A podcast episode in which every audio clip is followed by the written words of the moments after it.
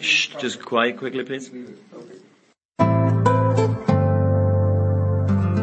Das ist die Big Show, der zuverlässige Einfädler im Stangenwald der sonst so großartigen deutschsprachigen Sportpodcasts. Kritiklos gegenüber Leipzig, ignorant gegenüber dem Damenfußball und das alles in suboptimaler Tonqualität. Was helfen da schon namhafte Gäste? Hey guys, it's Michaela Different. Hallo, hier ist Roger Fedor. Hallo, mein Name ist Harald Schmidt. Hallo, hier ist Thomas Müller. Hallo, das ist der Thomas Muster. Hi, this is Pat Rafting. Hallo, Sie hören Christoph Daum. Eben, nix. Die Big Show, fast live aus den David Alaba Studios in München. Jetzt. Ihr hört Sportradio 360. Hilft ja nix.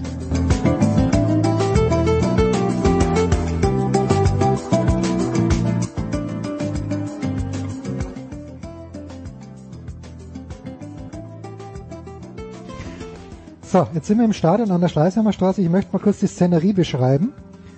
Wir sitzen absolut Corona-konform getrennt. Wir sind im Moment zu viert. Und wenn ich sage vier, ich freue mich, dass nach extrem langer Zeit ich mal wieder meinen großen Mentor. Ich bin nicht dein Mentor. Du bist mein Ratgeber fürs Leben, Michael. Michael Körner. okay. Michael, das Stadion und du ist keine Liebesbeziehung. Du bist nicht so oft hier, oder? Bist du das erste Mal hier, ist meine Äh, Frage. darf ich, äh, darf darfst ich den, sagen. Grund, den Grund sagen, warum ich... Ja, natürlich. Es gibt halt hier Kein Bier. das nicht das beste Bier. Das ist, ist leider Fakt. Das Bier, was es hier... Das möchte ich aber jetzt nicht gar nicht sagen. Das du schmeckt auch mir nicht nicht. sagen. Das Ja, Bier so- schmeckt mir nicht, was es hier gibt. Umso schöner, dass du hier bist. Ich habe extra bei der Biermarke nachgefragt, die du heute, die du heute bekommst. Ja, das Bier von dir, was du mitgebracht hast, das ist sehr gut. Und deswegen ist alles hervorragend. Sehr schön. Ähm, Karl ist auch da, Markus Grawinkel. Karl ist. unterbricht für unsere kleine Sendung sein Schweigegelübde und auch sein, sein Fastengelübde. Grüß dich, Karl. Auch schon lange nicht mehr gesehen. Vielen Dank für die Einladung. Und Alexi Menüsch. Alexi, du bist Stammgast hier, ja oder nein? Ja, Ja. das heißt, dir schmeckt das Bier. ich trinke ja eh kein Bier als Franzose. Okay, dann ist er gut. Äh, jetzt jetzt, jetzt gab es ja beim Reinkommen die nicht unwitzige, finde ich, äh, Situation, dass du Michael Körner kennst. Woher denn? Alexi, fang du mal an und Michael, du führst dann aus. Woher kennt ihr beide euch? Wir haben bald 20-Jähriges bei der WM 2002. Haben wir jeder in seiner Sprache, ich glaube, es waren sechs verschiedene oder sieben verschiedene Sprachen. Und wir haben jedes Spiel angeschaut, alle, von A bis Z.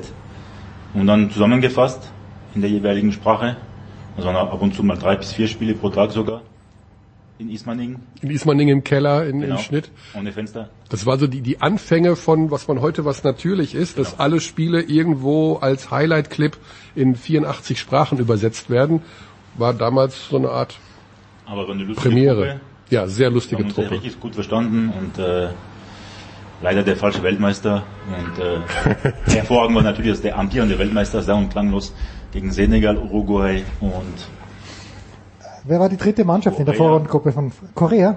ohne ein einziges Tor geschossen zu haben. Und damals hatten Ja. die Franzosen den besten äh, Schützen aus Italien mit äh, Trezeguet, den besten aus England mit Henri, den besten aus Frankreich mit Gilles Cissé. Vive la France! Es, ist übrigens, es wundert mich übrigens nicht, äh, dass äh, Alexi das immer noch alles weiß. Ja, genau, das. Das wundert mich überhaupt gar nicht. Äh, du musst übrigens wissen, Michael Alexi ist, glaube ich, obwohl er natürlich Franzose ist, aber er ist der letzte, glaube ich, du bist der allerletzte Franzose, Alexi, der hier mit einem Fra Frankreich-Trikot reinkommen würde, oder?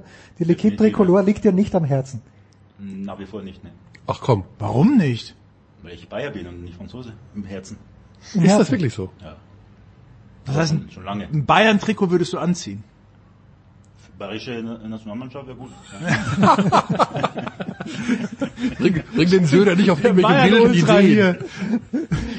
Äh, Es könnte ganz, ganz Nicht schlimm werden. unbedingt blau-weiß, aber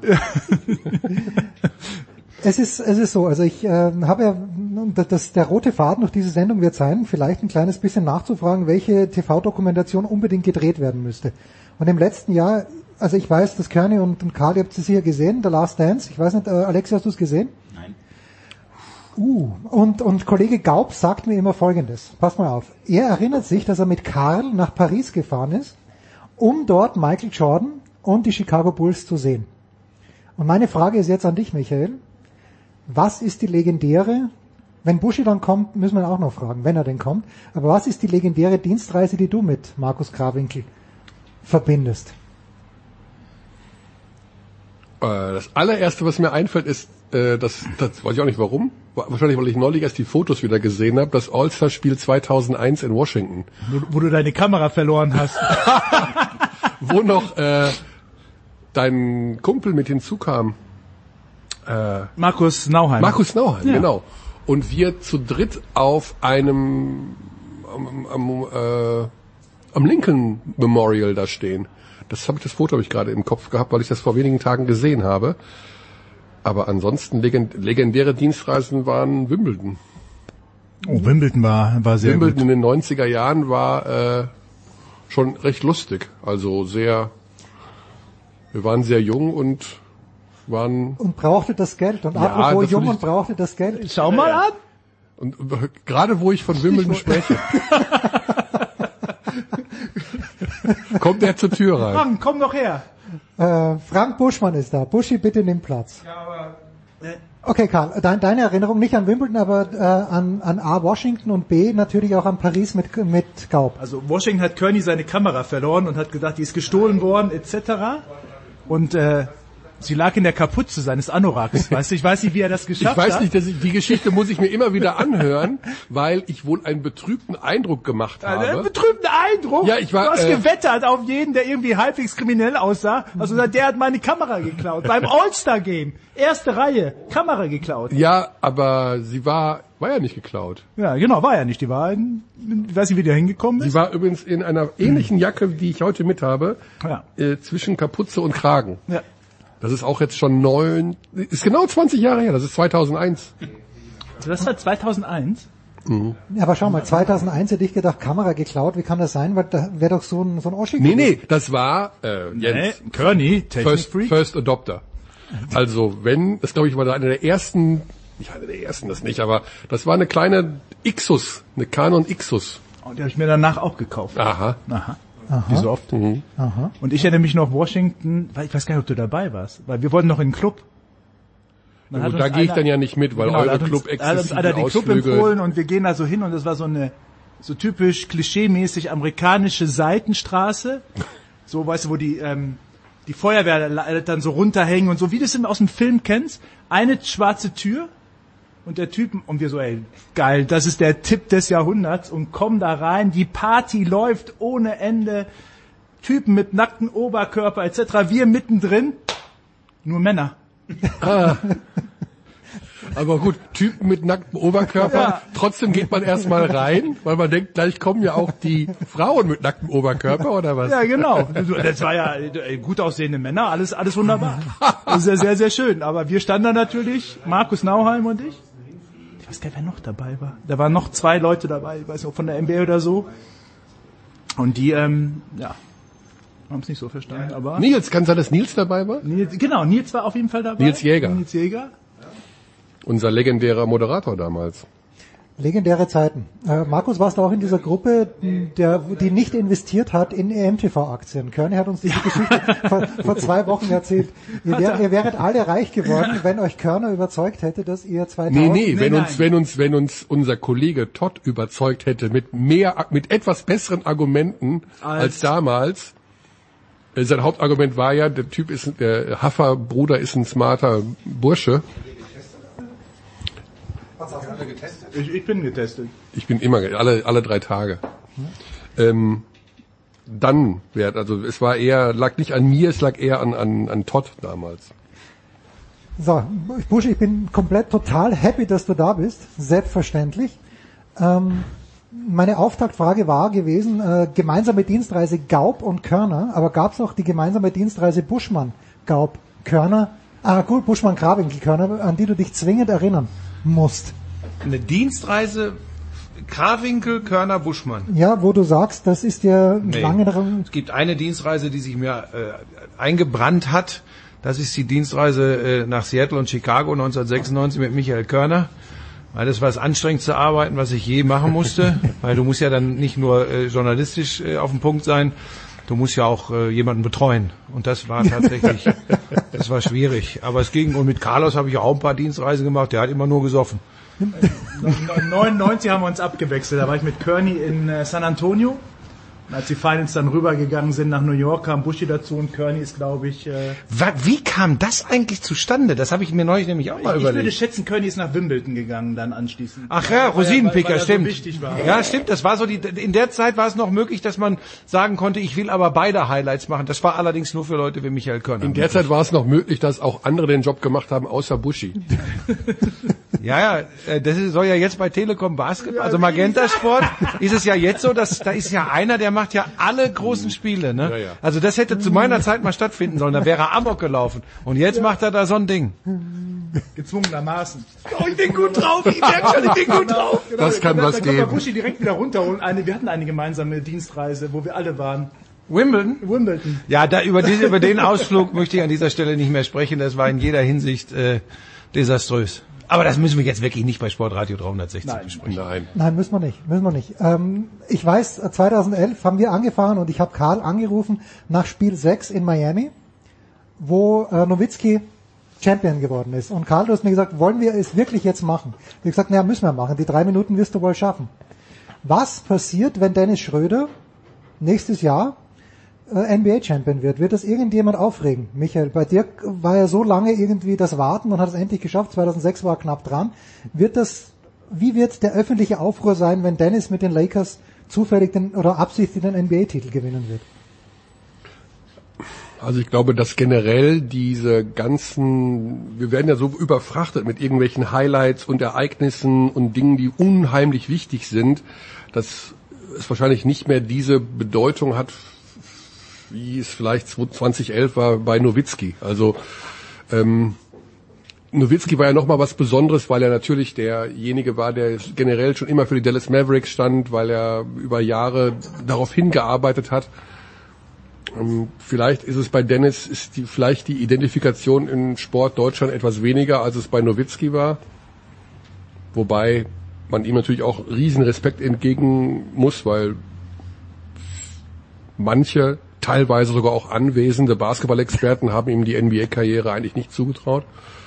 Markus, Nein. warum? warum? Nee, nee, nee, Markus nicht. Ja, das ist mal, damit wir da auch hier mal den, Zugetraut finde ich heftig. damit wir auch, ja, ja, das ist aber, ehrlich gesagt hat er sogar recht. Ich glaube, wann war es, 2011 oder so, habe ich im Interview bei Spox, damals im Gespräch mit Haruka Gruber, dem alten Gurkendieb, da stehe ich zu, habe ich damals gesagt, von der Kategorie gehen jedes Jahr vom College 50 Playmaker ab. Ähm, ich ich glaube nicht, dass der eine große Rolle äh, spielen wird in der NBA. Das habe ich gesagt. Ich habe aber übrigens auch, weil ich ja ähm, äh, auch äh, gesehen habe, wie sich das entwickelt hat, schon tausendmal gesagt, dass das äh, meine größte Fehleinschätzung äh, im Basketball war, neben der, dass ich irgendwann mal in einem Zustand geistiger Umnachtung gesagt habe, Mike Körner ist ein guter Basketballkommentator. also nein, das war die, das war die krasseste Fehleinschätzung, die ich je hatte. Daraus ist ja auch mal gemacht worden, dass ich ihn, äh, äh, dass ich ihn nicht mag. Also ich glaube, er mag mich deshalb auch tatsächlich wirklich nicht.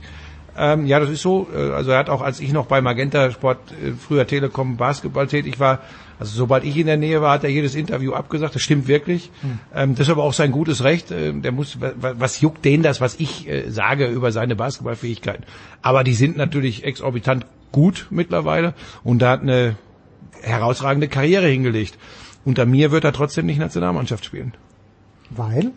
Weil ich glaube, ähm, das, was ich bisher gesehen habe, falls er nicht, falls es nicht irgendwann vielleicht jetzt dann auch diese Entwicklung, diesen nächsten Schritt gegeben hat, weil ich einfach glaube, dass jemand wie Dennis äh, mit mit seinem Wahnsinns Ehrgeiz ähm, und dem, wie er es lebt, und auf der anderen Seite eben auch all den Freiheiten, die heute wahrscheinlich normal sind, die sich Superstars wünschen und auch rausnehmen, dass ich glaube, dass das in einem Team, das von anderen Dingen zumindest früher gelebt hat, vielleicht bin ich ja auch okay Boomer, ähm, aber ich halte das tatsächlich, ich glaube, dass man zum Beispiel in, in, äh, in, der, in der jüngeren Vergangenheit vielleicht bei dem einen oder anderen Turnier besser abgeschnitten hätte. Das heißt aber übrigens im Umkehrschluss nicht, dass ich Dennis Schröder nicht für einen herausragenden Basketballspieler und mittlerweile auch für einen sehr, sehr, sehr guten NBA-Spieler halte. Aber es ist kein NBA, wenn die Nationalmannschaft bei einer WM spielt oder bei einer EM.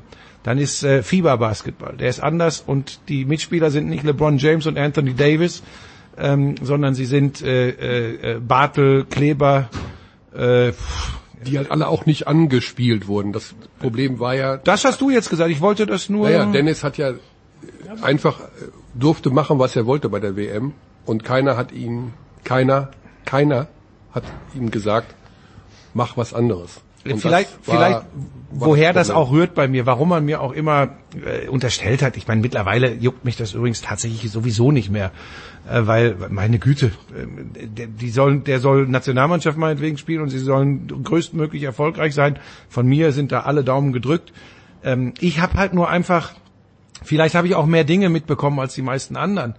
Ähm, entstanden, so richtig entstanden oder, oder nochmal Fahrt aufgenommen hat die Diskussion ja 2015, als ich auch öffentlich gesagt habe, hat die Bild dann ja rausgemacht, der Buschmann nagelt Schröder an die Wand. Ja, Ein deutscher Sportjournalist kann einen NBA-Star nicht an die Wand nageln, ist Quatsch. Ähm, da habe ich aber auch ein paar kritische Worte gefunden, einfach wegen der Teamchemie, drücken wir es mal so aus. Es war übrigens das Jahr, wo Dirk Nowitzki seinen Abschied in der Nationalmannschaft in, bei einem Heimturnier gefeiert In hat. Berlin dann, ja. Ja, da sollte man so ein bisschen, äh, auch als kommender NBA-Star, und da war er sicherlich schon davon überzeugt, dass das wird, was ihm auch gelungen ist, sollte man so ein paar Dinge, wenn man sich in so, eine Sonderrolle äh, wünscht, so, sollte man vielleicht, wenn Dirk Nowitzki im Team ist, nochmal so ein bisschen äh, einen Gang zurückschalten. Da bin ich vielleicht auch ein alter, äh, äh, äh, weiß nicht, habe ich vielleicht auch andere Werte. Dazu kenne ich einfach Geschichten. Ich bin mit Bundestrainern dem Aufzug äh, 25 Mal rauf und runter in Hotels gefahren, äh, weil, weil sie mir noch Sachen erzählen wollten, was so alles passiert, was aber in der Öffentlichkeit nichts zu suchen hat. Da gibt's schon, da gibt's schon Geschichten, warum ich sage, das möchte ich jetzt auch noch sagen, ich finde das ja schade. Ich finde das ja schade, weil wir haben die in der Tiefe, also in, in, in der Spitze und in der Tiefe beste Basketballnationalmannschaft aller Zeiten. Wenn die alle spielen, inklusive Schröder, dann ist das eine Mannschaft, die kann übrigens bei einer WM um die Medaillen spielen. Wenn, aber pass auf, aber pass auf. Nur, nur, wenn sie als Team auftritt. Nur dann. Dann kannst du, wenn du all das ausspielen kannst, und jetzt komme ich mit einem ganz schlimmen Begriff, also all die, all die individuelle Klasse umsetzt, die du hast, zu einer Teamchemie gebunden mit den, das sind diese vermeintlichen, früher hat man mal gesagt, deutsche Tugenden, ja, kämpfen, kratzen, beißen.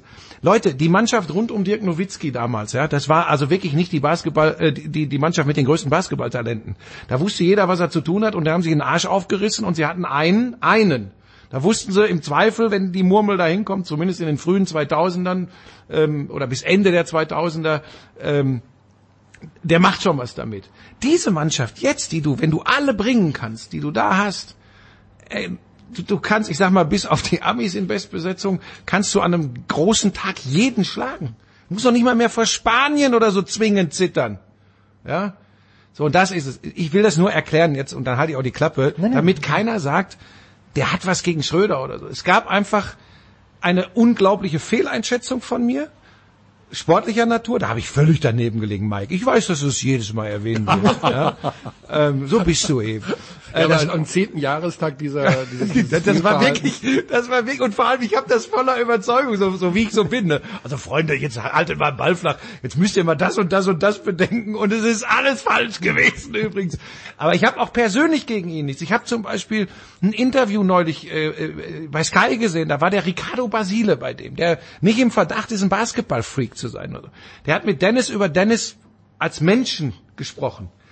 Und ich habe direkt zu meiner Frau zu Hause gesagt, ey, ich muss jetzt echt mal sagen, wenn das, wenn das jetzt Dennis Schröder ist und wenn das alles echt ist, wie er da redet und wie er ist, eine unfassbare auch persönliche Entwicklung. Und dann bin ich jetzt mittlerweile an dem Punkt, dass ich sage, warum sollte ich dem das eigentlich nicht zugestehen, dass das auch tatsächlich so passiert ist? Ich habe aber auch im Hinterkopf noch diese WM 2019, die ich als reiner Basketballfan und Zuschauer abstrus beschissen fand. Aber vielleicht hat er gelernt. Weißt du, es ist ja auch, Ich fand hat es ja eine nicht nur von- andere Rolle in OKC gehabt, der hat eine andere Rolle jetzt bei den Lakers. Vielleicht ähm, lernt Absolut. man dann als Mensch oder als Basketballer So. auch eben relativ viel. Wir werden es sehen. Es gehört ja übrigens auch dazu, ähm, sofern er das denn zulässt und die Leute, die ihm nahestehen, ähm, er ist ja immer noch ein junger Kerl, muss man ja sagen, wie alt ist er, 27? So, 28, irgendwie so in dem Dreh. Ist ja immer noch ein junger Kerl, das darf man ja nie vergessen. Nochmal, ich war tief beeindruckt und habe spontan gesagt, boah, was für eine Entwicklung, super. Und wenn das jetzt insgesamt so ist, bin ja nicht sein Papa. Ja? Also ich habe dem ja, bin nicht sein Erziehungsberuf, ich habe dem gar nichts zu sagen. Ja? Aber fand ich, fand ich großartig. Aber er muss eben bereit sein, dann, wenn es bei einem Turnier ist, zu akzeptieren, dass nicht alle über seine Qualitäten und Fähigkeiten äh, verfügen, dass nicht alle dieses Tempo mitgehen können. Und jetzt sind wir beim entscheidenden Punkt. Es muss aber jemand im, im, äh, in diesem Konzept, in diesem Konstrukt Basketball-Nationalmannschaft, im Zweifel übrigens der Cheftrainer sein, der ihn auf Spur bringt. Und der übrigens, das ist ja das, das ist ja die große Kunst eines, eines Coaches einer Nationalmannschaft. Du musst unterschiedlichste Charaktere äh, zu einer Mannschaft zusammenformen, menschlich, ganz schwierig und dann aber auch noch spielerisch, weil die spielen ja bei Clubs. Die spielen ja bei Clubs, die spielen im Zweifel einen ganz anderen Basketball. Aber du musst dafür sorgen, dass es funktioniert, auf beiden Ebenen. Und das ist in erster Linie eine Aufgabe äh, des Cheftrainers. Das muss er hinbekommen. Mit dem Risiko, dass dir der ein oder andere dann eventuell, jetzt bin ich beim Punkt, warum ich gesagt habe, wird ohne ihn spielen, mit dem Risiko, dass wenn der nicht will, wenn er sagt, ich will aber meinen Stiefel spielen und nicht das, was ihr wollt, mit dem Risiko dann eben auch äh, auf den einen oder anderen zu verzichten. Mehr meine ich damit nicht. Das ist ja keine persönliche Geschichte.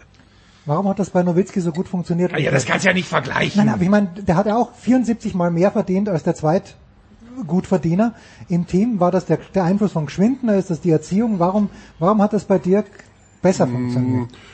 Boah, da gibt es, glaube ich, viele Gründe. Also erstmal war Dirk nicht der Point Guard. Äh, Das ist, glaube ich, schon mal eine ganz wichtige Sache. Und ähm, so grün das Licht bei Nowitzki war, in entscheidenden Situationen Verantwortung zu übernehmen, äh, was Buschi gerade gesagt hat, was bei der WM einfach schiefgelaufen ist, dass man ihm überhaupt keinen Plan B hatte für den Fall, dass Schröder und seine Offensive, die er da laufen will, äh, nicht funktioniert. Es gab keinen Plan B. Es gab gegen die Dominikanische Republik in der zweiten Halbzeit, dem größten Basketballdesaster nach dem Zweiten Weltkrieg, keine einzige Auszeit. Es gab keine Auszeit. Äh, ganz kurz Wir sind also offenen Visiers in ein Verderben gelaufen und haben nur gesagt, das kann nicht sein, der Schröder muss, er muss das Feld verlassen. Und wir haben danach 24 Stunden später und 48 Stunden später äh, Gespräche geführt und uns wurde mitgeteilt, dass viele, viele Dinge mitgeteilt, die ich hier nicht wiederholen möchte, aber dass das natürlich ähm, alles komplett aus dem Ruder gelaufen ist. Also Das war, 60 das war Prozent der Chris Angriffe. Fleming, das war Chris Fleming noch, oder? Nein, oder das war ist Henrik Rödel. Das war Henrik Rödel schon, okay. Nicht. mit also Chris Fleming wäre das so extrem in der Form nicht gelaufen. Da bin ich mir relativ sicher. Es geht jetzt nicht gegen Henrik oder so. Chris hat schon sich auf die Hühneraugen getreten. Aber ich glaube, äh, das, äh, was Mike gerade beschreibt, wäre nicht passiert. Ich möchte aber eins noch sagen, damit es wirklich nicht zu eindimensional ist, wenn, wenn du, wenn du diesen Vergleich, den man nie ziehen darf, nie, vergleich nie einen deutschen Klassesportler mit, äh, mit Dirk Nowitzki. Und zwar, Dennis Schröder hat eine ganz andere Geschichte, eine andere Lebensgeschichte als Dirk Nowitzki. Die Probleme, mit denen Dennis gro groß werden musste, Rassismus, früher Tod des Vaters, das ist, das ist so weit weg von dem wohlbehüteten Aufwachsen eines Dirk Nowitzki. Diesen Vergleich darf man nie ziehen. Und deshalb möchte ich auch sagen, wirklich, damit es niemand falsch versteht, das, was Dennis am Ende bis jetzt schon, und da kommt ja noch einiges aus seiner Karriere für sich herausgeholt hat, ist unfassbar und davor ziehe ich absolut meinen Hut. Ähm, Das darf man wirklich nicht vergessen. Sportlich ist er, da hat Mike den entscheidenden Unterschied angesagt. Äh, Das ist eben, du hast den Point Guard, der hat den Ball immer in der Hand.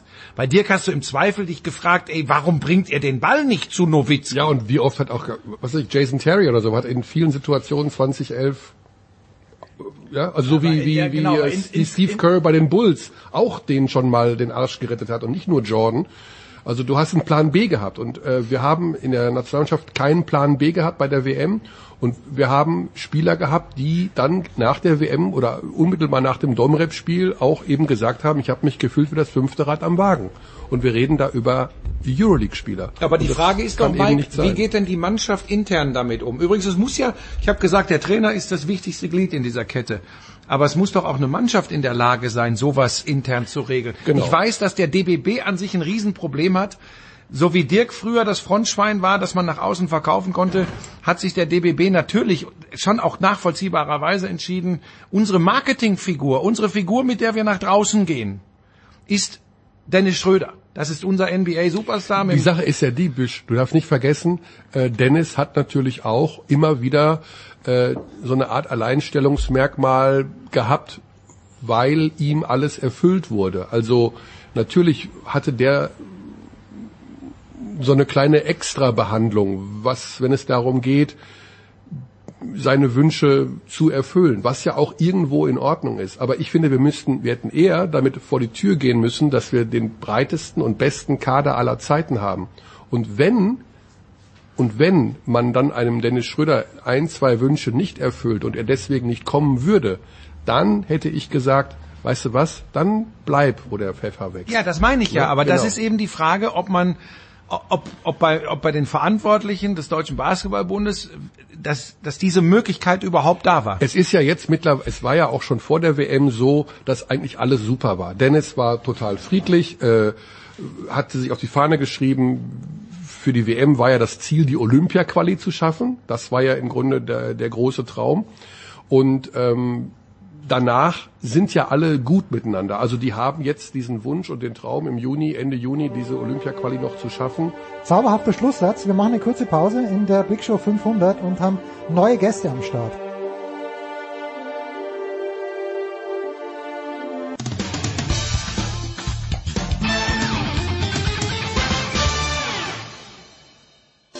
This is Christopher Mando Russo, and you are listening to Sports Radio 360.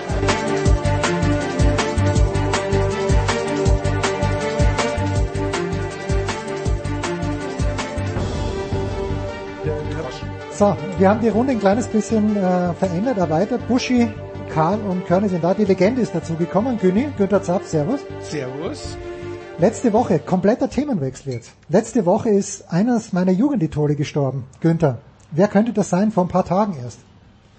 Kann ja nur ein Skifahrer sein. Nein, kann- es war ein amerikanischer Boxer. Marvelous Marvin Hagler.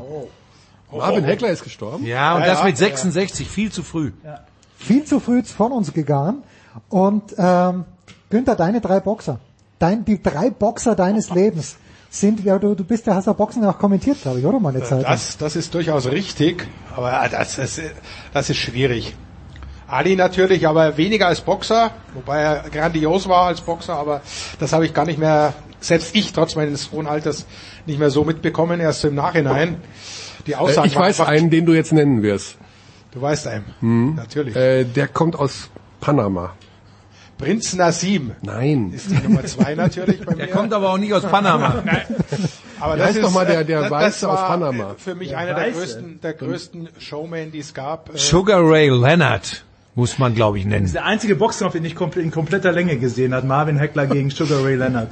Ich habe ich hab vieles gesehen. Ich bin tatsächlich äh, äh, früher auch dann so mal äh, nachts aufgestanden. Roy Jones Jr. Da gibt's äh, gibt jede Menge. Wollen wir uns aufs, aufs Schwergewicht versteifen oder auf einfach auf gute Könner? Axel Schulz. Ja, Gentleman, Henry Maske. Roberto Duran. Ich meine Roberto, Roberto Duran. Duran. Ja, aber das war jetzt nicht ein filigraner Boxer. Aber den habe ich gerne gesehen. Ich habe natürlich gern die, die, die Klitschkos gesehen. Oder Warum, Günther? Die das- war noch, äh, da war noch wirklich aus der letzte Joshua-Kampf, wo wirklich was los war, waren die Klitschkos doch immer so klinisch, klinisch langweilig irgendwo.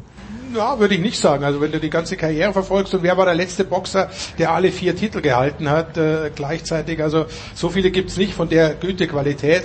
Natürlich wurden die immer ein bisschen, äh, bisschen äh, verhöhnt, ja, unbeweglich und so weiter, weil man andere Bilder im Kopf hat. Aber rein technisch und was sie, was sie geleistet haben von, von der Vorbereitung her, das, das verdient aller Ehren.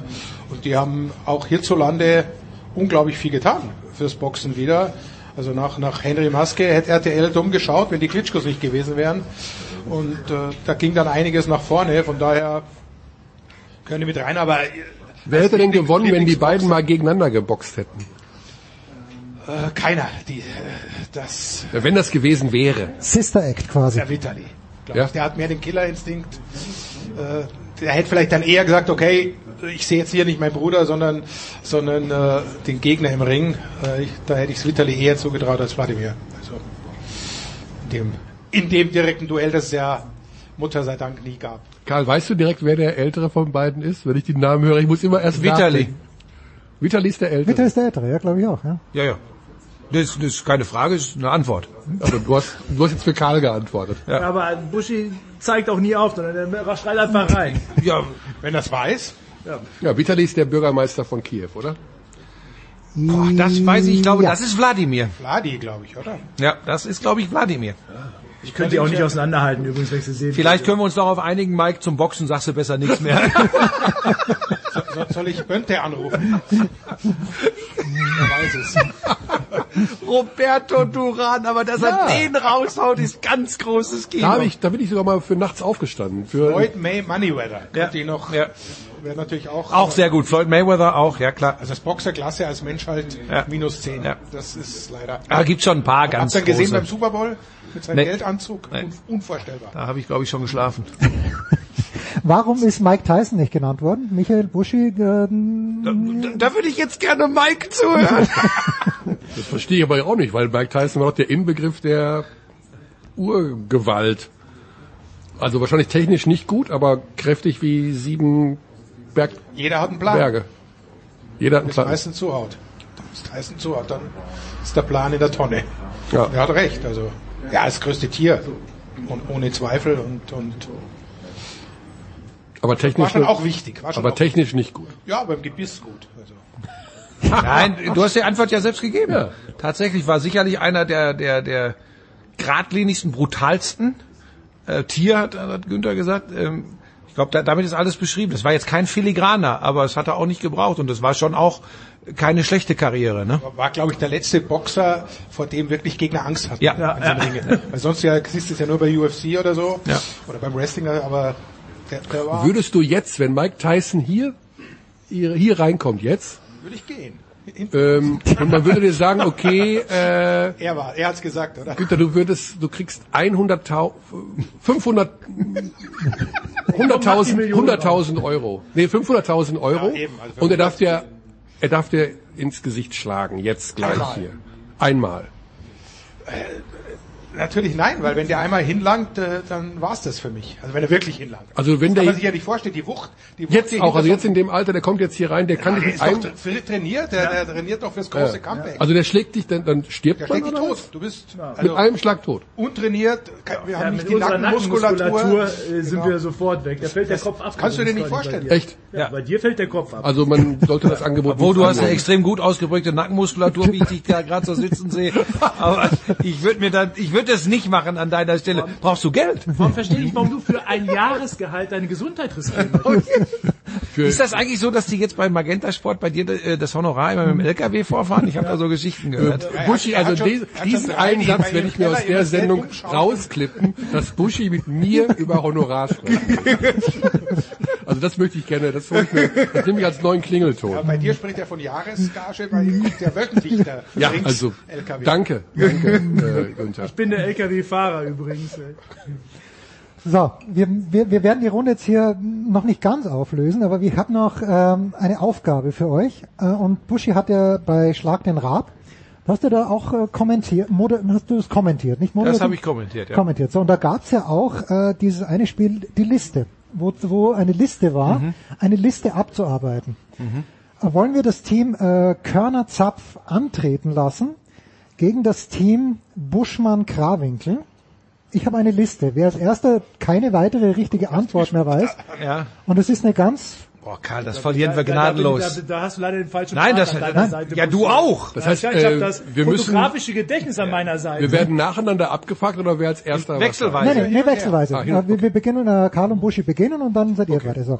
Und das Thema, das wir haben, es gibt acht, nein, es gibt 20 richtige Antworten, also eine sehr lange Liste, ist, Ich bin ich froh, dass ich Buschi an meiner Seite habe. Achtung, also die ersten zehn sind einfach. Aktuelle Handball-Bundesligisten. Buschi Karl. Ja gut, das ist ja einfach THW Kiel. Flensburg. Ach so, und wir dürfen jetzt kein, ja, aber jetzt müssen wir aufpassen, dass wir keine Doppeln Ja, keine haben. Doppelnennung, bitte. Ja, bitte. Hannover. Gut. Sind doch wieder dran, oder? Füchse Berlin. Na, jetzt sind sind wir bei fünf, jetzt sind wir bei sechs. Jetzt kommt Nummer sechs. Ähm, Gummersbach. Nein, Günther, Gummersbach ist, Kam schon seit Jahren raus. Gummersbach ist siebte Liga mittlerweile. man nicht letztes Mal Handball geguckt. Du musst jetzt mit sowas kommen wie Erlangen, Coburg, Göppingen, das so, die Ludwigshafen, das sind so Sachen, die musst du Ich jetzt habe den bringen. Almanach an meiner Seite. Ich bin so, ich bin so Die, die Kleinen musst du haben, die Kleinen musst du haben. Gummersbach, Tusem Essen ist mittlerweile wieder Bundesliga, GWD Minden ist Bundesliga, Nordhorn ist wieder Bundesliga, die lese, musst du haben. die Tabelle, denke mal, äh, Wahnsinn. Ich Wahnsinn. Bei? Stuttgart, wie heißen die nochmal? Die, die heißen jetzt Stuttgart. Balingen. TVB, TV Balingen, Stuttgart und dann gibt's Hannover, hätte man auch Burgdorf noch dazu sagen können. Magdeburg haben wir übrigens noch nicht genannt, genauso wie DAFK Leipzig. Ich weiß nicht, Jens, ob das so eine gute Idee war mit diesem Spiel. Ah, ausgezeichnet. Aber da habt ihr euch ganz gut geschlagen. Hat weitergemacht. Ja, Was 20 Bundesligisten. Gummersbach. 20, exakt 20, ja. Der hat Ausgezeichnet. 18 wahrscheinlich. Das war das Die Spiel ersten schon. zehn sind einfach, oder was? Die ersten weiß, was zehn waren danach einfach, ja. Aber Busch hat da 20 gehabt. Ja, also Busch hat sie, gerade glaub alle ich, Könnte jetzt alle. Aufnahmegerät vielleicht kaputt gewesen sein. Ja, jetzt, jetzt hat's funktioniert leider.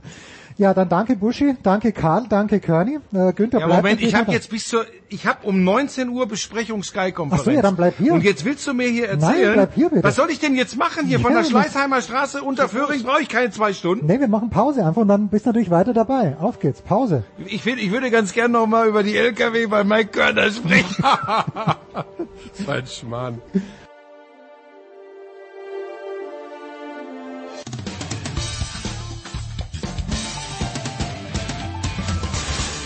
Hallo, hier ist Malaika Mihambo und ihr hört Sportradio 360.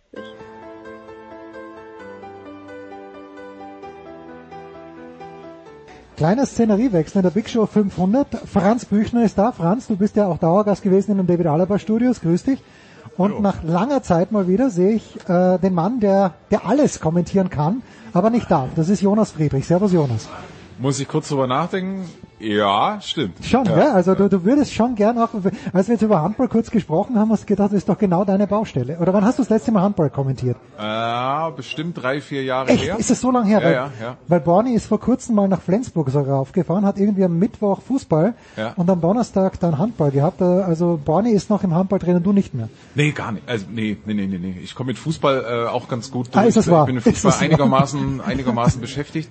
Verfolge noch frisch auf Göpping, äh, weil ich eine ähm, lokale und im Grunde auch sprachliche Nähe habe äh, ja, zum Göppinger Handball.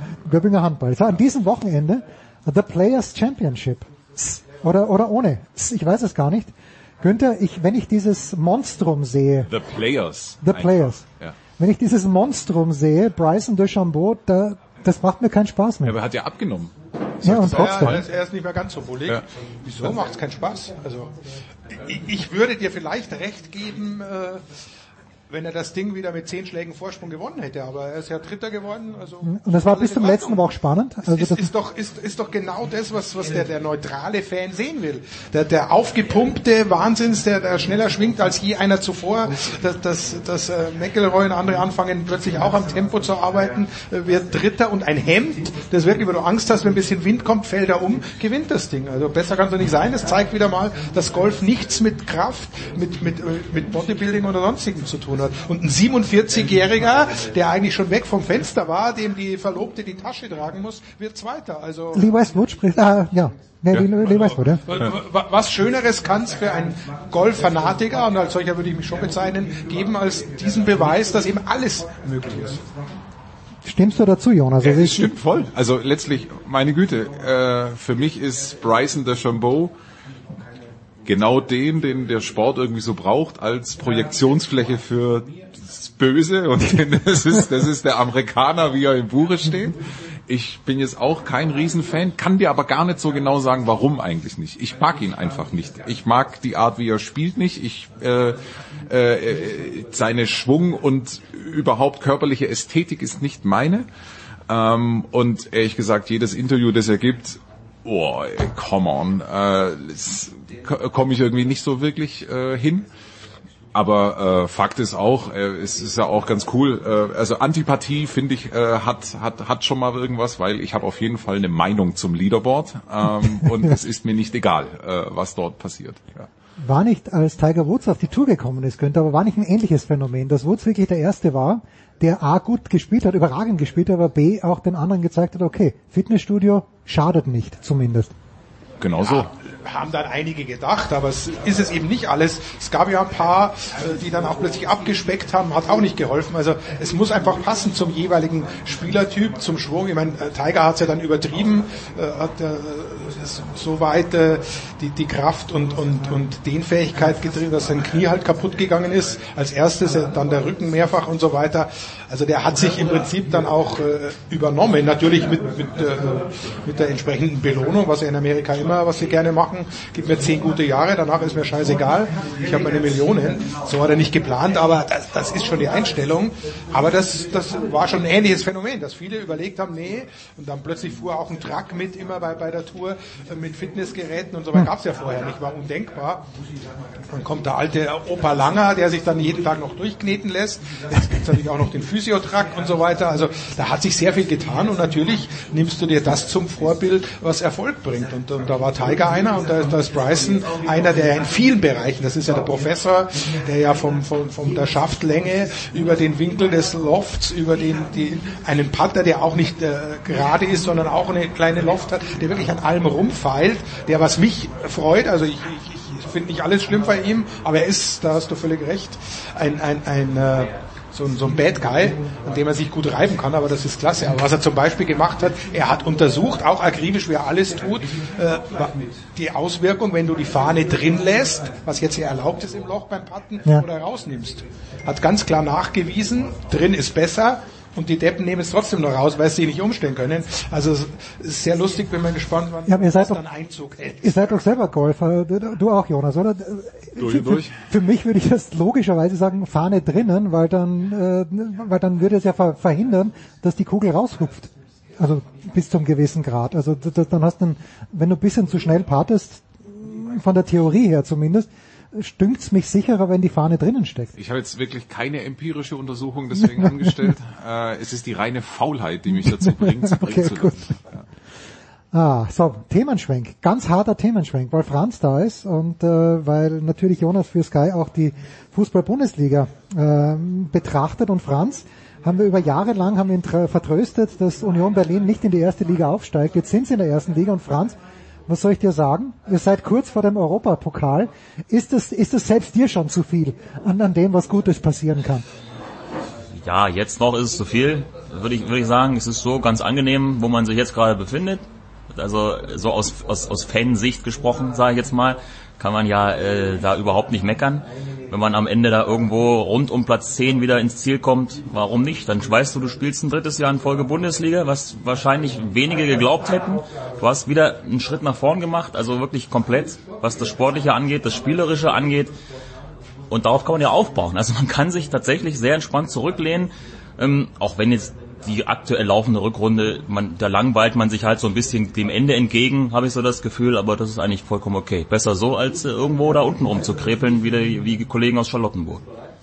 Oh, das, ist- das ist natürlich die, die Härte. Jonas, was siehst du denn, wenn du, wenn du Union Berlin siehst? Ich habe mich sehr gefreut am Wochenende, dass sie das Spiel verdientermaßen gegen Köln, weil du musst ja in der ersten Halbzeit muss ja 5-1 stehen. Im, im, Im Normalfall für Union. Hab mich gefreut, dass die das dann noch rumgerissen haben.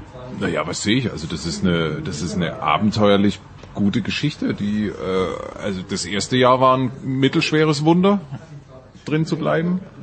Ähm, dann kommt das berühmte schwere zweite. Äh, und dann, also das, das, ja, meine Güte, das ist ein, eine, eine gigantische Leistung, vor allen Dingen mit dem Fußball. Also das ist ja kein, äh, sondern das macht ja Spaß, denen zuzugucken. Jetzt ist, können wir jetzt über die Rückrunde vielleicht streiten äh, an ein oder anderen Wochenende, aber in der Hinrunde äh, war das großartiger Fußball, stellenweise wirklich in offen, Top 5 Fußball. Es sah richtig cool aus. Nice, alles, alles fein. Ist das ein gutes Zeichen, Günther, für die deutsche Fußball-Bundesliga, dass Union Berlin mit doch äh, überschaubaren Mitteln zumindest anklopft an die europäischen Ränge? Oder ist es, ja, ich weiß es nicht. Äh, Alexi ist ja leider gegangen, aber Alexi spricht ja immer von einem Armutszeugnis für die deutsche Liga. Das wäre alles so schlecht und überhaupt. Ähm, ich weiß es gar nicht. Ich kann mich da nicht. Es gab ja öfter mal. Freiburg war mal im UEFA-Pokal. Ich glaube sogar zweimal sogar in der Europa League. Ist das gut oder ist das ist das nett? Freiburg nicht aufgrund der, der Fairnessregel? Einmal mal, ja, doch, doch, einmal, ja, aber, ja. aber einmal waren sie doch ganz, ganz in den 90er Jahren sind sie, glaube ich, Fünfter oder Sechster geworden. genommen, dem, dem deutschen Fußball allgemein, glaube ich, täte es ganz gut, wenn, wenn frischer Wind reinkommt. Das fängt ganz oben an natürlich. Äh, wer außer den ganz tief äh, rot-weißen aus München wünscht sich nicht mal da einen Wechsel, egal wohin. Von daher begrüße ich natürlich jeden und je kleiner, umso besser, der sich da ein bisschen einmischt. Union eine finde ich eine tolle Geschichte und äh, wie gerade richtig angeklungen ist, äh, so viel habe ich noch nicht gesehen von ihnen, aber sie spielen ja auch mal gegen Bayern oder gegen andere Clubs, die man sich anschaut. Das macht tatsächlich Spaß dazu zu schauen. Also das ist und das kann der deutschen Bundesliga nur gut tun. Die wird ja auch woanders gesehen und, und wenn dann plötzlich ein frisches junges Team auftaucht, was auch für Freiburg gilt, das sicher auch ein Team ist, das eher Sympathien im Ausland und, und bei anderen Ligen erweckt. Was aber wirklich fehlt, ist halt dann auch mal Erfolg, denn, denn gemessen, glaube ich, wird, wird eine, eine nationale Liga schon eher an, an den Europawettbewerben, nicht unbedingt Champions League, sondern Europa League ist, ist so, wenn man da sieht, welche Ligen da vorne sind, da ist halt Deutschland für meinen Geschmack in den letzten zehn Jahren, lass mich, straf mich lügen, Ich glaube, Bremen einmal Finale, oder ist das schon so lange her? Meistens ist schon Endstation. Also, wir reden jetzt von der Europa League. Europa League, ja, ich glaube War Bremen. nicht Werder Bremen? Ja genau, Bremen war glaube ich der letzte Bremen gegen Donetsk 2009? und 2-1 verloren oder so ähnlich, oder irgendwas, das ist schon sehr. Franz nickt, wissend, ja. Aber wie oft hat man Jahre, da war wirklich, äh, die letzten acht war schon kein Deutscher mehr dabei. Also drei Spanier und so weiter. Also es, äh, da, da wünscht man sich halt, dass sie da mal ein bisschen weiterkommen. Also ich bin, bin, bin nicht unbedingt auf Randseite. Ich würde Union gerne europaweit spielen sehen, weil du musst jede Chance nehmen, wenn du sie kriegst. Du kannst nicht sagen, ja, das machen wir dann nächstes Jahr. Und vielleicht mit, mit, mit erfrischender Unbekümmertheit kommen sie dann weiter. Aber, aber das wäre wichtig. Ansonsten alles, was, was, was frisch ist, neu kommt, wenn es nicht unbedingt äh, Ingolstadt mit, mit Mauerfußball ist und sich so hochkämpft. Nicht unter Ralf Hasenhüttl, da hat man nicht gemauert, da hat man sich hochgespielt, wohlgemerkt. Ist, ist, ist gut und, und äh, insgesamt ist die deutsche Bundesliga, glaube ich, nicht so schlecht, wie sie von manchen gemacht wird oder gerne gemacht wird. Es ist halt der, die Dauermeisterschaft tut ein bisschen weh, dass das, da ist zu wenig drin, aber sonst dahinter ist einiges los und der Abstiegskampf äh, hat jedes Jahr unglaubliche Überraschungen. Ist es, ähm, bin nur ich der Franz, der sich denkt, dass das umso bemerkenswerter ist bei Union, weil ich schon den Eindruck habe, natürlich kann jeder Verein für sich behaupten, dass er das Publikum braucht, aber ich glaube gerade äh, in dem Stadion bei Union Berlin, als du gehst eigentlich als Underdog in jedes Spiel rein, ist es nicht das ähm, dann nochmal ein herausragendes Kriterium für, für Union Berlin, dass das so gut funktioniert? Ich denke schon, ja. Tatsächlich. Also das ist natürlich bekanntermaßen ein Faktor. Jeder, der schon mal dort gewesen ist oder der es vielleicht auch nur am, am TV-Gerät mal beobachten konnte, der wird es ja äh, gespürt haben, was da, was da tatsächlich für eine Wucht auch dahinter steckt. In diesem ja doch eher kleineren Stadion, aber eben die Stimmgewalt, die, der Enthusiasmus und die Ausdauer der Fans, da über 90 Minuten Gas zu geben, die ist schon ähm, bemerkenswert. Das geht natürlich da schon ab, aber Deswegen ähm, bin ich bei dir, Jens, definitiv. Ähm, da trotzdem so aufzutreten, auch mit der gewissen Selbstsicherheit, mit dem Selbstverständnis, ähm, auch zu Hause, ich sag mal, die großen Namen zu schlagen oder zu ärgern. Also ich meine, Siege gegen Dortmund, Unentschieden gegen Bayern, nur mal so, um da ein paar Beispiele zu nennen, das aus der aktuellen Saison. Die sprechen natürlich da auch äh, ja, eine, eine durchaus klare Sprache. Aber das, das ist eben auch so ein Punkt, den man jetzt sieht in diesen zwei Jahren, dass Union Berlin es tatsächlich schafft, zu überraschen. Immer noch zu überraschen. Man denkt so, ja, ein Aufsteiger, der kann mal eine Halbserie, vielleicht so die erste, wo er von allen unterschätzt wird, mal ganz gut aussehen. Aber danach wird er ernst genommen und dann sieht es schwierig aus. Bei Union habe ich das Gefühl, die kriegen immer noch irgendwie wieder einen neuen Dreh hin. Jetzt eben in dieser Saison, Jonas hat es ja auch schon angesprochen, diese spielerische Komponente, die da aufgetaucht ist durch kluge Transfers. Max Kruse hat Max mich, Kruse hat mich echt überrascht, ja. davor unter anstellen, Punkten, ja. definitiv. Was, was der dort auch in der Hinrunde jetzt vor seiner langen Verletzungspause gespielt hat, war phänomenal. Auch mit den, äh, ja, mit den Mitteln, die er nun mal mitbringt als Spieler. Ich meine, der ist ja in gewisser Weise ein bisschen limitiert. Aber er kann halt diese Spielmacherposition mittlerweile eigentlich so spielen wie kaum einer in dieser Liga. Also allein diese Komponente jetzt reinzubringen, plötzlich im zweiten Jahr, das hat dann wieder viele Gegner überrascht. Ja, und das, das ist schon äh, bemerkenswert, dass sie das äh, hinbekommen. Jonas, du musst ja weiterhin die deutschen Stadien bereisen, Ja. aber äh, jetzt, es hört dich ja eh keiner. Welche Mannschaft äh, braucht das Publikum nicht zwingend? Mit anderen Worten, wo ist der Rückhalt aus deiner Sicht so? Welche, welches Team leidet jetzt nicht so sehr darunter, dass, äh, dass keine Zuschauer da sind. Sind es die üblichen Verdächtigen in Wolfsburg und in Leipzig meinetwegen und in Leverkusen? Ähm, Weiß ich jetzt gar nicht. Also ähm, soweit ich weiß, also ich glaube das prominenteste Beispiel, das äh, zu Hause äh, im Moment die Hucke voll bekommt, ist der FC Liverpool. Okay. Ja. Ähm, und soweit ich weiß, also die passen jetzt nicht in die Kategorie, an die du gerade dachtest. Also ähm, ich, also natürlich ist das ein Riesenfaktor. Letztlich fehlt einfach eine riesige Dynamikkomponente. Es fehlt so eine so ein bisschen so ein Zufallsgenerator auch, äh, der äh, ja der Spiele beeinflussen kann. Dass das alles in allem nach wie vor und das geht ja jetzt bald ein Jahr äh, ein einziger Notbetrieb ist, äh, das steht außer Frage. Ich will aber auch nicht verhehlen, dass man sich, kann ich jetzt für mich sagen, ich gewöhne mich an Notbetrieb. Ja. Also äh, Ja, das ist tatsächlich so. Ähm, es ist, also ich ertappe mich dabei, dass ich denke, Mensch, wie praktisch. Da komme ich jetzt aber schnell hin und wieder weg. Also ähm, so. Ach so, du meinst äh, von den Arbeitsbedingungen her, logistischer. Ja. De facto ist es natürlich eine total absurde und traurige Veranstaltung und äh, es ist aber natürlich so, dass auch diese, diese Trauer wieder so eine Art Routine entwickelt und beim zwölften Mal merkst du es nicht mehr. Ja. Also so, äh, das ist auch Fakt. Ja, ich finde es besonders bitter, äh, wenn man im Tennis Australian Open Zuschauer gehabt hat Ja. und dann spielst du eine Woche später in Rotterdam Ja. in einer Halle, die abgedunkelt ist und äh, vor zwei Leuten und das ist, äh, das macht äh, herzlich wenig Spaß. Es hat eine eigene Ästhetik, Ja. aber die ist äh, ja letztlich eigentlich irgendwie, also ja, im Science-Fiction-Film eigentlich besser aufgehoben. Pause.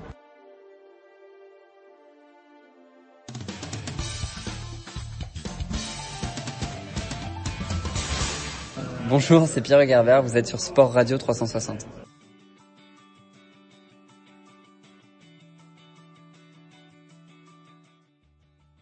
So, äh, wir machen noch in dieser, dieser Runde weiter mit Jonas Friedrich, mit Günter Zapf und mit Franz Büchner und mein Lieblings-Footballspieler, Günther, wir sprachen in der Big Show drüber, neuerdings ist wer? Und er spielt nicht für die Pittsburgh äh, Steelers, aber wer könnte, nach wem habe ich dich vor kurzem erst gefragt?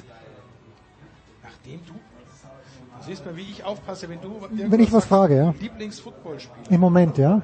Kann er nur bei Pittsburgh spielen. Nein, nein, nein, er spielt noch bei Houston, aber ich hoffe bald nicht mehr. Achso, Deshaun Watson. Genau, was ist mit Deshaun Watson passiert? Ich glaube, er, er wird weiter spielen bei, bei, bei Houston. Er wird nicht, sie wollen ihn nicht abgeben, haben sie nochmal ganz klargestellt. Es gab ein paar lockere Anfragen, die wurden immer abgeschmettert. Äh, er hat zwar bestätigt, dass er weg möchte, aber das haben wir ja auch schon, schon thematisiert, dass äh, Spielerwunsch nicht immer, vor allem auch in, in, in der NFL, nicht immer das letzte Wort sein muss.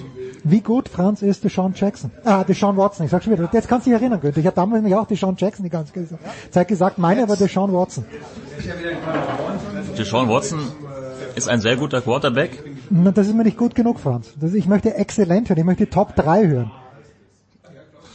Also ich glaube, Jens, ich glaube, das Potenzial, das berühmte Potenzial ist da für einen Top 3 Quarterback in der Liga.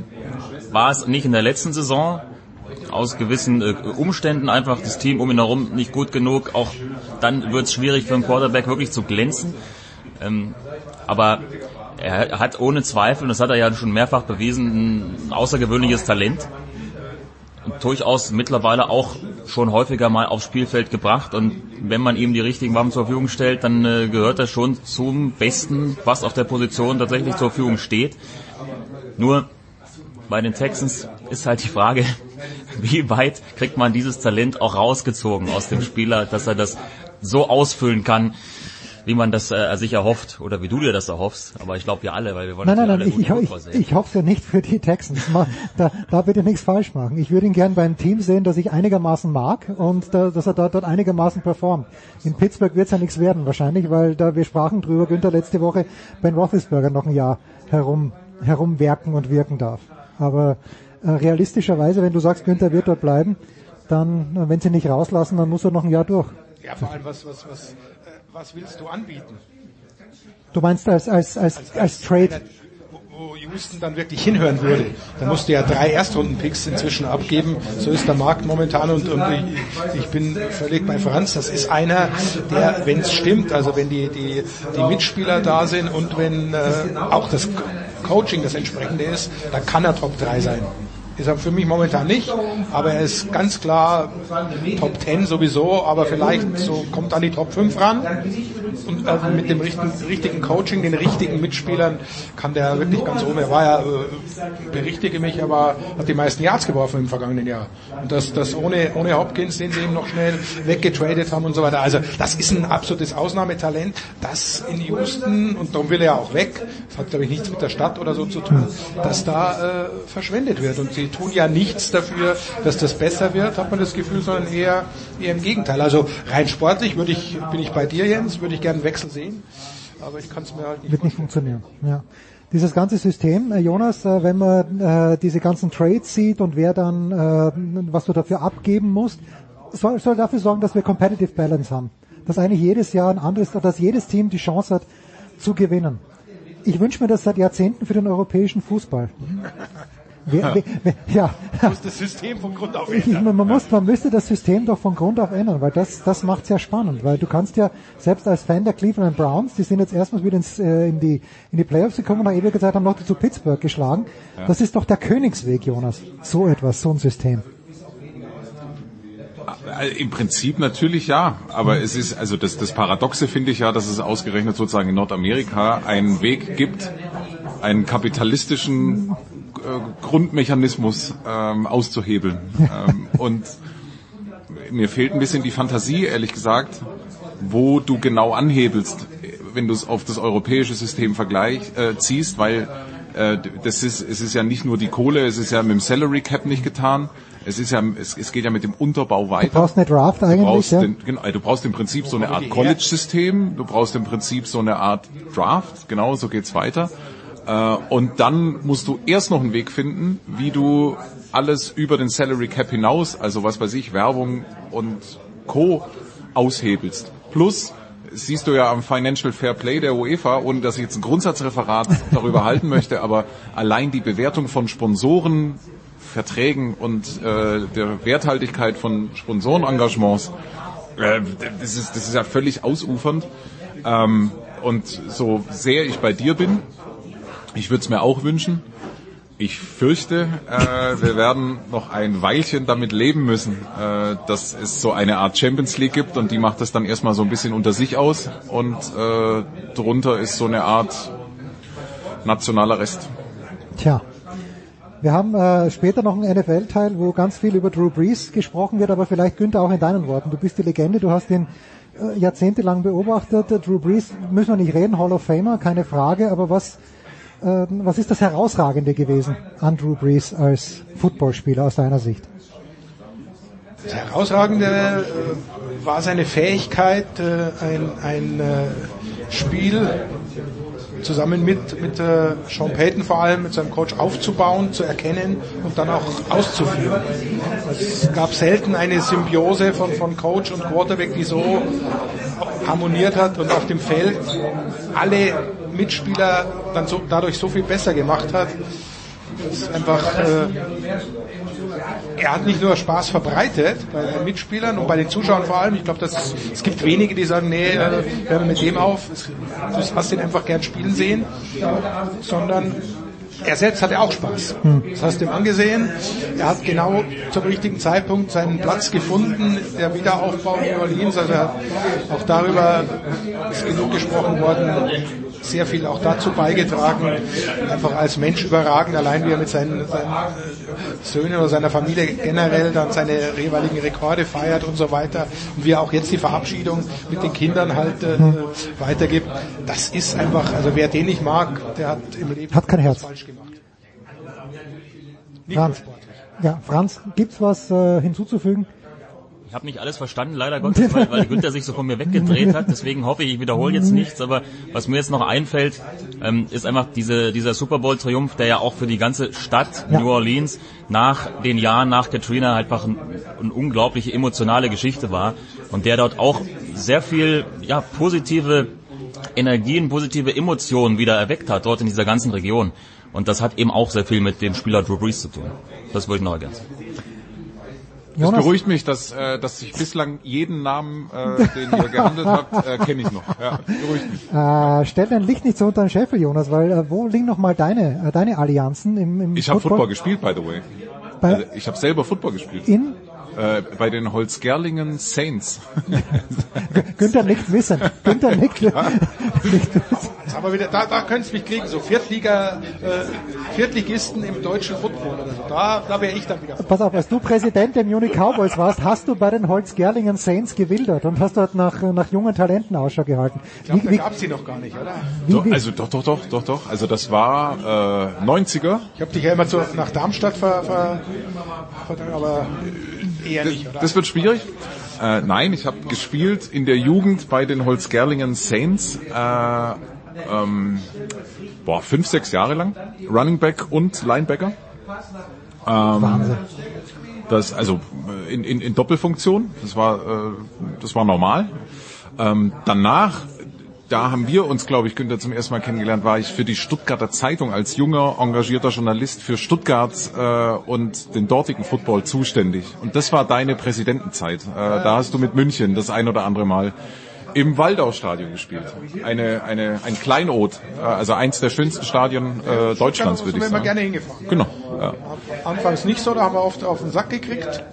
Aber als wir dann die erfolgreichen Jahre hatten, so Anfang der 2000er, da waren wir sehr gerne in Stuttgart. Ja.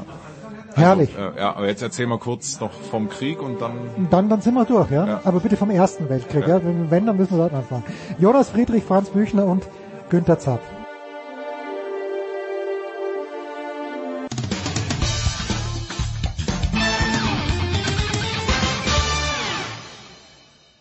Hallo, hier ist der Thomas Bornstern und ihr hört Sportradio 360.de.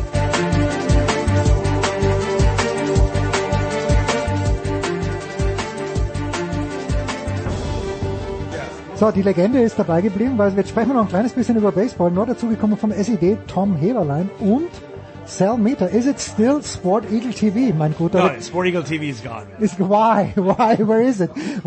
Where is it gone? No, no, no one wanted to watch it. You know, it's it's not as popular as Fox News, so yeah. Ah, okay. Äh, wir, wir sind ja, äh, Sal, vielleicht kannst du auch beginnen. Wir sind heute am 17. März. Ähm, wir haben, glaube ich, noch zwei Wochen oder knapp drei Wochen, dann geht die Baseball-Saison los. Ist es ein komplett reguläres Spring Training, was wir jetzt sehen? Ist es wie in den letzten Jahren, also ist es wie in normalen Jahren oder ist das Spring Training ein bisschen anders? For for me, it's uh, a normal year. Uh, they're able to go out in the stadiums and, and play. And uh, you know, there was like one error by the San Diego Padres uh, where it would be Machado and um, um, I'm forgetting his name now. The highest paid player. What's? Tatis, Ta- Tatis. Tatis Jr. Yeah, okay, sorry. No, but no, but that's ESPN said it in the normal season would be that, but it was like two guys just jumping and running into each other.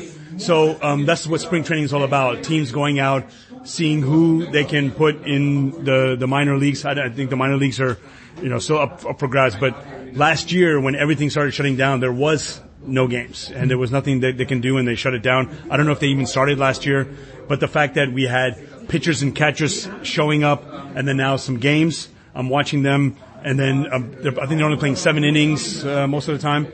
But yeah, I'm excited for the baseball season because it was an actual highlight of 2020 for me to watch some games. I actually watched a lot of games, a lot of highlights, and uh, it was fun. Not just the World Series this time, but everything else.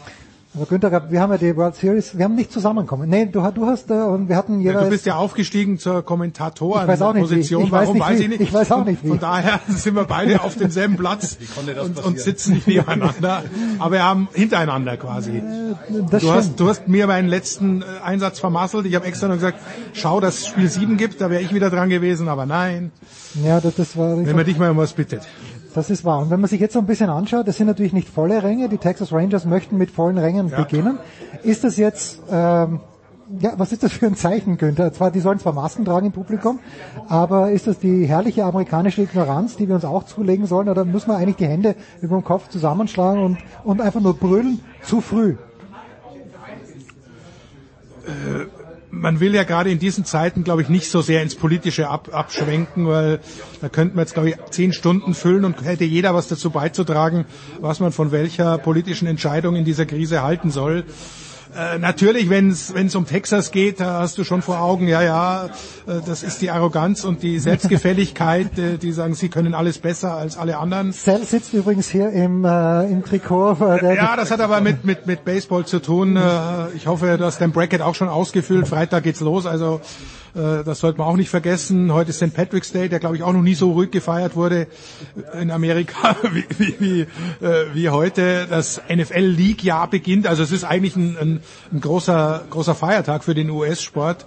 Aber zurück zum, äh, zum Thema Sit and Watch. Ich würde sagen, wir, wir schauen uns das an. Man kann aus solchen Dingen lernen, vor allem aus Fehlern lernt man. Ich hoffe, Sie machen keine. Ich hoffe natürlich, um Gottes Willen, dass es gut geht. Sie impfen ja wie verrückt, also es ist jetzt nicht so, dass da, da äh, dieselben Voraussetzungen herrschen wie bei uns. Trotzdem schaut man mit Sorge hin, ist ja klar. Aber Baseball wird auch in Texas im Freien gespielt hoffen wir mal, dass das alles gut geht und dass daraus die richtigen Lehren gezogen werden, wie es denn dann in, in absehbarer Zukunft auch woanders äh, weitergehen könnte. Uh, just a, a, comment. Yeah, they're not celebrating like normal, but not officially. Uh, there was already shots of Texas and Florida spring breakers, and of course this, the American stupidity. Yeah, you know, we don't really care about it, or we're not old enough. But, but yeah, this is the best time for sports. Like I said, spring training. Uh, we mentioned uh, Texas with March Madness, uh, St. Patrick's Day. People would go for lunch uh, on Thursday, Friday, uh, and if St. Patrick's fell on Thursday, Friday, you wouldn't see them again. So this is one of the best times of the year. Uh, it's a shame that we can't celebrate. Maybe next year. Maybe next year. Das ist das Motto und jetzt kommst du ins Spiel, Tom. Jetzt kommst du ins Spiel. Ja, komm ruhig her. Das ist das Motto und das hat ja lange gedauert bis 2016 äh, der Chicago Cubs und wir haben hier am Tisch zwei Sympathisanten der Chicago Cubs sehen und Sal ist nach allem, was ich weiß, äh, Sympathisant der New York Mets, die, glaube ich, äh, für viele Leute, für viele Leute ein Geheimfavorit sind. Äh, Tom, wie, wie viel hast du jetzt mitverfolgt vom Spring Training? Also ich schaue so ein bisschen bei Pittsburgh rein, die natürlich nichts gewinnen werden, aber die Cubs, äh, welche Erwartungen hast du an die Chicago Cubs? ich habe wie üblich keine Erwartungen an die Chicago Cubs. muss eigentlich dazu sagen, ich bin gut, man muss dazu sagen, es ist Spring Training. Ja, also ich bin durchaus angenehm überrascht, dass es offensichtlich einigermaßen gut läuft. Sie haben im Augenblick so einen, einen positiven Rekord sogar ähm, obwohl sie ja angeblich einen Pitching-Staff haben, der jenseits von Gut und Böse sein soll. Moment, ist er eher auf der guten oder eher auf der bösen Seite? Momentan ist es eher so auf der guten Seite. Also mhm. und dann ja, also die die Jungs, die im Feld spielen, die treffen im Moment relativ gut. Also Nico Hörner hat eine unglaubliche Quote im Moment. Ähm, ja, also wie gesagt, es ist Spring Training, aber es ist jetzt nicht so äh, schlecht, wie man befürchten musste wenn es dann letztendlich losgeht, ist es natürlich wie immer, dann wird sich das alles relativieren und vor allem, was das Pitching angeht, wird sich alles relativieren und dann wird man erstmal sehen, ob diese, diese Jungs, die da, die da zusammengekauft worden sind vom neuen General Manager, ob die dann was taugen oder nicht, keine Ahnung. Nur, nur, nur, noch 103 Jahre. Ja, sie haben natürlich, das Ding ist, sie haben natürlich ähm, Sie haben natürlich lauter äh, Pitcher, die auf Contact gehen. Also ist jetzt keiner, der irgendeinen Schlagmann da overpowert oder so mit irgendwelchen Wahnsinnswürfen äh, über 96, 97 bis an die 100 äh, Miles per Hour. Also das sind alles Pitcher, die auf Contact gehen. Das heißt, du brauchst eine gute Defensive. Die haben die Cups allerdings, muss man dazu sagen. Mal schauen. Keine Defense Ahnung. wins Championships. Ja, Defense wins Championships könnte. Wo ist denn für, für die Leute, die, äh, die, die sich denken, die Preseason im Football ist komplett für einen Kanal, wo ist der große Unterschied zum, zum Baseball aus deiner Sicht? Äh, Im Baseball musst du natürlich viel, viel äh, mehr deinen Rhythmus finden. Du musst, äh, musst die, die Pärchen finden. Pitcher, Catcher, wie passen die zusammen? Wer spielt Shortstop, First Base und so weiter? Es ist ja unglaubliches Timing. Das würde jetzt zu weit führen, das hier auszuführen. Äh, aber es geht ja wirklich manchmal ein, ein Schritt, ein halber Schritt in die falsche Richtung und das ganze äh, Play ist kaputt, äh, statt Double oder Triple Play plötzlich aus dem Base-Hit und so weiter. Also das ist wirklich, das, das müssen, müssen Mechanismen entstehen, dass es eben automatisch funktioniert. Das, da, das darf nicht aus der Situation herauskommen, so wie im Fußball zum Beispiel, dann schaue ich und dann passe ich, sondern du musst vorher wissen, wo steht mein Mitspieler, wo wirft der jetzt hin und so weiter. Und das musst du alles natürlich im realen Spielbetrieb üben üben und deshalb ist, ist, äh, ist dieses äh, Training und darum spielen die ja auch mit äh, voller Mannschaftsstärke, also spielen die, die, die Starter spielen halt, je nachdem wie lange um wirklich diesen Rhythmus zu finden, sich einzugrufen. Wechsel wissen wir auch alles im Baseball gang und gäbe, also da kommen ständig neue Spieler dazu und die müssen eingebunden werden. So, the New York Metropolitans, 1986. Wer erinnert sich nicht an Bill Buckner? Ja, leider. Ähm, die, die Red Sox mussten noch, mussten noch mehrere Jahrzehnte länger leiden. Die Mets haben einen neuen Owner, Steve Cohen, wenn ich richtig äh, das auf dem Zettel habe. Ähm, ist es neue Kultur oder was, was siehst du an, was ist an den Mets anders? Auch Erwartungen gab es ja viele. Es gab ja unter Bobby Valentine auch gute Jahre. Machen wir uns da nichts vor, aber was, was ist the, what's the expectation? Yeah. Well, first of all, um, after the Wilpons uh, lost all their money with uh, Madoff, uh, so the uh, the expectation is now we have money to compete with the Yankees, the Dodgers. Uh, so that's the expectation. But the culture, unfortunately, is the same. They stumbled out of the gate. You know, they they hired a coach that that sexually harassed uh, reporters. Um, uh, the, the, you know, the, the managers uh, was involved in the um, in, in all the scandals and everything, and and so you know uh, I equate the Mets uh, to the Yankees like uh, I just took a picture of uh, 1860 and and Bayern. You know, it's like uh, I know that 1860 hasn't won. I think the last uh, one of the last. Uh, um, uh, champion membership, a member of the championship team from 1860 is about to die, but you know they're still alive with the Mets. But um, we feel like the Mets uh, as as a young, way younger brother than the Yankees. Um, it's going to take a lot. You know, it's it's going to take a, a system. When I got into the Mets in '82, th- there was an expectation. They were building the program. They were, and that's how I got into baseball. And of course, I was a, a baseball fan. But as a Mets fan, I saw, okay, wow, they they have some good talent. They got Mookie Wilson. They brought back Tom Seaver in '83. Then they got Keith Hernandez. Then you can you can feel that momentum. It just feels like with the Mets, they got a good pitching staff. Then they get hurt, and then they're on to Tommy John. Then last year it was all about offense, great offense with Robinson Cano. Now they got Jose Lindor, but now Thor is on, uh, you know, still recovering. So it's like if they can get that all together, just like how the Dodgers did and the, how the Red Sox have and the Yankees have, just to get it all, at, you know, even the Cubs in 17, just get everything together. Or it was 16. 16, 16. If they can just get it all together once, just like how they did in the magical year of 86, but even those years, 86, 87, 88, they were competing just to be able to compete and, and it would be nice. Look, they made the World Series in 15. That was wonderful. And there were a few, you know, a, a few games away from really making it a series against the Royals. But that's just so far and few between that you know that it was kind of lucky. It wasn't, they had a great NLCS, they had a great uh, playoff to, uh, run, but in the World Series they fell flat. So it just, it would be nice to be consistently in the wild card race and finish it. So the expectation is, yeah, with money, can money solve everything? I think the, the Mets would be a wonderful case. Can money really solve everything? Das Gegenbeispiel, Günther haben wir gesehen, Tampa Bay, äh, die wenig Geld haben. Also es ist äh, kluge Planung und es ist aber auch Glück, oder? Da kann man gut so zusammenfassen. Aber es ist auch das Schöne am Baseball, dass du es ja wirklich, äh, du kannst es nicht vorhersagen. Die schlauen Menschen, natürlich wird all along, werden die Yankees irgendwann wieder gewinnen, auch wenn es jetzt ewig lang her ist. Das, aber von Jahr zu Jahr, ich meine, äh, Sal hat es gerade erwähnt, Kansas City, die Royals, das war ja, wer hätte, wenn du da Geld drauf gesetzt hätte und dann noch äh, World Series gegen die Mets, also die Quote, äh, müssen wir uns gar nicht überlegen. Und so kommt Jahr für Jahr kommt irgendein Team immer aus dem Nichts heraus, das nach oben schießt. Top-Favoriten, die straucheln. Äh, ich glaube, gut, die Dodgers wird es wahrscheinlich nicht erwischen, aber es gibt immer wieder Teams, die du klar, ja, ja, Playoffs und, und schauen wir mal, äh, wie weit die dann kommen, die eben nicht zusammenpassen.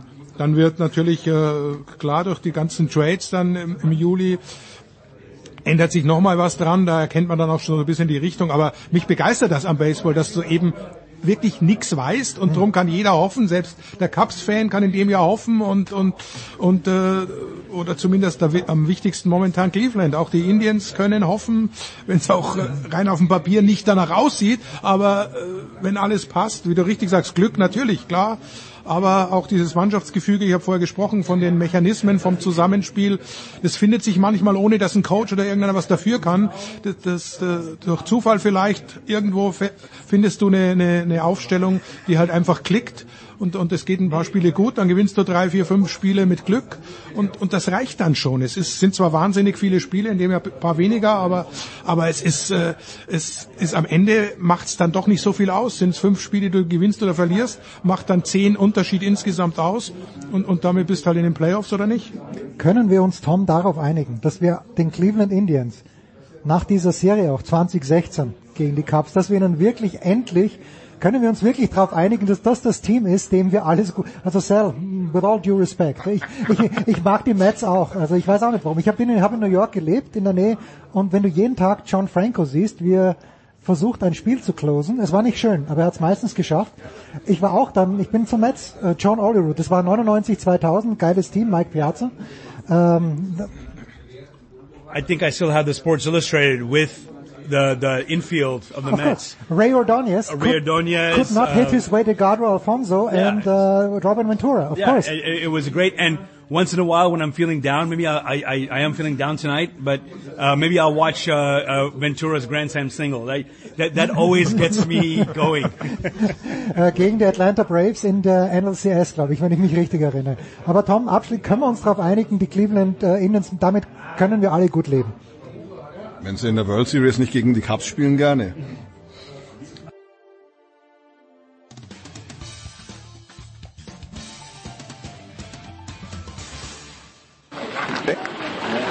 Hallo, hier ist Thomas Müller und Sie hören Sportradio 360.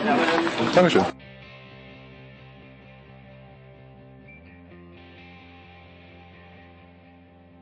So, jetzt äh, zauberhaft die Runde hier. Äh, Tom Heberlein ist am Start geblieben vom SED und äh, zwei Sky-Kollegen sind gekommen, die großen Tennisfans. Äh, Moritz Lang zum einen, mit dem ich im letzten Jahr eine Maschine zertrümmert habe in, in Rom, wenn du dich erinnern kannst. Äh, Moritz, wir haben doch dieses Gerät für die Schnellmitschreiber, haben wir außer außer Gefecht gesetzt. Wie heißt das nochmal? Diese Transkript. Äh, Das haben wir kaputt gemacht. äh, ich, ich, hat, ich, äh, ich hatte den Eindruck, ja. Ey, ganz ehrlich, ich, ich bewundere die Menschen, die das immer machen. Hallo übrigens, danke, dass wir da sein können. Schön, dass ihr da seid. Also eigentlich möchte ich ja darüber berichten. Eigentlich möchte ich gar nicht über Tennis sprechen, sondern ich möchte über die äh, Menschen sprechen, die äh, Steno auf der Maschine schreiben können. Kennst du das? Ja, ich kenne das. Ähm, und zwar wurde Tom, das Ende ja. der, die haben angefangen, die heißen ja ASAP, as soon as possible. Und die haben angefangen, Daher Ende der, Ende der 80er Jahre in New York das zu machen. Und da war immer ein Typ, der hat ausgeschaut wie so ein, wie so ein Figaro, so graue Haare, Schnurrbart, Schnurrbart so ein Spitzbart unten noch raus, der hatte, der hat den Laden geschmissen. Und die sind immer komplett, also die, die schreiben ja immer nur Silben, nicht einzelne Wörter. Und die sind immer komplett verzweifelt, wenn Monika Seelisch gekommen ist, weil Monika Seelisch so schnell geredet hat, dass die an ihre Grenzen gekommen sind. Da waren die immer völlig verzweifelt. Da mussten die tatsächlich hinterher immer noch das Band abhören, um das dann in Reinschrift zu bringen, weil das war abenteuerlich. Aber ja, ich kenne die und ich finde die total cool. ja, ich schaue da jedes Mal fasziniert zu. Kann mich kaum auf die Pressekonferenzen kon konzentrieren. Ja, das Geile ist ja wirklich ASAP. Du kriegst es zehn Minuten, wenn die Pressekonferenz vorbei ist, kriegst du es ausgedruckt oder, oder online kannst du es abrufen. Genau, ist wunderbar. Toller, toller Service und großartige Leute, die da auf diesen Dingen rumhacken. Jetzt pass mal auf, das kann mir Tom aber sagen, weil äh, du bist natürlich nicht nur bei Tennisveranstaltungen, ich erlebe das auf den Tennisveranstaltungen. Gibt es das überall oder hat es nur äh, der Tenniszirkus so etabliert, dass sie diese äh, Schreiber da haben? Die haben das damals bei den US Open eingeführt und das kam so gut an, dass die mittlerweile da eine richtige Firma draus Ja, gemacht aber was haben. ist aus den anderen Sportarten? Also du bist Nix. ja auch beim Fußball und Co. unterwegs. Skifahren, Skifahren nix, Gar also nix. die internationale Du Pressekonferenz. musst gibt's alles nicht. entweder selber mitschreiben oder mitschneiden und hinterher abtippen. Also sowas, muss ich ganz ehrlich sagen, ist einmalig auf diesem Planeten. Gut, dass wir die Einführung gemacht haben, beweist Tennis, ja, beste Sportart. Tennis beste Sportart. Und ich, ich muss jetzt den, den Paul, jetzt, einer, einer muss ja gearbeitet haben. Ich weiß nicht, ob Moritz heute gearbeitet hat und ob Tom, aber ja, ich sehe einen Nicken. Aber Paul hat die Nacht durchgemacht. So, und Paul, du hast äh, kommentiert einen Mann, der in letzter Zeit nicht viel Spaß am Tennisspielen gehabt hat, nämlich Benoit Paire. Und Benoit Paire äh, hat, hat das auch ausgeführt und hat äh, seine Gründe dargelegt. Und ich mittlerweile, also natürlich ein Spiel abschenken macht man nicht, äh, aber ich kann den Peer schon ein kleines bisschen verstehen. In Acapulco gibt's ja, glaube ich, Zuschauer. Was ich gesehen habe, vielleicht nicht volle Länge. Aber wenn du von den Australian Open, wo du vor Zuschauern gespielt hast, nach Rotterdam kommst und wenn du einen Strick dabei hast, dann überlegst du schon für zwei Minuten, ob du vielleicht äh, eine Schlaufe machen solltest. Wie, wie viel Empathie muss man für Benoit Peer haben, Paul? Ja, erstmal Servus in die Runde. Große Ehre. Servus, Paul. Servus. Und ja, ich habe auch eine Sympathie für Benoit Paire, weil erstens ist er mal irgendwie ein Typ, der natürlich eine Skandalnudel ist. Irgendwie hat er einen Pfeil im, im Kopf da oben drin. Aber der spielt so lässig. Also wie er der beschleunigen kann, was der auf der Rückhand machen kann und was der für Zaubershots hat, äh, finde ich, finde ich Hammer. Ist vielleicht sogar einer der besten Returnspieler überhaupt auf der Tour. Und er ist ein wahnsinnig emotionaler Typ. Das war schon immer so. Ich kann mich erinnern, da hat er so ein Popsternchen als Freundin gehabt. In Frankreich Ski, die hat mit ihm Schluss gemacht und dann hat er doch erstmal keine Kugel mehr getroffen. Hat verloren, verloren. Also war völlig neben der Kappe und ähm, immer schon nah am Wasser auch gebaut. Hat er mal ein Finale in Metz gegen Peter Gojovcik verloren und heult auf der Siegerehrung, weil er dieses 250er eben nicht gewonnen hat. Also der will's eigentlich, aber die Balance passt halt irgendwie bei dem nicht zusammen. Er kriegt diese Balance nicht, nicht hin. Kann mich an so viele kuriose Niederlagen und ähm, Szenen erinnern, wie er einen Schläger schmeißt nach drei Punkten. Jetzt, jetzt muss man wirklich sagen, das, was er jetzt, sich da jetzt geleistet hat in Buenos Buenos Aires. Aires, Ja. gegen Francisco Cerundolo, das war unterirdisch, das war ja widerlich, wirklich, weil er spuckte auf den Platz, spuckt auf diesen Abdruck, äh, war sicherlich eine schwierige, strittige Schiedsrichterentscheidung, aber er kriegt es dann nicht auf die Kette, dass er sich zusammennehmen kann. Auch gestern, also heute Nacht, gegen Tsitsipas, Tsitsipas war wieder so eine Situation, er wurde vermeintlich benachteiligt und dann, dann geht's, dann geht's dahin bei ihm. Andererseits ist es doch auch schön, wenn es solche Typen gibt. Richtig. Erstens da- mal, genau. wir hätten, wir hätten nichts, wir hätten weniger zu reden, weniger zu schreiben, weniger zu erzählen und vor allem, du musst es ja auch so sehen. Das ist doch letztendlich auch was, was Leute zu einer Sportart hinzieht. Solche extremen Typen, solche Typen, die, wie du sagst, einen Pfeil im Kopf haben, solche Typen, die halt mal aus der Art schlagen. Ob das jetzt immer toll ist oder nicht, das haben wir dahingestellt. Aber von solchen ja, von solchen Leuten lebt auch der Sport letztendlich, weil wenn du nur so reingewaschene, stromlinienförmige, Sprechblasen produzierende äh, Schönlinge hast, dann pff, das bringt uns alle nicht weiter. Das ist Fahrt, das ist langweilig. Äh, Leute, wir schaffen es jetzt schon von Hölzchen auf Stöckchen zu kommen. Ich äh, könnte wahrscheinlich jetzt schon, äh, mir, mir, schwirren so viele Themen im Kopf rum, weil wir jetzt über Per da hinzukommen. Also pass mal auf. A, vorneweg, ich mache mir minimal Sorgen auch um den guten Mann. Ich schätze seine Naja. Art, ich mag das trotzdem, aber er hat selber, glaube ich, schon häufiger mal betont, dass er psychisch durchaus auch labil ist und Probleme hat. Und ähm, ich es ist gut, dass er das ausspricht, dass er Probleme auch mit der Tour hat und dass ihm das alles nicht gefällt, aber ich hoffe, dass er es wieder auf die Kette kriegt, weil tatsächlich, ich, ich sehe ihm gerne zu, ich finde, der gehört dazu, ähm, aber äh, habe trotzdem die Sorge, dass es in die ganz falsche Richtung kippen wird. So, jetzt ähm, zu deiner Geschichte, Tom, absolut.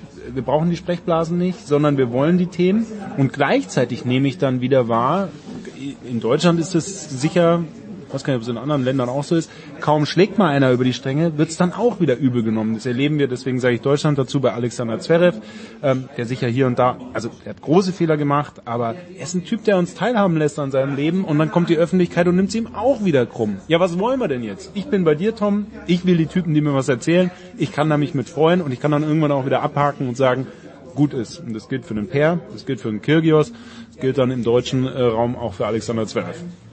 Ja, so eine, so, so eine Tennisszene, die ist halt auch letztendlich nichts anderes vielleicht als der Querschnitt der Gesellschaft. Und ich finde ich find, ich find es gut, wenn du Leute hast, über die du diskutierst. Du sprichst den Alex Zverev an, also ich will jetzt nicht sagen, mein Freund ist er nicht, aber das ist auch jemand, der durchaus für Kontroversen sorgt. Ob man das jetzt toll findet oder nicht, das sei mal dahingestellt.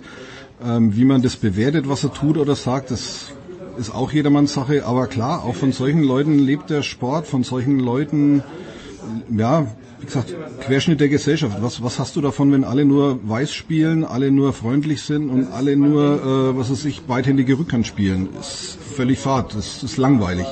Also, ich meine, ich mache alpinen Skirennsport äh, nebenher noch, da ist, es ist, da gibt's praktisch kaum Kontroversen, es sei denn, es ist irgendwann mal das Wetter schlecht und äh, die Piste bricht.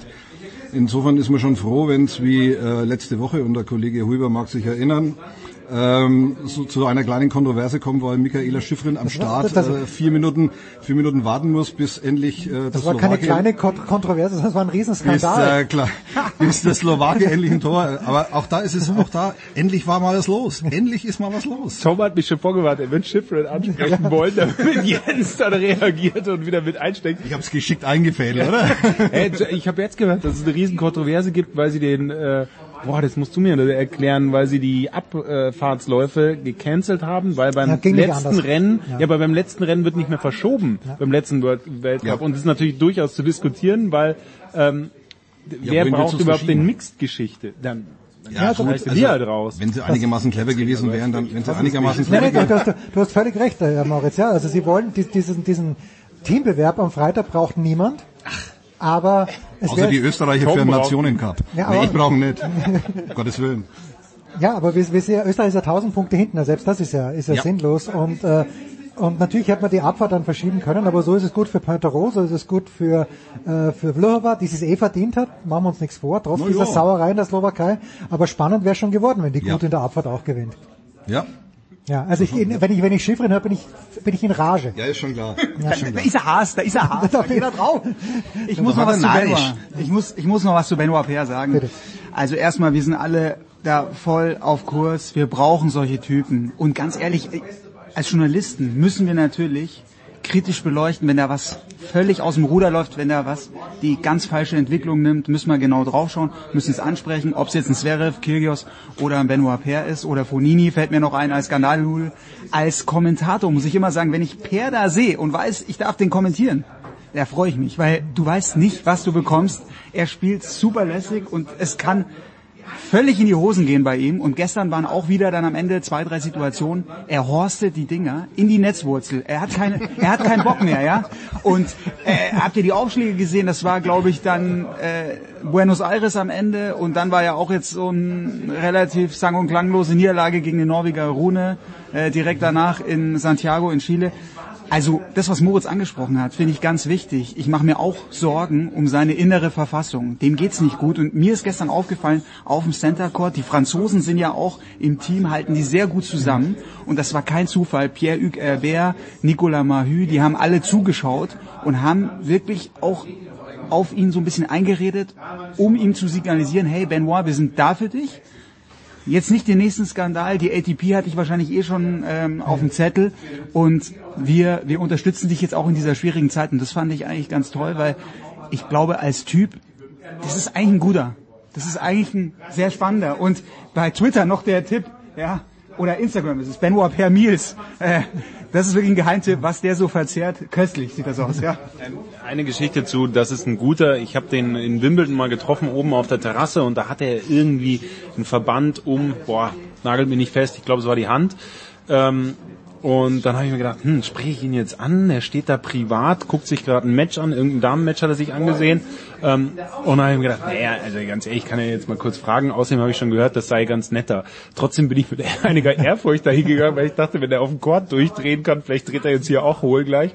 Dann hat er da angefangen, ich habe es auf Französisch versucht, dann hat er da angefangen mir zu erzählen, nö, nö, alles in Ordnung und super höflich, total nett. Also ist ein geiler Kerl, ähm, auch abseits des Platzes. Äh, deswegen hoffentlich findet er in die Spur und macht eine Weile weiter. Ich finde schon mal cool, dass er immer seinen, äh, seinen Kragen hoch, hochkrempelt. Es darf aber übrigens auch nur er. Ja. Aber es ist cool. Es ist cool. Nicht, nicht konform, wunderbar. Ja, da noch eine kleine Ergänzung. Ich glaube, er hat leider seinen Sponsor, ihr wisst schon, das Krokodil hat er verloren jetzt auch im, im Zuge dieser Skandale. Er hatte jetzt gestern ein No-Name-Shirt, Muscle-Shirt an, also nichts mehr mit Kragen. Es ist aber auch verdammt heiß in Acapulco, muss man sagen. Ja. Gut, der Franzose ist natürlich, wenn sich einer seiner Landsleute im Sport daneben benimmt, extrem empfindlich, wie Ja. wir spätestens seit der WM 2010 wissen oder aus diversen anderen Vorfällen. Da lässt der Franzose nicht mit sich handeln. Aber nur wenn es um den Franzosen geht, weil jetzt mal zu Skandalnudel, andere Skandale hat Novak Djokovic äh, auf jeden Fall auch schon beisteuern können in dieser wunderbaren Corona-Zeit, die wir alle so schätzen. Ähm, und da war das Krokodil ein bisschen nachsichtiger und äh, hat nicht reagiert. Dann kamen dann auf einmal auch Promo-Geschichten wieder raus, kurz nachdem äh, die Adria-Tour minimals daneben gelaufen ist. Er ist ein Franzose. Er ist, Der, ben, der Per ist ein Franzose und der Djokovic ist keiner. Und deswegen darf der Djokovic. Genau. Oh, ja gut, er ist auch noch Nummer eins nebenbei, aber ähm, nichtsdestotrotz schon auch interessant, dass sie dann ihn Ja. per fallen lassen und tatsächlich, ich glaube, der Djokovic hat genug äh, Skandale produziert und trotzdem, da, da bin ich schon, in- finde ich interessant, dass da die Sponsoren nicht schneller noch sagen, hey, Ja, aber du musst ja auch in, schau, schau mal, was, was war mit Sharapova? Nike hat äh, Sharapova die Stange gehalten. Nike hat Tiger Woods die Stange, gut, bei Woods ist ja klar, also das ist ja das beste Testimonial der Welt. Bei Sharapova hätte man sich vielleicht schon überlegen können, äh, aber das haben sie auch, sind sie dabei geblieben. Und äh, Djokovic, du weißt ja, ich bin kein Fan, weil meine Allianzen sind ganz klar in der Schweiz. Aber ich möchte Djokovic nicht mal unterstellen, dass auch hinter dieser beschissenen Adria-Tour nicht auch ein guter Gedanke war. Ich glaube nicht, dass er sich da bereichern wollte, weil das, er braucht keine Kohle. Auf gar keinen Fall, aber ich habe die Adria nur Tour nur angeführt als ein Beispiel. Da kann Ja. man noch andere äh, Sachen Ja. zusammen, wenn er hier irgendein Wässerchen für mehrere hundert Dollar, glaube ich, anpreist mit irgendeinem wahnsinnigen Guru. Also spätestens da muss ich dann aufstoßen, weil es trifft nun mal da dann auch falsche Leute, Leichtgläubige und äh, also da, da, da wird's mir dann ganz einfach zu viel. Auf jeden Ap- Apropos Muscle Shirt. Ähm, es gibt ja nur einen Spieler, den äh, Paul Häuser mehr liebt als Luca Pui und das ist Alexander Zverev. Ähm. Da, da, ganz, ganz tough. Der was? Mehr liebt als Luca Pui. Ja, ja. Also, ich habe viel Liebe zu geben. das ist ganz, ganz viel. Und, und Paul, äh, wir haben äh, Alexander Zverev ja gesehen mit Surfbrett in Acapulco. Auf Instagram hat er es, glaube ich, gepostet. Es müsste ungefähr zur gleichen Zeit gewesen sein, wo sein Kind auf die Welt kommt, äh, von dem er gesagt hat, dass es das wichtigste, der schönste Tag in seinem Leben ist, hat er am Strand verbracht. Also ungefähr, ich überspitze jetzt ein ganz kleines, ganz kleines bisschen. Aber ich habe heute auch ein Interview gesehen äh, mit- von Patrick Kühnen mit Alexander Zverev. Die haben ein bisschen gesprochen über BMW Open. Er scheint in einem guten Platz zu sein, an einem guten, und sagt dann aber in Rotterdam, dass er nicht mal einen Trainingssatz gewonnen hätte. Wie zerrissen ist die deutsche Nummer eins, Paul? Du verstehst ihn von allen Anwesenden hier vielleicht am besten. Also jetzt erstmal rein sportlich. Er hat jetzt in Acapulco, glaube ich, wesentlich bessere Bedingungen als in Ja, Rotterdam. und, und entschuldige, aber Alcaraz, das war mir klar, dass äh, der 17, dass, dass das nicht reicht. Der hat ein Spiel, das passt Zverev super gut. Gegen den kann er nicht verlieren. Jetzt du, Paul. Ja. Was ich da gesehen habe gegen Alcaraz, war am Anfang ein ganz starker 17-Jähriger, der richtig, richtig aufgedreht hat. Aber dann hat Zverev die Muskeln spielen lassen, vor allem super aufgeschlagen. Und das, was wir ja immer von ihm auch sehen wollen, was wir fordern, geh nach vorne, nicht zu passiv da hinten einigeln, das hat er beherzigt. Er war sau oft am Netz, ich glaube 16 Mal, 11 Mal davon den Punkt gemacht und der hat Volleys gespielt, wo man sich gedacht hat, wo kommt das denn jetzt her? In Rotterdam hat er gegen Alexander Bublik, äh, also die Volleys, die spiele ich auch so, würde ich jetzt mal Ja, sagen. also ein, zwei Vorhand, wo Das er hinten aus, rausgelegt ja. hat. Ui, Und gestern Half Volley Stop, butterweich, wunderschön, als wäre er Misha Zverev, ja, als hätte er irgendwie mal kurz den Zaubertrank vom Bruder ähm, sich runter auf Ex äh, gezogen. Nee, das war spielerisch richtig gut und ich glaube, natürlich ist jetzt auch die Auslosung nicht ganz schlecht. Jetzt spielt er gegen Laszlo Djere. Es kann in Acapulco auf jeden Fall weit gehen. Ich habe ein gutes Gefühl, er hat auch seine Familie komplett da. Ja, genau. Familie, Familie ist ein großer Begriff. Ja, Vorsicht. Dehnbar. Ist ein dehnbarer Begriff auch, ja. Vor allem Blutsverwandtschaft ist jetzt auch ausgeweitet. Ja, genau. Also, ja, da, über, über seine Vaterrolle kann ich nur spekulieren jetzt, wie da der Austausch Ja, ist. Ich hoffe ist ab und zu. hoffentlich äh, gut, hoffentlich gut, Ja, ja. genau, hoffentlich gut. Ähm, via FaceTime ähm, kann er, kann er, hat er auch schon ein bisschen Kontakt gehabt. Aber die Mama ist da, der Papa ist da, der Bruder ist da, sein Physio ist da. Dem geht's auf jeden Fall in Acapulco nicht schlecht. So, das ist mein Eindruck. Und in Miami, glaube ich, hat er auch dann demnächst richtig was vor. So, und das ist äh, die abschließende Tennisfrage. Moritz Miami, das erste Tausender des Jahres äh, und mittlerweile ist die Liste der Absagen fast länger als diejenigen, die, die teilnehmen. Dass Federer nicht spielt, okay, war mir klar. Nadal sagt ab, Rücken. Äh, Dominik spielt auch nicht. Äh, Wawrinka fährt nicht hin. Ähm, ich, man kann ja irgendwie jeden Einzelfall nachvollziehen, aber für den Tennissport finde ich das jetzt nicht, nicht wahnsinnig gut, weil äh, gerade jetzt, Dominik braucht die Kohle auch nicht. Warum auch? Hat jetzt auch nicht gut gespielt in Dubai gestern, wer es gesehen hat. Es war also sehr, sehr schlecht eigentlich. Und aber ich, ich finde es für den Tennissport äh, suboptimal. Wie, wie, wie gehst du damit um? Boah, das einzusortieren. Spielt Per? Benoit, äh, Ich glaub das schon, einzusortieren, ich glaub schon, ja. ich, äh, Weißt du, was lustig ist daran, ähm, weil es ja bei den kleineren Turnieren genau andersrum läuft. Die ganz dicken Fische sind auf den 250ern zu finden, ganz einfach deswegen, weil wir wenig Turniere in diesem Jahr wieder zu erwarten haben, leider, auch aufgrund der Corona-Pandemie. Deswegen sehen wir da starke Felder, auch bei den kleinen, in Anführungszeichen, Turnieren. Ja, und dann sowas. Aber wie du sagst, wahrscheinlich muss man es individuell betrachten. Also das äh, gab es schon immer, wird es auch immer geben. Äh, plus die Reiserei ist natürlich noch beschwerlicher und du sagst ja Domi vorneweg, ähm, natürlich kann sich da jeder überlegen, will ich da das ganze Prozedere mitmachen, rüberreisen, Stress und wieder zurück. Ich, ich denke, es wird individuell zu betrachten sein.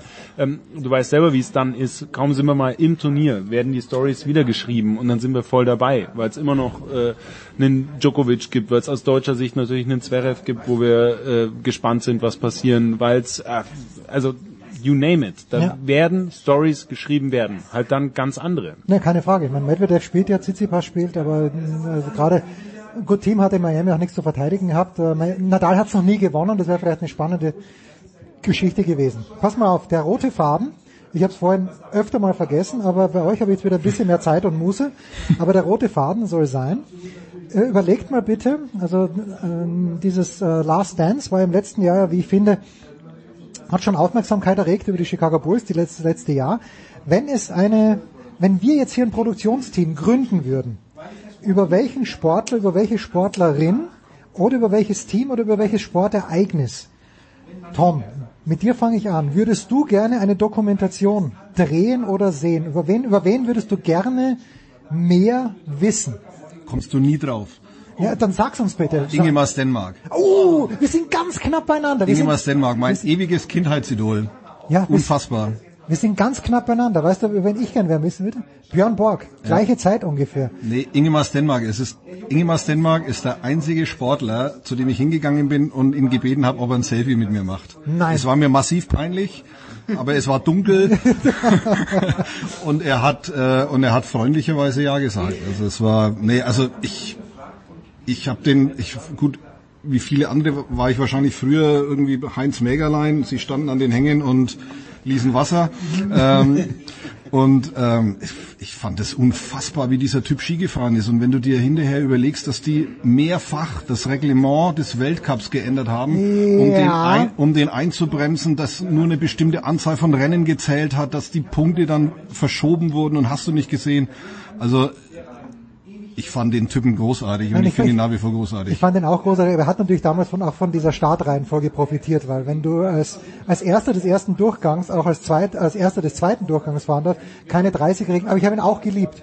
Und äh, von Stenmark weiß man gar nichts. Ich habe von Björn Borg, ich glaube 81 ein Buch geschenkt bekommen von meiner Großmutter. Ich habe das verschlungen, von vorn bis hinten, aber ich würde über Björn Borg gerne, vielleicht will ich es auch gar nicht, doch nicht wissen, was der alles getrieben hat mit McEnroe so, so teilweise. Aber okay, Ingemar Stenmark.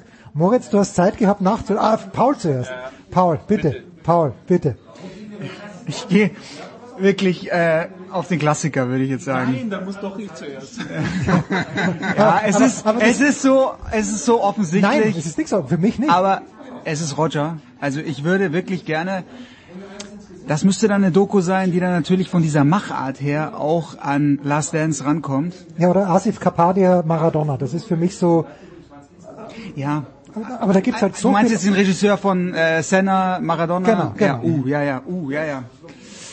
Also bei Federer, wenn man dann auch ein bisschen reinschauen darf in die Familie. Ich will dann auch natürlich ein bisschen sehen, wie, wie, wie macht er das mit vier Kids? Ja, ähm, wie ist dieser Staff unterwegs? Und Federer ist ja einer, der hat schon viel zu erzählen. Man kann dann natürlich diese Karriere, die er jetzt so gigantisch ist und, und sich schon so lange zieht, da könnte man wunderbar auch dann Parallelen und, und Zeitzeugen mit reinnehmen, gegen wen der alles schon gespielt hat. Die ganz, die ganz Alten und dann jetzt eben die Jungen. Wie es für die Jungen ist, das wird mich wahnsinnig interessieren. So diese Abschnitte und natürlich ganz wichtiger Bestandteil ist dann immer die Rivalität. Rivalität mit Nadal, wie sie gewachsen ist und vor allem auch dann natürlich dieses schwierige Spannungsverhältnis mit, mit Djokovic. Also, ich würde es mir reinziehen. Und So. zwar kräftig. Würde, ich, würde ich anschauen, auf Ja. jeden Fall. Ja, so und äh, eine letzte Frage an Paul zuerst noch kurz. Gegen wen hat Federer Olympia 2000 in Sydney verloren? Halbfinale? Nee, nee, nee, war gar nicht Halbfinale. Nee, Tommy Haas. Was? Nee. Finale, sagt er. Nee, nee, äh, Nee, 2000 Olympia. Olympia, ja. Er, er holt keine Medaille. Hat ne? keine er, Medaille, ja. Oh, jetzt mal, ein Franzose? Ja. Was ein Franzose? Ähm, nicht Grosjean? Nein, Nee. das, das war ein geiler Name, aber der hat davor und danach nie mehr was gewonnen. Ich weiß gar nicht, warum der bei Olympia war. Und er hat, hat er das Spiel um Bronze gegen ihn verloren? Ich glaube, er hat das Spiel in Bronze verloren, weil Haas hatte das Finale gegen Kafelnikov verloren, wenn ich mich Und richtig wen, erinnere. ich glaube, er ist gegen, er ist gegen Haas aber ausgeschieden im Ich glaube ja, ja. ja. Und das hat er das Bronzemedaillspiel, glaube ich, gegen Arnaud Di Pascale Ja, verloren. so, der war's. Ja. Großartig. Moritz. Ja, scheiße. Und er lernt seine Frau dann kennen. Er lernt Ja, genau. Frau dort kennen und lieben im Olympischen Dorf. Ja. Äh, Kacke. Ja. Jetzt kann ich nichts mehr sagen. Ja, ist okay. ähm, weil das Ding ist, äh, du hast gesagt, also deine Prämisse war, Jens, äh, wir gründen eine Ja. Produktionsfirma. Und das ja. würde ja beinhalten, wir dürfen mit diesen Menschen dann auch drehen. Ja, Und oh, blöderweise komme ich dann auch auf Roger Federer. Weil ähm, ich will was abhaben von dem, was, was er zu erzählen hat. Und ähm, ich durfte ein, zwei, zwölf Interviews mit ihm machen und jedes Mal wieder hat er mir was zu erzählen gehabt. Er ist ein großartiger Typ einfach. Keine Sprechblase. Nein, niemals. Egal was du fragst, da, da kommt was. Und ähm, der, es ist unglaublich. Ich will gar nicht über die Karriere reden. Ich will auch nicht über äh, Nadal, das haben wir alle schon gehört. Die, die, die kenne ich. Sondern, wie du gesagt hast, Paul, Familie. Ich will, ich will Mirka hören. Ich will hören, wie ist es mit diesen Menschen zusammenzuleben? Und das ist ja dann die Doku, dass er nicht selber erzählt, sondern wir treffen dann Mirka und die erzählt uns auch nochmal was über die vier Kinder und dass sie es nämlich tatsächlich vielleicht, wie er erzählt, immer tragen oder manchmal auch nicht. Keine Ahnung. All sowas. Ähm, ich will äh, Abgründe von ihm kennenlernen. Äh, wir haben jetzt alle ge- gelernt, dass er 10.000 Firmen sich hat schützen lassen. Ich weiß nicht, ob ihr den tollen Artikel, ich, war er von Gerald in der Süddeutschen gelesen habt? Ich weiß es nicht. Er hat sich ganz viele Namen schützen lassen, schon in weiser Voraussicht, dass Roger halt einfach funktioniert, die Marke. Also ich finde, es hat auch einen dunklen Touch. Dieses, äh, ich, ich hole noch mehr raus, wo gar nichts mehr auszuquetschen ist. Ich will auch darüber Bescheid wissen.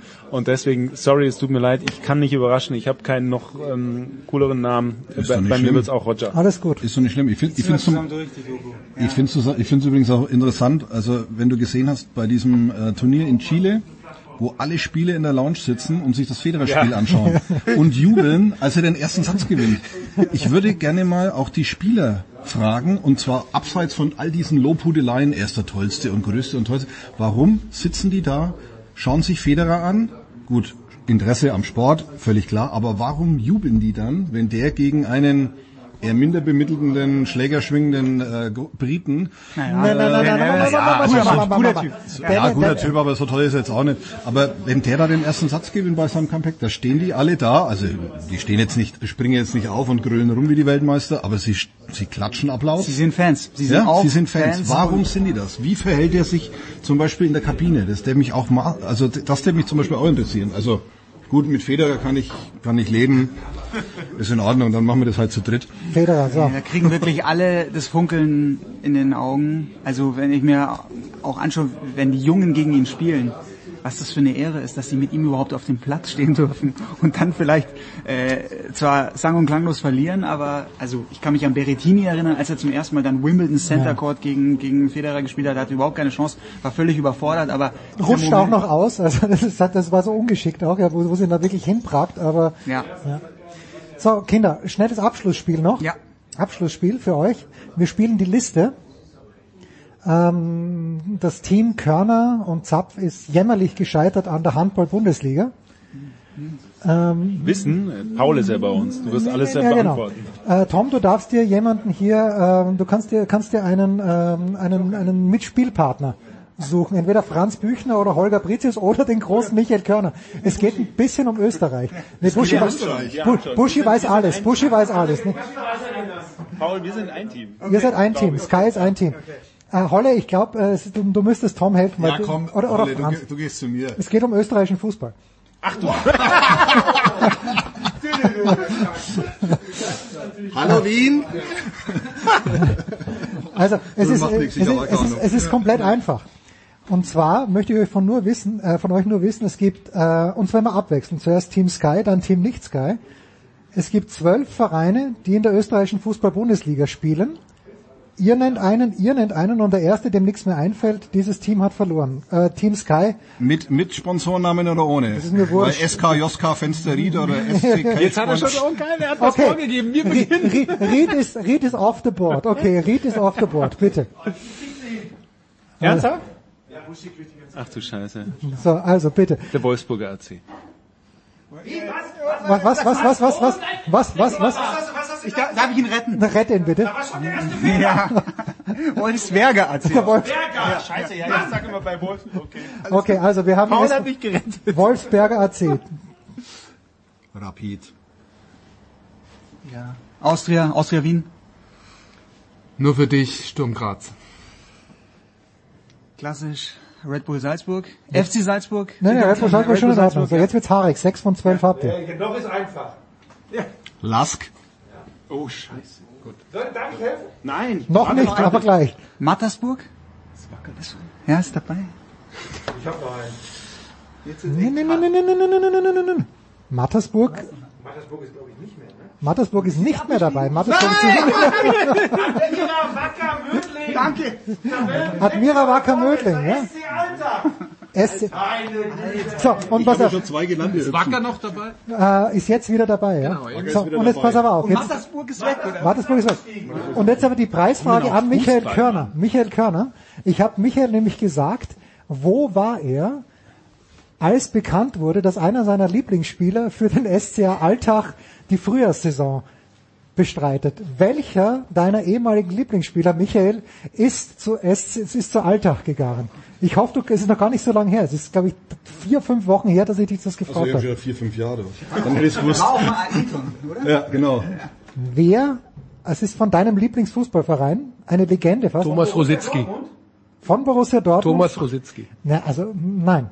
Thomas Rositzky spielt ja seit fünf Das war, nein, vor ein paar Wochen. Was weiß denn ich? Vielleicht kann es sein, dass er mit 42 noch mal anfängt zu doch mal spielen. nach, warte, warte. Ich Buschi weiß es, Buschi weiß es. Ja, Moment, Moment, Moment. warte. Nein, wenn Und Busch zwar eine könnte Idee Ich hat, mir vorstellen, das könnte Neffen Subotic sein. Ja. Genau. Unfassbar.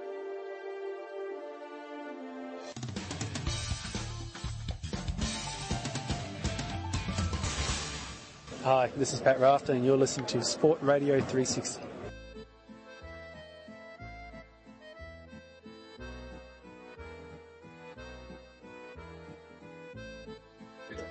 So, es ist ein bisschen eine andere Besetzung jetzt. Wir sind einen Tag später, und, aber die Freude ist immer noch gleich groß. Es ist im Studio angekommen. Zum einen Alexander Wölfing, langjähriger Freund unserer Show, wenn ich das sagen darf. Alex, dein genauer Titel ist nochmal welcher bei äh, Pro7 Sat1 Randsport überhaupt? CVD RAN Motorsport. CVD, warte, warte, warte, warte, ich muss dich nochmal aufmachen. So, Jetzt bitte, nochmal bitte. CVD RAN. Das ist äh, ganz, ganz großartig. Und ich freue mich immer, wenn wir eine Torwartkrise haben, dass äh, in, Ma in Malburg der beste Torwart, den ich persönlich kenne, den Weg zu uns gefunden hat. Das ist der fantastische Kai Dittmann. Guten Morgen, lieber Kai. Ich freue. Ganz, ganz, ganz ausgezeichnet. Also, wir machen dort weiter, wo wir gestern aufgehört haben, aber zwischenzeitlich hat sich der UEFA-Präsident geäußert. Alexander Seferin, wie mir Kai gerade gesagt hat, so spricht man ihn aus, mit dem zarten, aber wohlwollenden Hinweis, dass eigentlich Europameisterschaftsspiele ohne Zuschauer keinen Spaß machen. So, ist, grundsätzlich stimmen wir, glaube ich, dem zu. Aber Kai, das wird natürlich bedeuten, dass es in München schwierig werden könnte. A, was denkst du dir, wenn der UEFA-Präsident sowas sagt? B, wie sehr in Stein gemeißelt siehst du sowas schon? Ich frage mich, äh, übt die UEFA einfach mal Druck aus. Wenn man guckt, was sie bei der Champions League machen und sagen, hier, ihr müsst eure Heimspiele übrigens zu Hause ausführen und wenn ihr das nicht tut, dann müsst ihr eine Strafe bezahlen. Cool. Als ob, äh, keine Ahnung, die alle äh, Budapest-Gäste äh, für die Pandemie verantwortlich sind. Das kriege ich nicht hin. Und die andere Geschichte, das ist mir ehrlich gesagt ein bisschen zu platt. Also nur zu sagen, ah, ich vermisse die Fans, du hast es gerade das tun wir übrigens auch dass wir die Fans vermissen, aber dann die Verantwortung komplett weiterzuschieben. Seht zu, dass ihr euer äh, Hygienekonzept in der Stadt und im Land so hinbekommt, dass wieder Zuschauer ranbekommen. Das finde ich unfassbar. Ich hätte mir gewünscht, dass er sagt, wir tun alles, ja, um mit Zuschauern zu spielen und werden von Seiten der UEFA alles versuchen, um es eben möglich zu machen, die ganze Geschichte. Aber die Verantwortung komplett weiterzuschieben und möglicherweise noch mit Androhung von horrenden Strafsummen oder Entzug nicht nur der Liebe, sondern auch des Stadions, das zu machen, das halte ich für ungewöhnlich. ich habe den, den, den Seferin Alex eigentlich immer so als einigermaßen, in diesen ganzen Klüngel an Funktionären, die ich nicht mag, dünkte er mich immer noch als jemand, der einigermaßen vernünftig ist. Ist das jetzt einfach nur ein Lobbyist, der für seine, äh, für seine Klientel etwas zu erreichen versucht? Ja, also er ist natürlich in so ein Amt kommst du nicht oder so einen Job hast du nicht, äh, wenn du 100% anders wärst als alle oder viele andere, die in diesem äh, Bereich arbeiten. Insofern war dein erster Ansatz wahrscheinlich ein bisschen zu idealistisch äh, getrieben. Ähm, wie Kai schon sagt, der macht sich natürlich brutal einfach. Äh, ich habe ja mit, oder wie wir alle, Gottes Willen, mit Hygienekonzepten und mit Zuschauern Sportarten und ohne Zuschauer Sportarten immer zu tun. Äh, in meinem Kopf geht diese, diese Grenzgeschichten nach dem Motto, in Budapest geht's, in Mallorca äh, geht's, geht's nicht, obwohl die Inzidenzzahlen im Zweifel ganz andere sind. Ich bin da noch relativ simpel. Also ich glaube, das geht entweder ganz oder es geht gar nicht. Und dann gibt's in keinem Stadion Zuschauer, weil alles andere, glaube ich, echt nicht vermittelbar ist. Äh, Stand jetzt und wahrscheinlich auch in drei Monaten leider. 10.37 Uhr auch verschossen. So, das Organisatorische ähm, ist das, das eine. Kai, deine Glaskugel, manchmal ist sie milchig, manchmal ist sie glasklar. Boris Johnson hat ja vor kurzem schon gesagt, komm, lass alles bei uns spielen. Natürlich ein alter Populist, wie er ist. Aber, aber deine Glaskugel, äh, ich würde es gar nicht ausschließen, dass wir am Ende des Tages, wenn immer mehr Länder wegfallen, dass wir dann sagen, okay, dann spielen wir halt alles in Großbritannien. Siehst du das auch irgendwo ganz weit hinten, diese Möglichkeit? Ja, das ist so verschwommen, dass ich jetzt nicht glasklar Großbritannien sehe, aber ich könnte mir schon vorstellen, dass die irgendwann sagen, okay, wir machen das genau so, wir suchen uns natürlich eine Stadt oder eine Region, wo du drei, vier, fünf Stadien hast, damit du nicht alles in einem machen musst, dann kommt der, der Platzfahrt ins Rotieren, aber darauf wird es hinauslaufen. Ja, dass du irgendjemanden hast, der dir mehr oder weniger glaubhaft versichern kann, bei uns sind die Inzidenzwerte zumindest in diesen drei Wochen der Europameisterschaft extrem niedrig, ja, vorher waren sie hoch und hinterher sind sie wieder hoch, aber es passt einfach total rein. Und dann machst du die ganze Geschichte genau so, weil ich, ich glaube auch bei Zifferin ist es so, der geht natürlich erstmal ganz oben ran und guckt mal, was so an, Redaktion, äh, an Reaktionen zurückkommt bei der ganzen Geschichte. Und der kann ja immer noch zurückrudern und sagen, ja, okay, und alles, alles schwierig. Nur er pumpt erstmal ordentlich Druck auf, guckt man, dass die Leute alle arbeiten, weil das natürlich auch eine, eine riesen TV, äh, eine riesen Geldgeschichte ist. Und ähm, du musst gucken, dass die Leute alles möglich machen, was eben möglich ist. Die Nummer mit, wir machen das an einem Ort, halte ich für das im Moment wahrscheinlichste. Aber wir sind in Zeiten einer Pandemie und der Moment, in dem ich irgendwas für wahrscheinlich halte, ist oft nicht länger als fünf Minuten. Und wenn wir jetzt sehen, bei der Leichtathletik äh, glaube ich, die in Polen stattfand, sind ja, glaube ich, 49 deutsche Athleten und Betreuer hingefahren und sieben davon sind positiv zurückgekommen. Also es ist, äh, es, es kündigt sich ganz, ganz Großes an.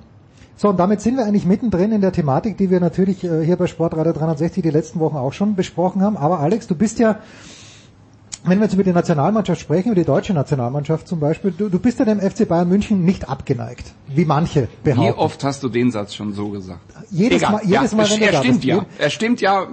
So, und mein Schwager ist das auch. Und ich habe meinem Schwager, mein Schwager fragt mich am Samstag also, ja, wer wird denn der neue Teamchef? Und ich gesagt, na, so humorlos wie der DFB ist, könnte ich mir durchaus äh, Stefan Kunz vorstellen. Ich glaube aber, dass es Hansi Flick werden wird. Warum?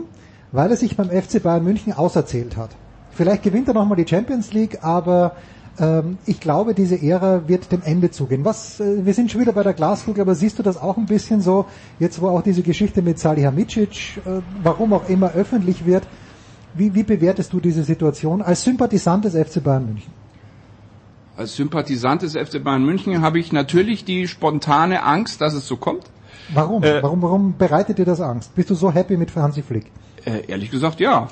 Also sowohl den, den Fußball kann man sich A sehr gut angucken, B merkt man ja, dass diese Gesamtverbindung Trainer, Mannschaft äh, so eindeutig funktioniert, wie es ja ewig nicht funktioniert hat, wie es vielleicht unter Jupp Heynckes funktioniert hat. Ähm, das wirkt so ja ehrlich und und äh, äh, emotional positiv, äh, was den kompletten Kader betrifft, dass ich da äh, natürlich als Fan sage, bitte den Status quo natürlich erhalten. Ähm, ich halte ihn für modern und schlau genug, auch genauso ja bei zukünftigen Transfers, Gottes Willen, auch äh, eine schlaue langfristige Planung hinzukriegen. Ich glaube aber auch, äh, dass es für ihn ein, ein total interessante Aufgabe natürlich ist. Ich meine, es ist für alle Beteiligten wäre es eine sehr ein sehr einfacher Weg und das meine ich nicht negativ. Der DFB weiß, was er kriegt. Äh, Hansi Flick kennt äh, Strukturen, Spieler, der, der, der kennt solche Turniere, der kennt den Druck.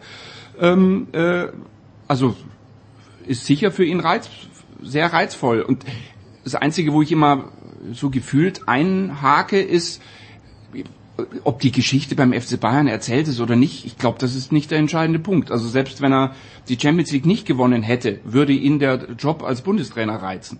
Das ja, Ähm, aber ich meine, und- hat er denn, vielleicht hat er den Bayern ja wirklich schon alles gegeben, was er konnte.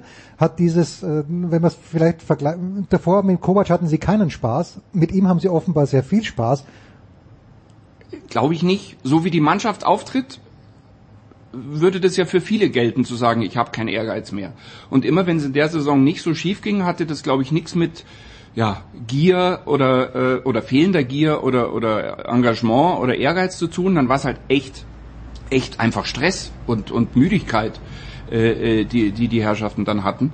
Ähm, neben Ausrutschern, die es Gottes Willen immer wieder gibt. Aber also dieses so, und wir wollen jetzt noch zwei, zwei Jahre, bis sicher der nächste Umbruch kommt, eine, eine Ära prägen und alles gewinnen, was nicht bei drei auf dem Baum ist, das traue ich ihnen immer noch, also der Mannschaft zu und das traue ich Hansi Flick auch zu. So lange ist er noch nicht Cheftrainer von einem Bundesligisten Woche für Woche, als dass er den Ehrgeiz, das war nicht ein Jahr in Corona-Zeiten und wir hatten einen Bombenkader, sondern ich, den Ehrgeiz hat er sicher. Aber ich, wie gesagt, ich kann mir das sehr gut vorstellen, dass es so kommt, weil es für viele ein einfacher Weg ist und am Ende, wenn Hansi jetzt sagt, ich will da, also intern natürlich, ich will das machen, dann wird es, glaube ich, schwierig, es zu verhindern.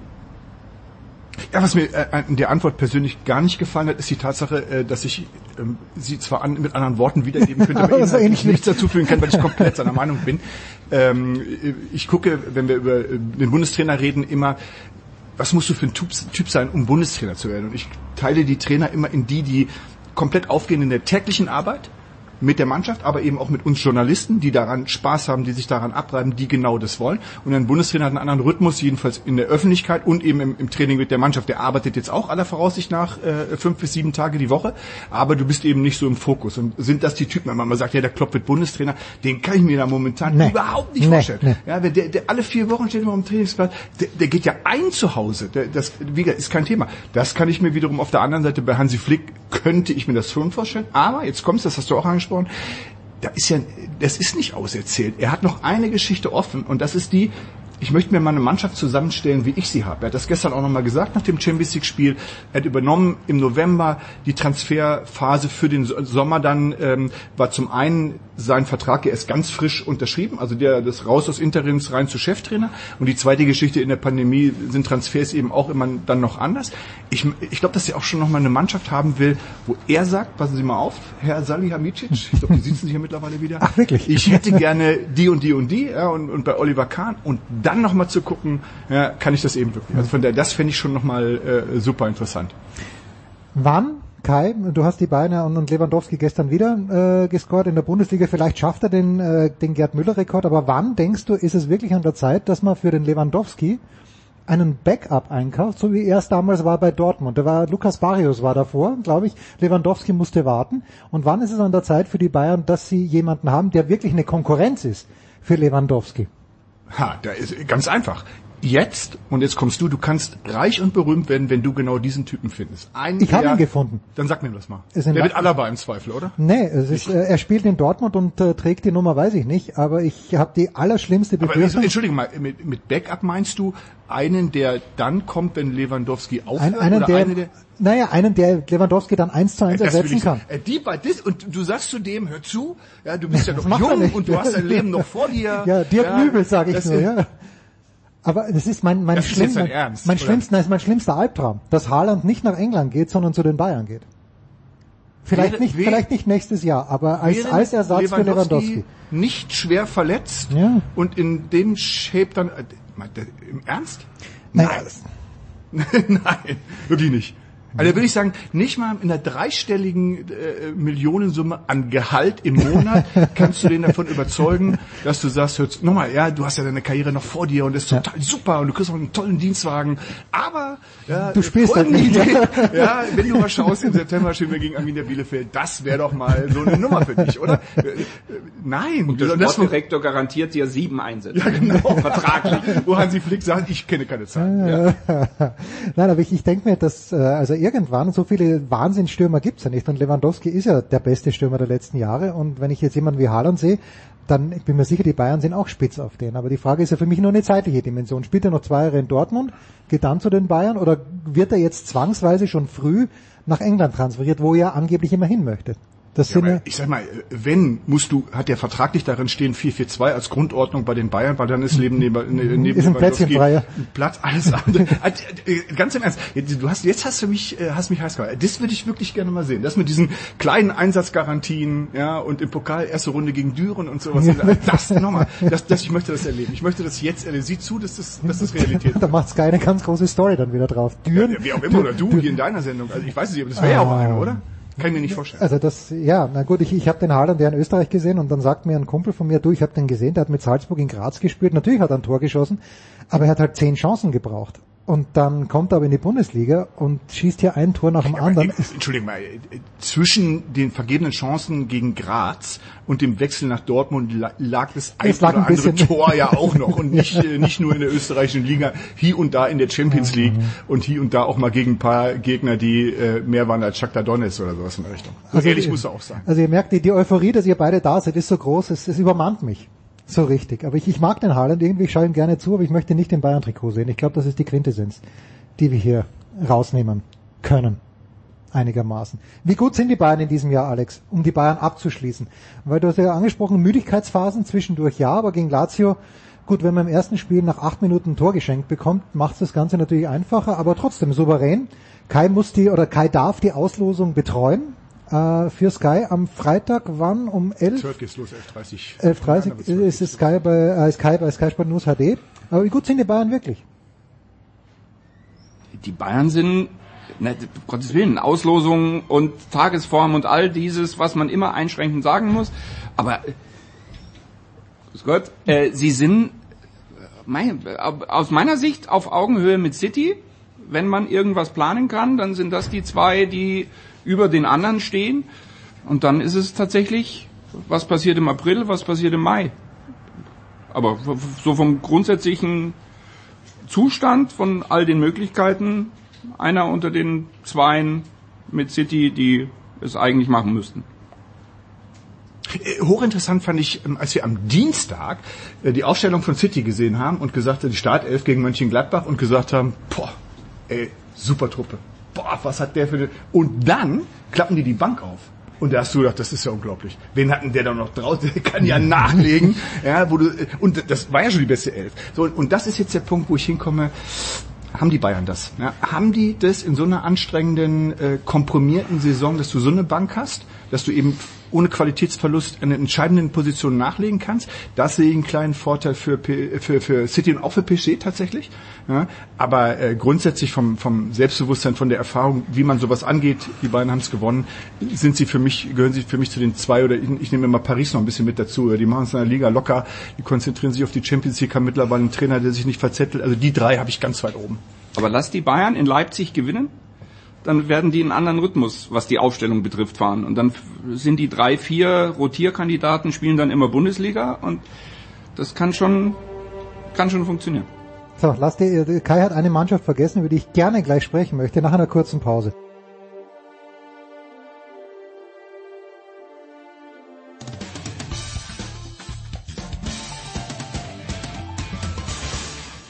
Grüß euch, das ist die Niki Schmidhofer und ihr hört Sportradio 360.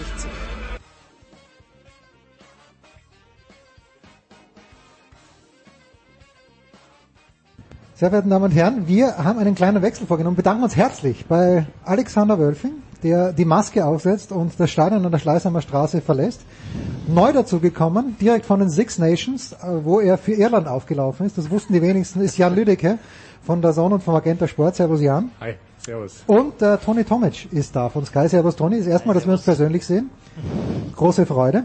Wir haben vorhin ein bisschen die Contender für die ähm, Champions League aufgezählt und Kai hat aus meiner Sicht eine Mannschaft vergessen, die von sich selbst sagt oder der Trainer sagt, gegen uns mag keiner spielen. Und die hat gestern Abend gegen Atletico Madrid 2-0 gewonnen. FC Chelsea. Alex sagt noch, PSG hat keinen, oder hast du es gesagt? PSG hat keinen Trainer mehr, der sich verzettelt. Ich mag den Tuchel sehr gern auch als Trainer. Wie gut ist Chelsea in diesem Jahr mit Thomas Tuchel in der Champions League? Ja gut, erstmal muss ich sagen, ich mag Tuchel auch als Trainer gerne und äh, der erste Impact, den äh, Tuchel hatte, ist ein sehr großer. Ich finde, diese Mannschaft ähm, hat zum Favoritenkreis vor der Saison für mich sowieso gezählt, wobei ich sie ähm, aufgrund ihrer Jugend jetzt nicht zum absoluten Favoritenkreis äh, für die englische Meisterschaft ähm, dazu gezählt habe. Letztlich hat sich das jetzt so entwickelt, wie sich entwickelt hat in der in der Premier League. Aber äh, auf der einen Seite ist wohl wahr, dass keiner gegen Chelsea momentan spielen möchte, weil sie halt einfach schwer zu knacken sind. Sie waren mitunter in der Saison auch schwer zu knacken, aber Frank Lampard hat halt irgendwann mal den Plot verloren. Und ähm, mit Tuchel ist halt eine klare Linie reingekommen. Und äh, letztendlich glaube ich schon, dass Tuchel äh, taktisch etwas versierter agiert als Trainer als ähm, Frank Lampard und dieser Mannschaft nochmal zusätzlich so ein paar Hints und, und, und Tricks mitgegeben hat und noch ein bisschen mehr rausgeholt hat. Sie sind jetzt offensiv nicht so äh, durchschlagskräftig, wie äh, manche andere Mannschaft in Europa oder in England, aber solange du gegen sie kein Tor schießt, kannst du natürlich auch das Spiel nicht gewinnen. War das denn, Kai, bei Dortmund auch so? Ich kann mich nicht mehr erinnern, dass, dass die keine Tore bekommen haben. Oder ist das, ist das dem Umstand geschuldet, äh, den Toni gerade anspricht, dass vielleicht, aber du hast ja gute Offensivspieler bei Chelsea, mit Werner, mit Giroud, mit äh, äh, Hudson O'Doy, äh, und jetzt habe ich sicherlich jemanden vergessen, noch zwei, drei Leute. Aber hat der Tuchel bei Dortmund auch so spielen lassen oder ist er jetzt einfach nach, nach London gegangen und gesagt, okay, zuerst muss ich mal die Defensive stabilisieren? ohne es wirklich äh, ganz exakt beurteilen zu können, glaube ich, dass er unfassbar viel gelernt hat bei seinen Stationen vorher, nämlich sich nicht, dicke Hintern sollte man jetzt ja nicht sagen, komplett auf eine Mannschaft draufzusetzen und sie mit dem sie von dem zu überzeugen, was man selber, ich, ich hätte jetzt quälen als, als äh, Ausdruck genommen, sondern die Analyse war, glaube ich, sehr, sehr cool. Zu gucken, was hat unter Lampard nicht funktioniert, weil wenn du dir den Kader durchliest, sagst du, du brauchst eigentlich keinen Trainer. Ja, die sind halt echt gut. Da haben, hinten haben die richtig gute Leute, die haben mittlerweile einen Torwart, das ist ja auch mal äh, so eine Geschichte, die haben ein, ein Mittelfeld, wo du hin und her äh, switchen kannst, wo die Leute unglaublich gut Fußball spielen können, aber eben auch mit ein paar Leuten, die äh, defensiv das unglaublich gut machen. Und du hast die Offensive, hast du angesprochen, super äh, seit dem Sommer ja mit den zwei Bundesliga-Transfers eben nochmal. Ich glaube, dass er gelernt hat, eben zu gucken, wo fehlt es bei denen. Und gar nicht so viel, das, das, deswegen war unser Verzetteln da äh, nicht deplatziert, die Nummer, sondern eben echt sagt, ich, ich gucke, dass ich erstmal die Stärken von denen nehme, dass ich mir auch angucke, über wen kann ich eigentlich was sagen. Weil ich meine, Timo Werner, ja, öffentlich, hörbar beim Spiel und danach eben auch medial mal, ähm, ich sag mal, in ein Koordinatensystem zu pressen, machen jetzt auch nicht viele. Erst recht nicht, wenn sie eben gerade da sind. Aber ich glaube, er unfassbar viel gelernt hat, eben auch genau weiß, ich baue das Schritt für Schritt auf, die ganze Nummer. Und jetzt bekomme ich dann halt so langsam Angst, weil der ist, wie Toni sagt, nicht zu schlagen. Und wenn du im ersten Schritt schon nicht zu schlagen bist, dann, dann bin ich jetzt noch, gib mir noch zwei Wochen Zeit, bitte, äh, dann nehme ich sie zu meinem Ja, Favoritenkreis, dann hast du mich überzeugt und sie halten Einzug in meinen äh, Favoritenkreis. Toni, jetzt hat aber Hakim Ziyech hat er, glaube ich, ein bisschen was ins Stammbuch geschrieben, gestern oder vorgestern. Da brauchen das die Profifußballer, dass sie auch öffentlich vielleicht mal ein kleines bisschen den Hinweis bekommen. Macht's was draus, Burschen. Prinzipiell bin ich der Meinung, dass keiner von den drei, vier, bis auf, sagen wir mal, Mason Mount, äh, noch seine komplette, sein komplettes Können abgerufen hat ähm, vorne. Wir haben jetzt gerade eben über diese zwei äh, Transfers aus der Bundesliga gesprochen. Das sind zwei junge Kerle, die sich erstmal an die Liga gewöhnen müssen und auch erstmal an die Gangart und vor allem auch an diese Intensität der Liga. Und ich glaube schon auch, dass sie intelligent, ge- also spielerisch intelligent genug sind, letztlich ähm, dort Fuß zu fassen. Hakim Ziyech ist ein außergewöhnlicher Spieler. Darüber brauchen wir ähm, nicht sprechen. Er hat mit Ajax ja eh schon bewiesen, dass er auf ganz höchstem Level spielen kann. Und das Problem bei ihm ist halt einfach, dass er jetzt, glaube ich, nicht so richtig in den Rhythmus reinkommt, weil er halt oft verletzt war. Aber ähm, seine Qualitäten, wenn er gespielt hat und zum Beispiel gestern jetzt auch, sind sofort sichtbar. Also Mhm. was er dieser Mannschaft bringen kann. Und es ist halt einfach Durchschlagskraft und Tiefe. Und das ist, glaube ich, das, was Thomas Tuchel gerade im Angriffsspiel nochmal versucht zu perfektionieren, weil er sagt, ich brauche diese vertikale Spielweise und die kann ich letztendlich nur durch schnelle Jungs wie Ziyech, wie Hudson Odoi oder wie auch Werner erzielen. Aber er ist variabel. Also Tuchel ist jetzt keiner, der sich festlegt auf einen, zum Beispiel auf Oli Giroud vorne als Neuner, Hm. sondern er kann auch sagen, ich spiele jetzt mit Havertz, einer, der intelligent genug ist, in die, in die Räume reinzustoßen und vorne dann quasi als falsche Neun, was er ja auch bei Leverkusen gespielt hat, auch zu agieren. Tja, das ist die große Frage. Äh, wir kommen gleich zu dir, Jan, aber die große Frage, Herr Kai. Ich mach das wie mit. ja, ja, äh, ja, Kai Havertz. Ich, äh, ich, ich weiß ja, also äh, wir haben, glaube ich, nicht über ihn gesprochen, aber in der Big Show äh, Leute, die ihn wirklich oft gesehen haben, Leverkusen haben ganz, ganz früh schon von ihm wahnsinnig, wahnsinnig geschwärmt.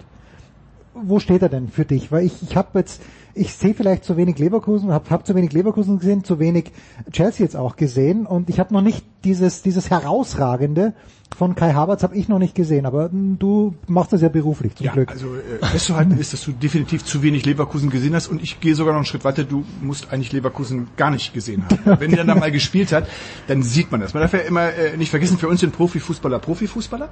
Ähm, wir gucken dienstlich hier und da aufs, aufs Geburtsdatum.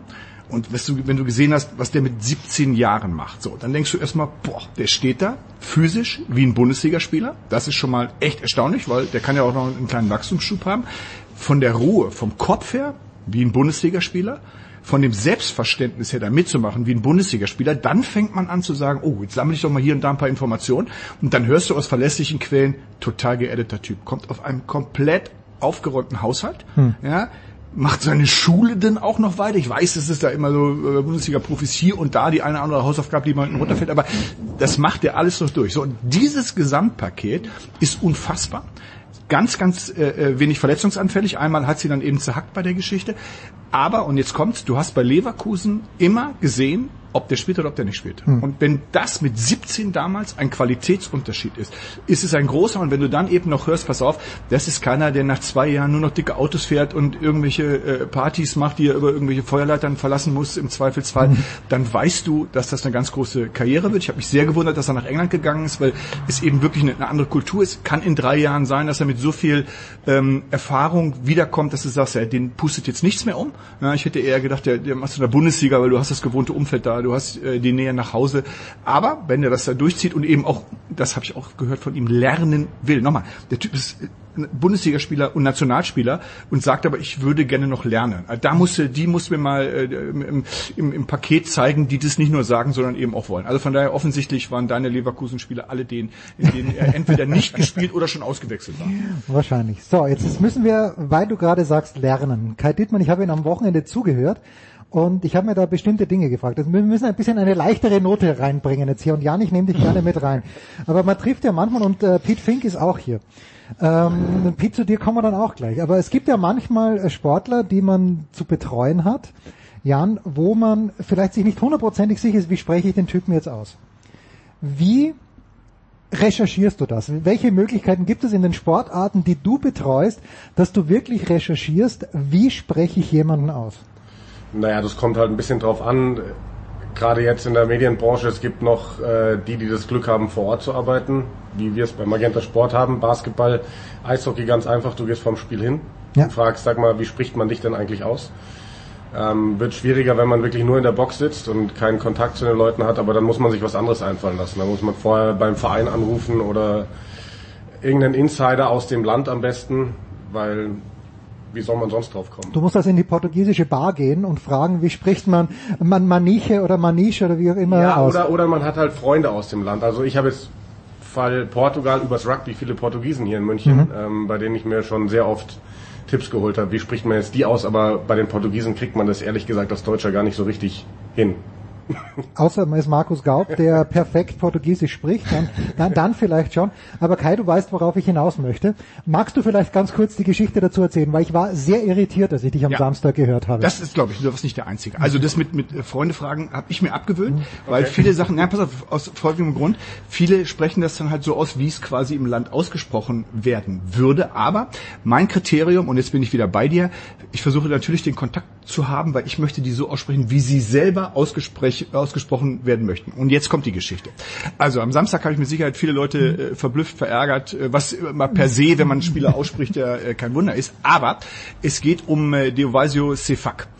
Und das klingt jetzt erstmal für einen Deutschen, was macht der denn da? Ja, und das Ganze war vor 22 Uhr, also noch nicht jugendfrei. Aber es gibt ein Tool von der Deutschen Fußballliga, wo äh, Vereine ähm, haben und da gibt es Spielerkärtchen, wo diese, und Achtung, bei Transfermarkt gibt es das auch, aber da hast du oftmals, äh, ich mache es jetzt ein bisschen albern, obwohl es gar nicht so ist, eine Dame, die zweimal Urlaub auf Mallorca gemacht hat, spricht dann die, die spanische Primera Division aus. Das machen die Spieler selber, die stellen ja. sich selber vor und sagen, ich bin Deovasio Sifokete BC. Und da habe ich gesagt, na klar, äh, musst du immer die Gefahr einkalkulieren, dass er sich ein Späßchen mit uns macht und sagt, das will ich hören vom Dickmann. Ja, dass der mich so ausspricht, da ich habe 50 Euro bei meinen Freunden gesetzt, dass der das sagt und wir lachen uns kaputt. Aber er sagt das so. Ja, das ist so. Und jetzt kommt noch ein Fall, den ich eben mit hinterher schießen kann. Ich habe tatsächlich das Glück gehabt, ähm, ich sag's mal so, einen Herrn kennenzulernen in Dortmund, der sagte, dass er Christian Pulisic heißt. Der hat dann aber irgendwann beschlossen, das war diese Geschichte mit der Internationalisierung seiner Marke, ja, Pulisic ausgesprochen werden zu wollen. Das hat sich ja, das hat sich geändert in der ganzen Geschichte. So, und dann habe ich gesagt, okay, beschimpft er dich eh, egal wie ich ihn ausspreche, aber ich mache das mit. Ich habe die ersten sieben Spiele gesagt, er selber hat gesagt, er möchte so ausgesprochen werden. Wir machen das. Das ist ja in Deutschland sowieso so eine Geschichte, das ist die, die, die Nummer schlechthin. Vielleicht ist es das auch, ich sehe es anders, richtige Aussprache. Ich kann euch erzählen von Großveranstaltungen, ähm, Weltmeisterschaften, wenn du bei, bei ähm, hast einen Gegner aus einem anderen Land, gehst zu den, den Kollegen im IBC und fragst sie mal, und dann sagen die, wie die ausgesprochen werden. Und dann fragst du zurück, wollt ihr das von uns auch wissen? Nö. Das interessiert die gar nicht, verstehst du? Das interessiert die null. Jens Lackman steht da im Tor. Das, ist Jens Lehmann, das ist denen wurscht. Und dann frage ich, und bei euch zu Hause, werdet ihr denn nicht beschimpft? Da sagt er, nö. Dann habe ich gesagt, ach, das, da würde mir was fehlen hier. Also wenn ich, weißt du, wenn ich Sefak sage, was richtig ist, weil er so ausgesprochen und ich nicht dafür beschimpfe, mittlerweile fehlt mir dann was. Also bei uns beim Rugby ist es manchmal tatsächlich sehr schwierig, wenn du zu südafrikanischen Namen kommst. Weil wie die ausgesprochen werden, da kommt kein Mensch drauf. Und ich habe da tatsächlich auch vor der letzten WM, also da war ein südafrikanischer Spieler, der aber für Japan gespielt hat. Sein Name auf Deutsch einfach gelesen Labushanye oder mhm. Labushakne eigentlich mit GNE hinten. Dann sagt mir der südafrikanische Freund, ja, den spricht man Labushanye oder sowas aus. Und irgendwann nach ein paar Sendungen meldet sich jemand bei uns, der sagt, ihr sprecht diesen Spieler komplett aus, falsch aus. Der heißt Labuskachni. Mhm. Wer soll denn auf sowas kommen? Also da wird es dann wirklich schwierig, wenn dann auch wirklich in Südafrika scheinbar verschiedene Dialekte Varianten da sind von einem Namen. Ne? Also. äh, gibt's denn noch, äh, Toni, gibt's den ganz großen äh, Zungenbrecher, also Asili Piki, wie heißt der, der Typ nochmal, der Verteidiger von Chelsea? Aspilicueta. Das, das wäre genau der gewesen, wo ich sage, da da breche ich mir alles. Ja, wobei, da finde ich den Namen noch ähm, viel schwieriger. Ne? Kannst du den bitte nochmal aussprechen? Also einfach nur für mich. Du meinst den Herr Tana? Ja. Leovaisio Sefak? Ja, genau. Ja, und ich habe eine Stunde vom Spiegel gestanden und das geübt. Da wirst du mich nicht auf den falschen Fuß erwischen können mit der Nummer. Dass wir zwei Tage vorher noch dieselbe Schulung hatten. Ne? so, dann ähm, wollen wir das hier zum, zu einem kleinen äh, Zwischenende bringen. Äh, Kai, die, die, du, du begleitest die Dortmunder ja auch. Äh, wir haben das auch schon im theoretischen Teil besprochen ähm, gestern. Aber wie schwierig wird das sein aus deiner Sicht die Gemengelage, wenn Edin Terzic in die Champions League kommt, wenn er Pokal gewinnt und dann steht Marco Rose vor der Tür und sagt, so, ich bin jetzt da. Schwierig, aber nicht unmöglich. Und wenn ich mir angucke, wie beide Vereine und äh, der größte Teil und das größte Lob gehört für mich nach wie vor Max Eber, wie der das macht, weil der hat natürlich auch die Faust in der Tasche und weiß auch im Grunde genommen, ich meine, der, der sieht, ja, dass Rose und die Mannschaft jeden Tag 100% total professionell unterwegs sind, aber der sieht natürlich auch die Ergebnisse. Ähm, und dass er das trotzdem noch so macht, wie er es macht, finde ich überragend gut, weil die, die, die, ähm, ähm, die Hintertür zu sagen, okay, Heiko Vogel äh, ist ja sowieso gerade da, wir machen das mal eben, die ist ja da.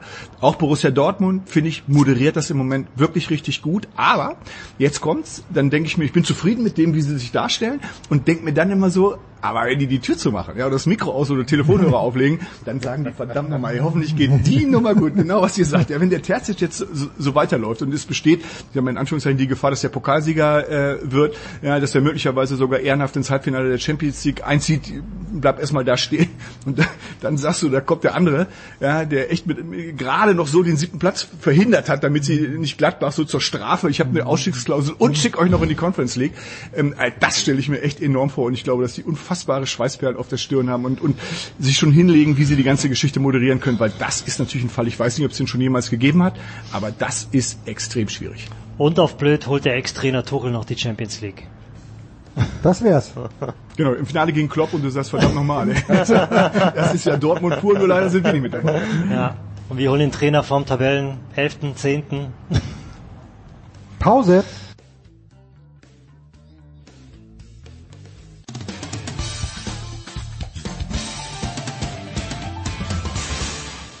Hallo, hier ist Verena Seiler und ihr hört Sportradio 360.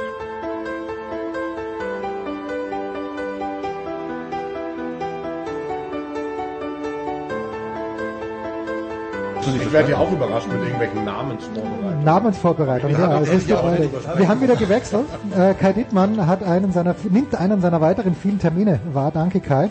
Pete Fink ist dazugekommen in unsere kleine, feine Runde. Wir wollen es kurz, aber schmerzvoll machen. Pete, für dich zuerst, bevor wir vielleicht zu etwas Erheiteren kommen. Aber Magenta Sport überträgt auch Liga 3. Toni äh, ist zwar Stuttgarter, wohnt aber in München. Und vor wenigen Wochen sagt mir Philipp Schneider von der Süddeutschen Zeitung, den wir vielleicht später sehen, also er möchte nicht verschreien, aber in diesem Jahr steigen die 60er auf. Pete, was ist seitdem passiert? Ähm, ich, soweit ich weiß, haben wir gestern beim Tabellenletzten VfR B Lübeck ein souveränes 0 zu 0 geholt. Ja, aber so, so spielt man das einfach, ja. so, das ist im Prinzip der Weg, äh, wie man von der dritten in die zweite Liga aufsteigt.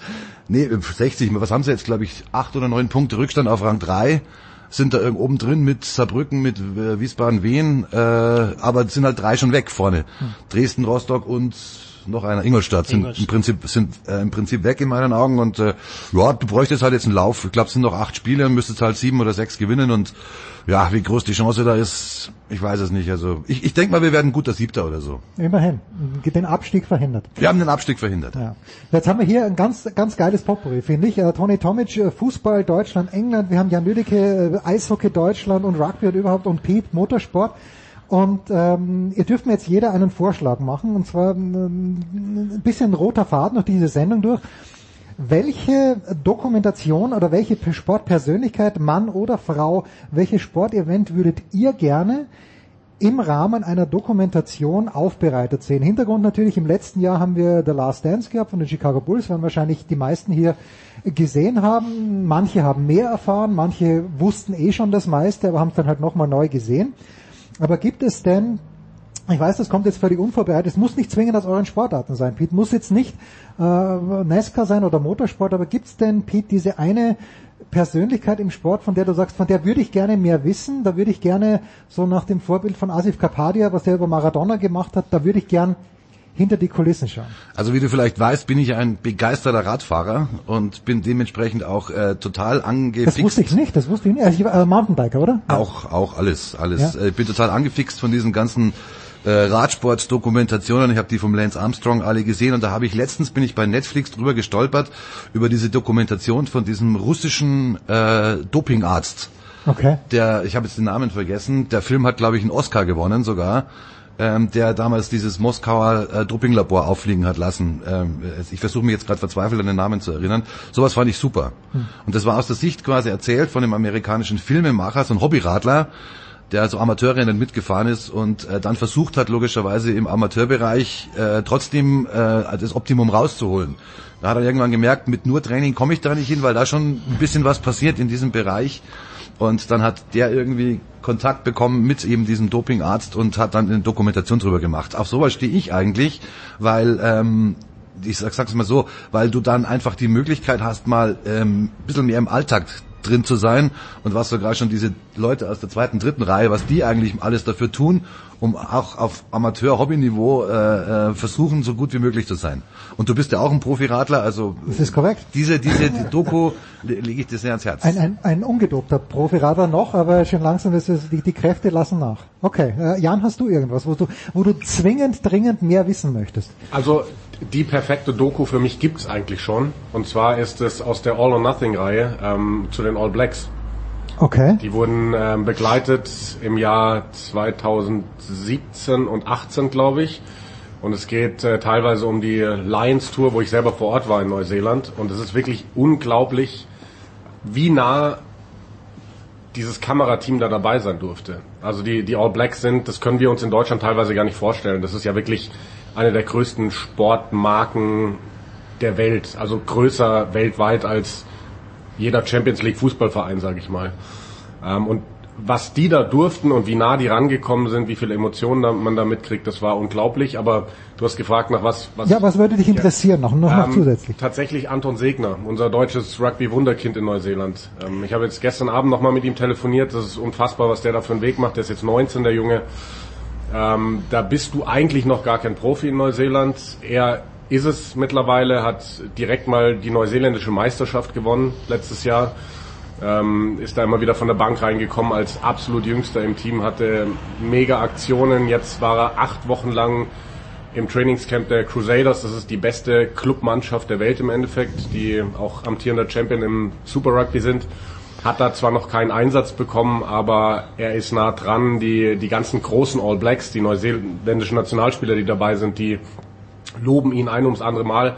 Und ich, mich würde wirklich eine Doku über ihn interessieren, was der da alles reinhaut. Also es gibt ja von ihm die Geschichten, er hat schon mit 17, hat er, bevor der, wenn der aufgestanden ist vorm Duschen, hat er erstmal fünf rohe Eier getrunken und sowas, ja, einfach weil er gesagt hat, das, das braucht sein Körper, hat noch nie in seinem Leben Alkohol getrunken. Ähm, mich würde interessieren, wie der im, im Gym schwitzt. Jetzt ist er seit 14 Monaten, hat er seine Familie nicht mehr gesehen. Er dürfte zwar raus aus Neuseeland nach Mhm. Deutschland fliegen, aber er dürfte nicht mehr zurückkommen. Und klar, dass du sowas nicht aufgibst. Ich glaube, äh, da könnte eine ziemlich geile Doku rauskommen, wenn den jemand mal be begleiten dürfte. Jetzt äh, nur nur für die, die es nicht wissen, aber wa- Arnold Segner ist Deutscher, natür Genau. natürlicherweise. Aber ich meine gehört zu haben, er dürfte auch für die All Blacks spielen. Warum hat er eine neuseelische Großmutter oder warum Nee, funktioniert im Rugby ist es so geregelt, dass du also bisher war es so, dass du nach drei Jahren in einem fremden Land, wenn du dort gespielt hast, warst du auch für die Nationalmannschaft spielberechtigt. Genau deswegen gibt's diesen Labuskachni, den Südafrikaner in Japan. Die Mhm. haben ja bei der letzten WM mit 15 Spielern oder so gespielt, die keine gebürtigen Japaner sind. Ähm, das wurde jetzt hochgeschraubt auf fünf Jahre, weil es einfach zu viel ausgenutzt wurde. Ähm, deswegen darf er jetzt erstmal nicht für die neuseeländische U20 spielen, aber bis er so weit ist, dass er für die A-Nationalmannschaft, für die All Blacks in Frage kommt, wird er fünf Jahre da gewesen sein. Und ähm, sie sehen ihn tatsächlich als potenziellen All Black auf einer ganz, ganz wichtigen Schlüsselposition, wo in den letzten Jahrzehnten nur die größten Größen dieser All Blacks gespielt haben.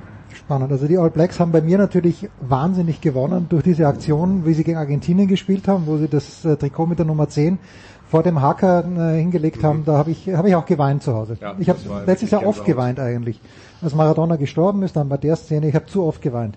Toni, jetzt hast du lang genug äh, Überlegen können. Überlegen können. ja, jetzt, jetzt wollen wir es aber hören. Äh, übrigens, apropos gestorben. Äh, wir sprachen da vor kurzem, aber äh, Seko Krancha ist gestorben Mhm. vor, vor ganz, äh, der war noch nicht so alt, gell? Der, 61 oder sowas, Ja, also glaube ich. ist, ja, ja, ähm, das war natürlich auch sehr überraschend, äh, logischerweise. Ich meine, ich habe auch zu meiner Frau neulich gesagt, jetzt gehen aber sehr viele, gerade in, in komprimiert in, in der Zeit, Ja. äh, jetzt sei es jetzt durch Corona oder äh, oder auch nicht. Ähm, aber bei ihm hätte man es wirklich auch nicht gedacht. Aber es muss ja offensichtlich eine Krankheit gewesen sein, die dann, ähm, also es wurde nicht aufgedeckt, aber es kam wirklich überraschend äh, und traurig natürlich, klar, logischerweise. Ich meine, wenn Nico Kovac, ich glaube, du hast die ähm, Bilder auch gesehen, wenn ähm, der sogar bei der Pressekonferenz nah den Tränen ist. Ich meine, er hat natürlich sehr viel erlebt, weil er ihn natürlich auch zum Nationalmannschaftskapitän gemacht hat. Aber klar, wenn so Größen gehen, dann ist es immer sehr, sehr traurig. Ähm, um auf deine Frage zurückzukommen,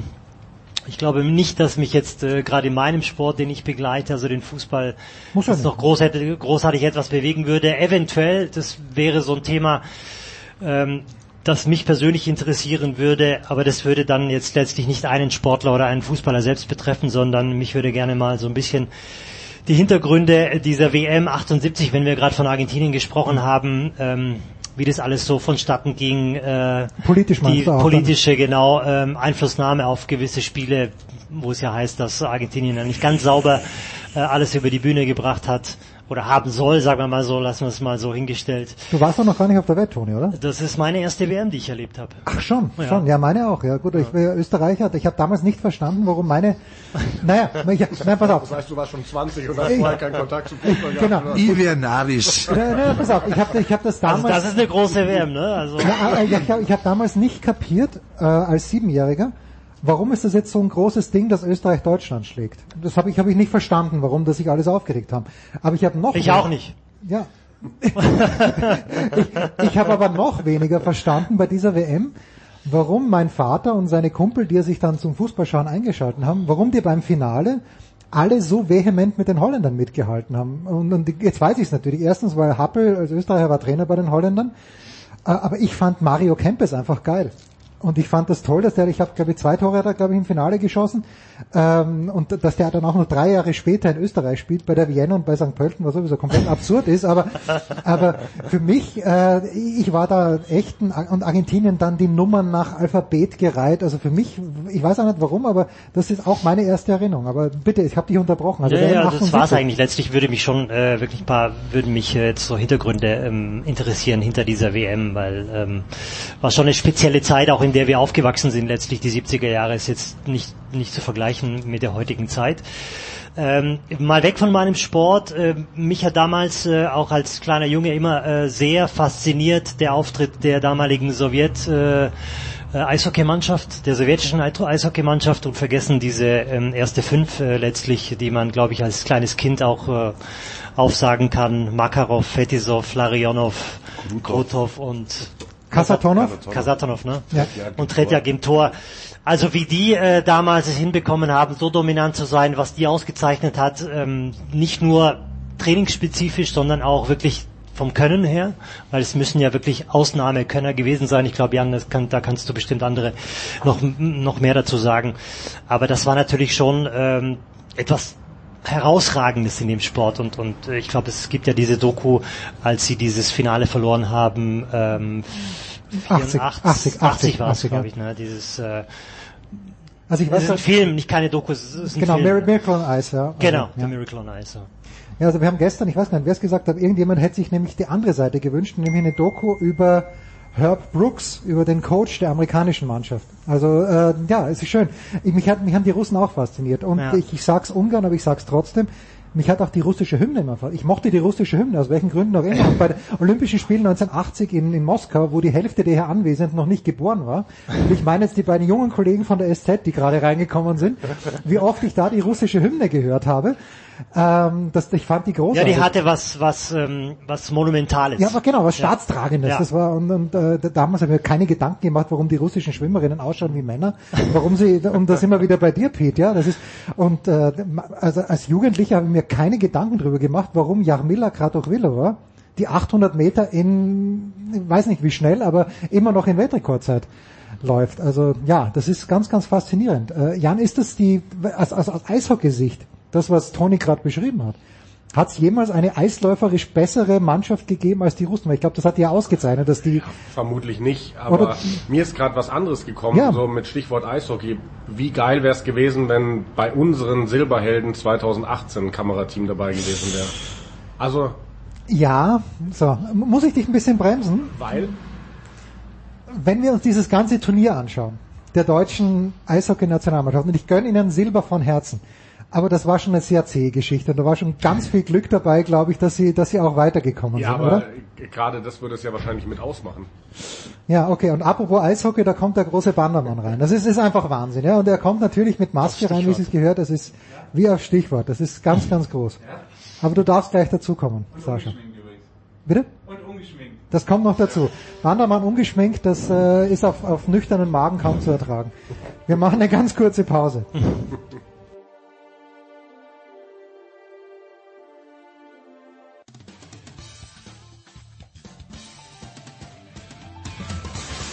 Servus, das ist der Felix Neureuter und ihr hört das Sportradio 360.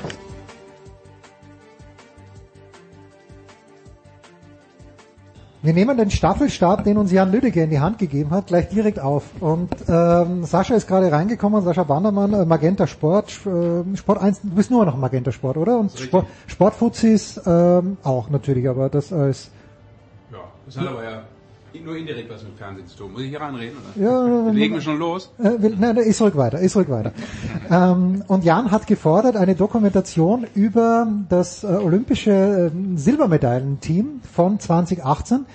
Und ich äh, bin mir nicht so sure, ob das, ähm, ob, ob das eine ganze Dokumentation trägt, weil ich gesagt habe, naja, da war natürlich schon auch recht viel Spielglück auch dabei, auch dann von, von der, von der ganzen Auslosungsgeschichte her. Und Jan meint, das macht's aber gerade Ich spannend. habe es nicht gefordert, sondern habe gesagt, wie geil wäre es gewesen, wenn da wirklich ein Kamerateam ganz, ganz nah dabei gewesen wäre, Oh ja. um all die Emotionen einzufangen. Das stimmt, genau. Siehst, siehst du das aus? Also die, diese olympische Geschichte und äh, jetzt wir kommen jetzt, wir machen jetzt den Bogen, nämlich wie wichtig ist Olympia überhaupt noch und wie wichtig ist es gerade für den deutschen Eishockeysport im letzten Jahr gewesen, äh, im vorletzten Jahr. Wir sind ja schon na, vor drei Jahren, um Gottes Willen. Wir sind ja schon 2021. Ja, und auf einmal steht Olympia wieder vor der Tür. Ne? Ja, in Peking noch dazu, ja. Sein wird. Äh, Also erstmal würde ich Jan beipflichten. Ich glaube, dass du so ein Ding super hättest gut vertragen können, ähm, um das nochmal mit allen Emotionen, Emotionen aufleben zu lassen. Auch eben für die Kids, die das dann vielleicht irgendwann in 5, 6, 7, 8, 10 Jahren nicht miterlebt haben. So ein absolutes Stück Zeitgeschichte.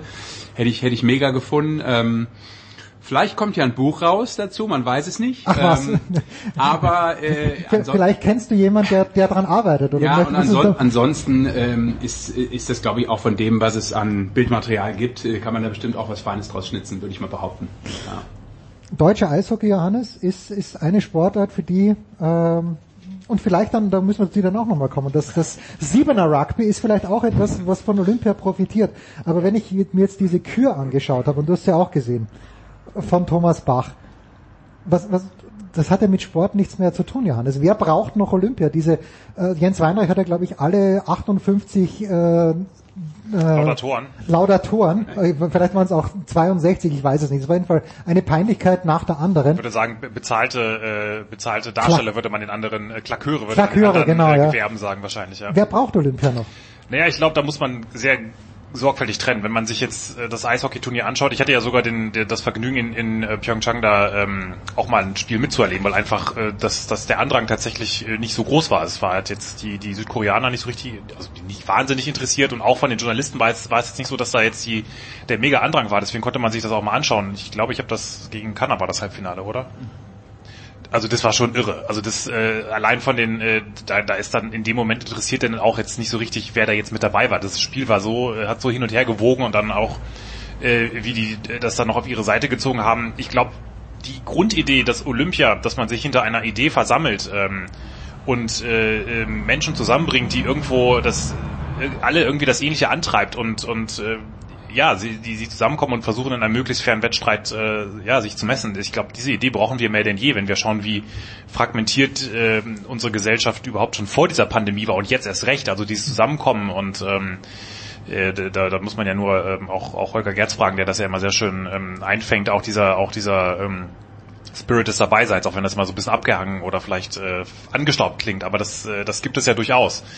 Das ist das eine, was glaube ich äh, absolut, äh, was man absolut versuchen sollte weiter zu bewahren. Was natürlich der, der, der kreischende Gegenschnitt ist immer, sind diejenigen, die das verwalten und die das ähm, für ihre kommerziellen Zwecke ausschlachten oder auch ja, ähm, ich kann mich noch an Rio erinnern, 2016, ähm, das waren meine ersten Olympischen Spiele. Ich habe im Vorfeld viel mitgekriegt, wie die, wie dieses russische Staatsdoping sanktioniert wurde vom IOC oder eben auch nicht, wie man krampf, wie man wirklich gemerkt hat, dass sie auf Teufel komm raus eine Nation, die flächendeckend durch die Bank alles manipuliert hat. Sie wollen sie einfach nicht bestrafen, während sie jeden äh, mongolischen Gewichtheber sofort für acht Jahre aus dem Verkehr ziehen, wenn er nur ein falsches Hustenmittel genommen hat, jetzt mal übertrieben gesagt.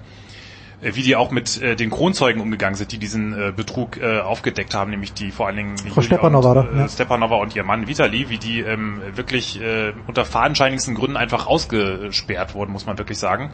Und dann, äh, weiß ich noch, diese Eröffnungsfeier in Rio, ähm, äh, wie dann die Moderatorin da im, im, im Maracanã, also das war wie, so, wie, wie bei so einer Sektenveranstaltung, ähm, äh, äh, so als sie sagte, wir, also das, das, das ist irgendwie eine bessere Welt durch Sport und äh, wie, weil so- dann, dann fing so eine Meditation an, fast mit so einem, äh, ja, äh, also du hast dich wirklich wie, wie in, in, in so einer Sekte wirklich gefühlt. Und wenn man dann wiederum schaut, wie Thomas Bach das IOC in den vergangenen Jahren auf sich zugeschnitten hat, dann, ähm, dann ist man nicht mehr weit weg von ähnlichen Vergleichen. Also äh, es ist, das ist leider das große Problem, dass diese, dieses, dieses, äh, das drumherum so groß und so gigantisch und so äh, kommerziell aufgeblasen ist, dass das ähm, auch da irgendwelche Agenden 2020 und 2025 oder 2020 plus 5 daran nichts ändern werden. Ja, das ist man muss einfach äh, irgendwie einen Weg zurückfinden zu einem, ja, zu einer grüneren, nachhaltigeren und auch, glaube ich, vom Sport her ähm, nachhaltigeren ähm, Vision, dass es eben nicht um, um Medaillen geht und dass der fünfte oder achte oder zwölfte gleich der, der Olympiatourist ist. Das ist ja auch ein großes Problem, äh, was, was diese, die Leistungsmanipulation jetzt antreibt. Also Ja, äh, es, es ist viel zu tun, aber die, die Idee an sich würde ich, äh, würde ich, ähm, finde ich nach wie vor absolut großartig. Und, und das merkt man dann auch, wenn man dann, wenn man dieses ganze Brimborium mal weg ist und man auch mit den Athleten im Athletendorf redet und, und auch natürlich dann die Emotionen mitkriegt oder auch wenn was was passiert, wenn so ein Stadion ähm, 100 Meter Finale erwartet. Und äh, bei aller Kasperhaftigkeit von Usain Bolt ist es schon beeindruckend, wenn man weiß, da guckt jetzt die ganze Welt zu und wie jetzt diese acht Männer da ähm, auf der Tatemann stehen. Also das, ähm, ich glaube, Olympia ist, ist sollte man unbe unbedingt retten, aber es gibt noch viel zu tun. Glänzende Augen bei deinem Kollegen Johannes Knut, Saskia. Du warst auch in Rio dabei. Und in Pyeongchang. Und in Pyeongchang. In Pyeongchang hast du hauptsächlich gefroren, aber die Erinnerungen Ich an war sogar Rio. beim Eishockeyfinale. Ja. Erzähl uns davon. Erz- Erzähl uns von den Ich habe Emotionen. die nichts du- aufgenommen. Unsere Chefreporterin dann. ja. Ah, Aber te- teilst du die Einschätzung von, weil mich, mich regt's mittlerweile nur, wenn ich den Bach nur sehe, also es tut mir echt leid, ich kenne ihn nicht persönlich, aber es macht mich, es macht mich nicht, keine Vorfreude auf Olympia bei mir. Ich kann sogar den letzten Gedanken von Johannes eigentlich gleich äh, übernehmen, weil ich auch sagen würde, Olympia ist eigentlich so das tragende, ja, das tragende Event, das man auch braucht, um irgendwie noch Leute oder auch Kinder gerade für Sport zu begeistern. Das ist es einfach, wenn du mit jedem, jeder will irgendwie immer zu Olympia, ne? Klar, jeder will auch Weltmeister werden oder irgendwie andere große Sachen äh, gewinnen. Aber Olympia ist dann irgendwie doch immer das Größte. Und da geht's aber auch ganz viel nicht nur um, um das Siegen, sondern halt auch, was ist, was ist mit dem Stadion los, ne? Bin ich im olympischen Dorf, wie ist da die Stimmung und so weiter. Das ist ja, wenn du schon Leistungssportler bist, immer ein ganz großes Ding. Und da haben wir natürlich jetzt das Problem, wenn wir sagen, wir haben vielleicht jetzt Olympische Spiele, wo irgendwie die total clean ablaufen und ablaufen müssen, um irgendwie mit dieser Pandemie klarzukommen kommst natürlich total von, von diesem Faszinosum Olympia auch weg, weil es ist am Ende nicht, also klar, es ist schön, wenn man immer noch irgendwie im Fernsehen was zeigen kann, wofür sich Leute begeistern, aber es ist äh, ein, ein, ein Prozentsatz von dem, was, was eigentlich das andere Erleben ausmacht. Diese Jugend, Sascha, wir hatten ja irgendwie, ich glaube, du, du hast auch, wir haben drüber gesprochen, nach der Silbermedaille, ähm, dass, dass durch diese Silbermedaille erst äh, die Kinder auch wieder mehr zum Eishockey kommen. Hat man da irgendwas gemerkt in den letzten drei Jahren seit dieser Silbermedaille? Also, oder hast du irgendwas, ähm, wer war denn da noch dabei? Der Vizepräsident des Deutschen Eishockeybundes war, glaube ich, mit am Start. Na, ich glaube, du musst die Dinge vielleicht auch ein bisschen trennen. Äh, Natürlich hat das einen Effekt und auch einen Effekt gehabt, dass äh, die schon viele Neuanmeldungen in diesen unteren Altersklassen in den Verbänden und äh, natürlich in den Vereinen hatten, ganz klar. Ähm, ob das langfristig ist, lassen wir jetzt mal dahingestellt. Äh, jetzt ist es natürlich gerade sowieso durch die Zeit, die wir gerade durchleben, ein Drama, aber das betrifft alle Sportarten, äh, wo extrem viele Abmeldungen auch wieder stattfinden und kein Kind, äh, sei es den Normalsport und schon gar nicht den Leistungssport äh, ausüben kann, was natürlich für den Unterbau dramatisch ist. Ähm, von daher würde ich jetzt auch nie sagen, dass in einer Sportart, sei es Eishockey und you name it, vielleicht alle anderen, die so ein bisschen kleiner sind, vielleicht eben auch viele von diesen olympischen Sportarten, von denen du, du gerade sprichst, ähm, ich habe da nie so das Gefühl, dass da automatisch durch eine Silbermedaille, eine Goldmedaille, was auch immer da gewonnen werden kann und hoffentlich gewonnen wird, ähm, der ganz große Boom ausgelöst wird. Also das sehe ich nicht mehr so. Ich glaube, dafür sind wir in der Gesellschaft viel zu divers heutzutage unterwegs. Die Kids sowieso. Ähm, und, das ist jetzt, glaube ich, nicht so der Faktor. Ich glaube, es muss in der Nationalmannschaft und im Sport immer Heldengeschichten geben. Dafür ähm, gibt es so Events wie Olympia oder Weltmeisterschaften und äh, in dem Fall jetzt vielleicht auch dann mal ähm, Beispiel Silbermedaille deutsche Eishockey-Nationalmannschaft. Äh, das trägt natürlich unglaublich viel dazu bei, dass ähm, alle Menschen merken, okay, es gibt auch noch was anderes außer von, außerhalb von Fußball. Aber ich glaube nie, dass es so einen ganz großen Effekt haben wird. Also es wird jetzt nicht dazu führen, dass wir ähm, in den nächsten zehn Jahren statt 35.000 ähm, ähm, Eishockeysportler ähm, auf einmal 60, 70, 80.000 haben. Ne? Also dafür haben wir einfach viel zu viel Angebot. Dafür ist das einfach historisch auch nicht so gewachsen. Das muss man auch mal ganz klar sagen. Ähm, von daher äh, bin ich mit sowas einfach als Antreiber, Emotion, um Kinder zu motivieren, völlig happy mit und brauche auch gar nicht so, ich persönlich brauche nicht so diesen ganz große ähm, Zugpferd, dass es dann immer sein muss. Das liest du dann irgendwie über die nächsten Monate in den Zeitungen oder in den Interviews hörst du das.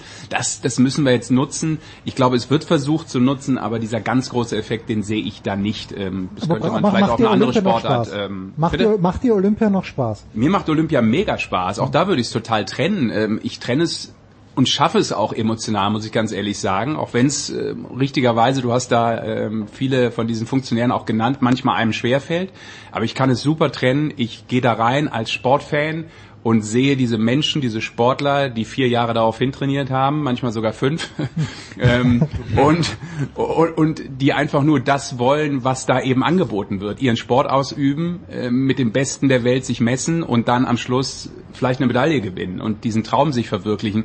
Ob da im Hintergrund Milliarden Geschäfte laufen, ja, so what. Natürlich ist das bitter und auch nicht das, was ich geil finde als Konsument, als Einzelperson jetzt, gar nicht als Sportberichterstatter. Aber äh, das ist ja immer so, wo Milliarden umgesetzt werden, wird leider beschissen. Ja, da wird leider irgendwo hintenrum Geld verdient, auch nicht immer auf die besonders coole Art und Weise. Aber in erster Linie geht es darum, die Sportler zu präsentieren und das findet meiner Meinung nach immer noch statt, wenn ich Olympia mir anschaue. Äh, Ein paar Facetten sind si- sicherlich überarbeitungsbedürftig, aber an sich das Gros des Ganzen finde ich nach wie vor mega, mega cool, gebe ich offen zu. Und jetzt haben wir das Gros. Äh, Jan, äh, Rugby wird olympisch werden. Äh, Ist, ist schon olympisch. Ist schon. Seit äh, 2016. 2016. Äh, aber nur die siebener Version. Ist das dem, dem, dem Rugby äh, eigentlich, ich habe ja das das erste Mal gesehen letztes Jahr bei, oder was vor zwei Jahren schon, bei Rugby 7 im Olympiastadion. Es ist ja begeisternd. Ja, also ich, selbst ich habe kapiert, worum es geht und ich bin eher langsam, im, im, im, äh, eher begriffsstutzig, aber das ist fantastisch. Ähm, ist, ist, Gab es keine andere Möglichkeit, das zu machen? Oder ist, ist das genau das, was der Rugby-Weltverband wollte?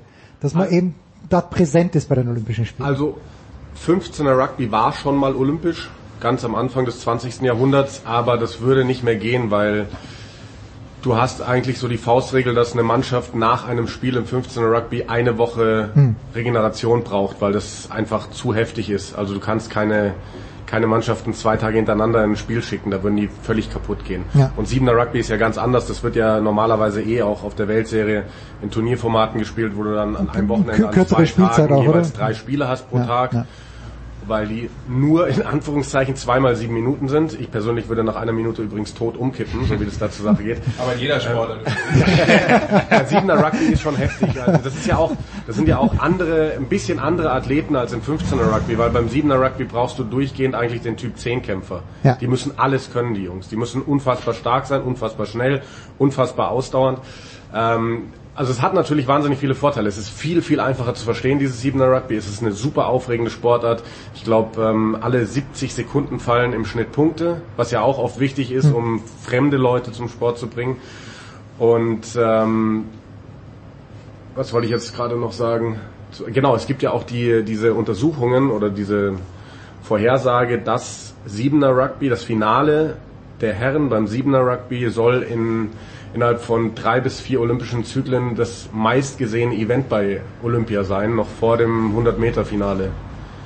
Und äh, Okay. das sagt, glaube ich, schon einiges. Ich meine, der Sport ist halt einfach auf der Welt so riesengroß. Der ist in so vielen Ländern die absolute Nummer eins. Bei uns ist es halt ganz weit hinten dran, aber jeder, der, wie Sesh war ja auch da, du warst da im Olympiastadion bei diesen Oktoberfest Sevens, jeder, der das mal gesehen hat, Es ist- muss ist mitreißend. Es ist wirklich mitreißend, Und äh, da haben wir dann halt jetzt auch mal eine deutsche Mannschaft, die vielleicht noch nicht ganz in der Weltspitze ist, die aber sehr nah dran ist. Es gibt auch gerade die Bestrebungen, weil auf der Weltserie etwas umgestellt wurde, wodurch jetzt quasi zwei Wildcard-Plätze für die Turniere dieses Jahr frei werden. Und Deutschland ist da ganz stark hinterher, dass man einen dieser Wildcard-Plätze kriegt als amtierender Europameister. Und ähm, ich glaube, das könnte dem Sport halt schon echt einen mega Boost geben, wenn dann auf einmal echt deutsche Jungs da rumlaufen als, als deutsche Mannschaft und ähm, mit den ganz Großen irgendwie mithalten können. Rugby braucht noch einen Boost in Deutschland. Äh, Ich bin auf die Johannes, Überleitung gespannt. ja, ja, pass auf, pass auf. Äh, meine Lieblingssportlerin, ich muss sie in jeder, ich muss sie in jeder Sendung unterbringen. Meine Lieblingssportlerin braucht keinen Boost. Äh, das ist Michaela Schifrin, zweimalige Olympiasiegerin. Ähm, und äh, ich habe vor kurzem gelesen, ja, sie ist jetzt darauf aufmerksam geworden, was die Chinesen da mit den Uiguren anstellen und sie überlegt ernsthaft einen Boykott. A, hilft so ein Boykott? Aus deiner Sicht äh, macht, macht das Sinn? Äh, Wir hatten das ja mal 1980, äh, Tony hat es ja vorhin angesprochen, 1984 Los Angeles haben dann dafür die Ostblockstaaten boykottiert und B, müsste man sich das, also jemand wie Schifrin, die, die alles gewonnen hat, die so viel Geld hat, dass es nicht mehr ausgeben kann, muss man das nicht vielleicht sogar von ihr erwarten, bis zu einem gewissen Ich Grad? bin mir nicht ganz sicher, ob sie wirklich den Boykott sich überlegt hat oder ob sie nur gesagt hat, dass es, äh, dass die Ausrichter, äh, die, die, äh, das IOC sich besser überlegen sollte, wohin sie diese Spiele Ja, gibt. okay, also dass das sie erstmal sagt, das sollte man da gar nicht hingeben. Und ich denke, das ist eigentlich genau der richtige Ansatz, dass man sich, weil wenn es dorthin vergeben wurde, ist eigentlich schon alles zu spät. Ja. Also meiner Meinung nach, du musst ganz einfach überhaupt die Mechanismen erstmal im Platz haben, dass du wirklich den besten Ausrichter findest und nicht denjenigen, der ähm, der, der noch sonstige Anreize oder aus, aus irgendwelchen ähm, selbst eigennützigen Dingen. Natürlich gibt es immer eigennützige Motive, aber das ist ja ganz klar. Wir wir sehen hier, dass hier ein Regime äh, seine, sein, sein Image äh, sein, ähm, in einer noch viel größeren Strategie äh, präsentieren will. So war das 2008.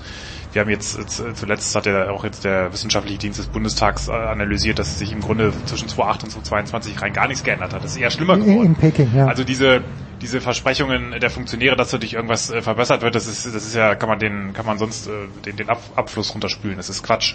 Das wissen wir auch alle. Aber ähm, und das ist ja auch das Grundproblem einfach. Ähm, äh, mit, das haben wir auch schon in Rio gesehen oder hat man ganz klar in Rio gespürt, dass es immer einen gigantischen, eine gigantische Lücke gibt zwischen dem, was behauptet wird, was angeblich verbessert wird und so wie es wirklich ist.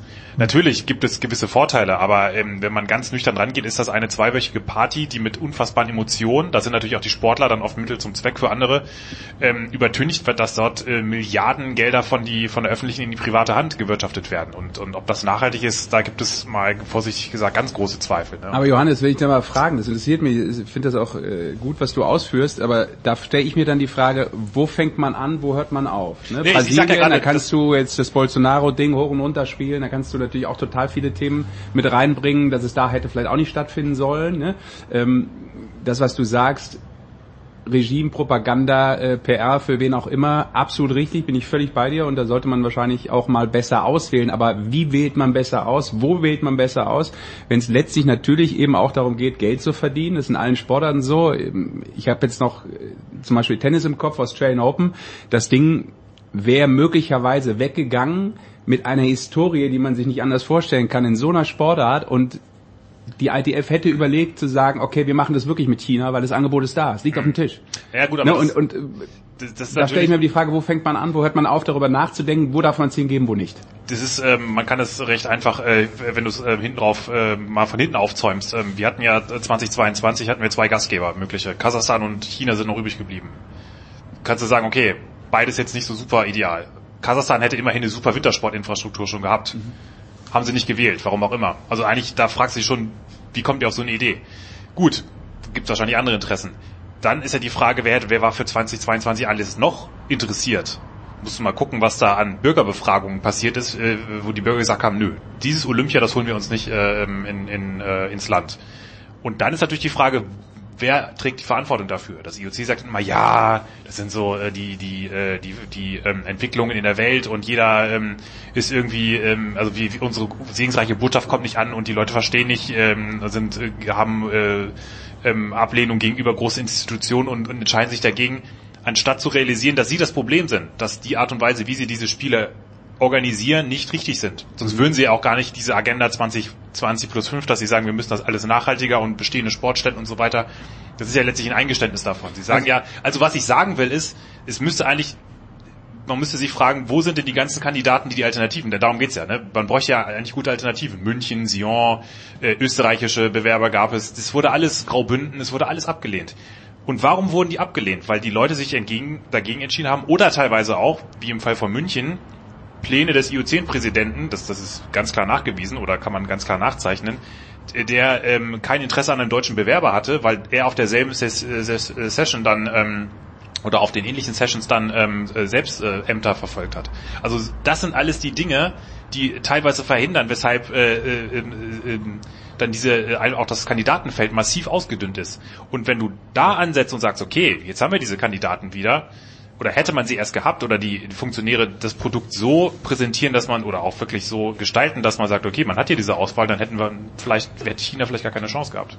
Also ist jetzt ein bisschen idealistisch, äh, hätte wäre wenn, aber ähm, man sieht es ja auch. Ähm, Also du glaubst, dass gewisse Städte nicht in Frage kommen oder beziehungsweise gewisse Städte beziehungsweise Bürger sich dagegen entscheiden, weil das IOC so ist, wie es ist? ja, weil das Produkt, ja genau, weil, also ich weil, glaube, ich glaube zum Beispiel München oder generell andere Städte, also in vielen, vielen Städten und Bereichen gebe ich dir da absolut recht.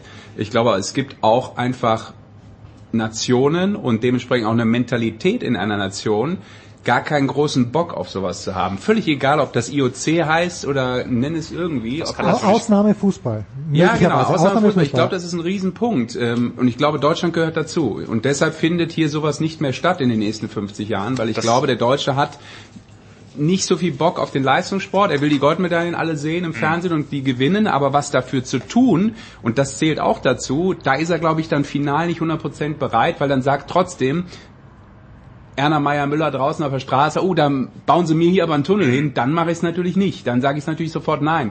Also ich glaube, da wird immer sehr das Ego vorne angestellt und das große Ganze nicht gesehen. Und ich glaube, London ist ein super Beispiel gewesen, ähm, was man jetzt noch merken kann an Auswirkungen in vielen, vielen Sportarten, in sehr vielen Sportarten. Die haben sich das Siebenjahresprogramm zurechtgelegt, du weißt das sicherlich äh, viel besser als ich. Und dann ist was daraus entstanden. Und jetzt hast du in so vielen Sportarten ähm, Leistungen, die du vorher hättest nie abrufen können.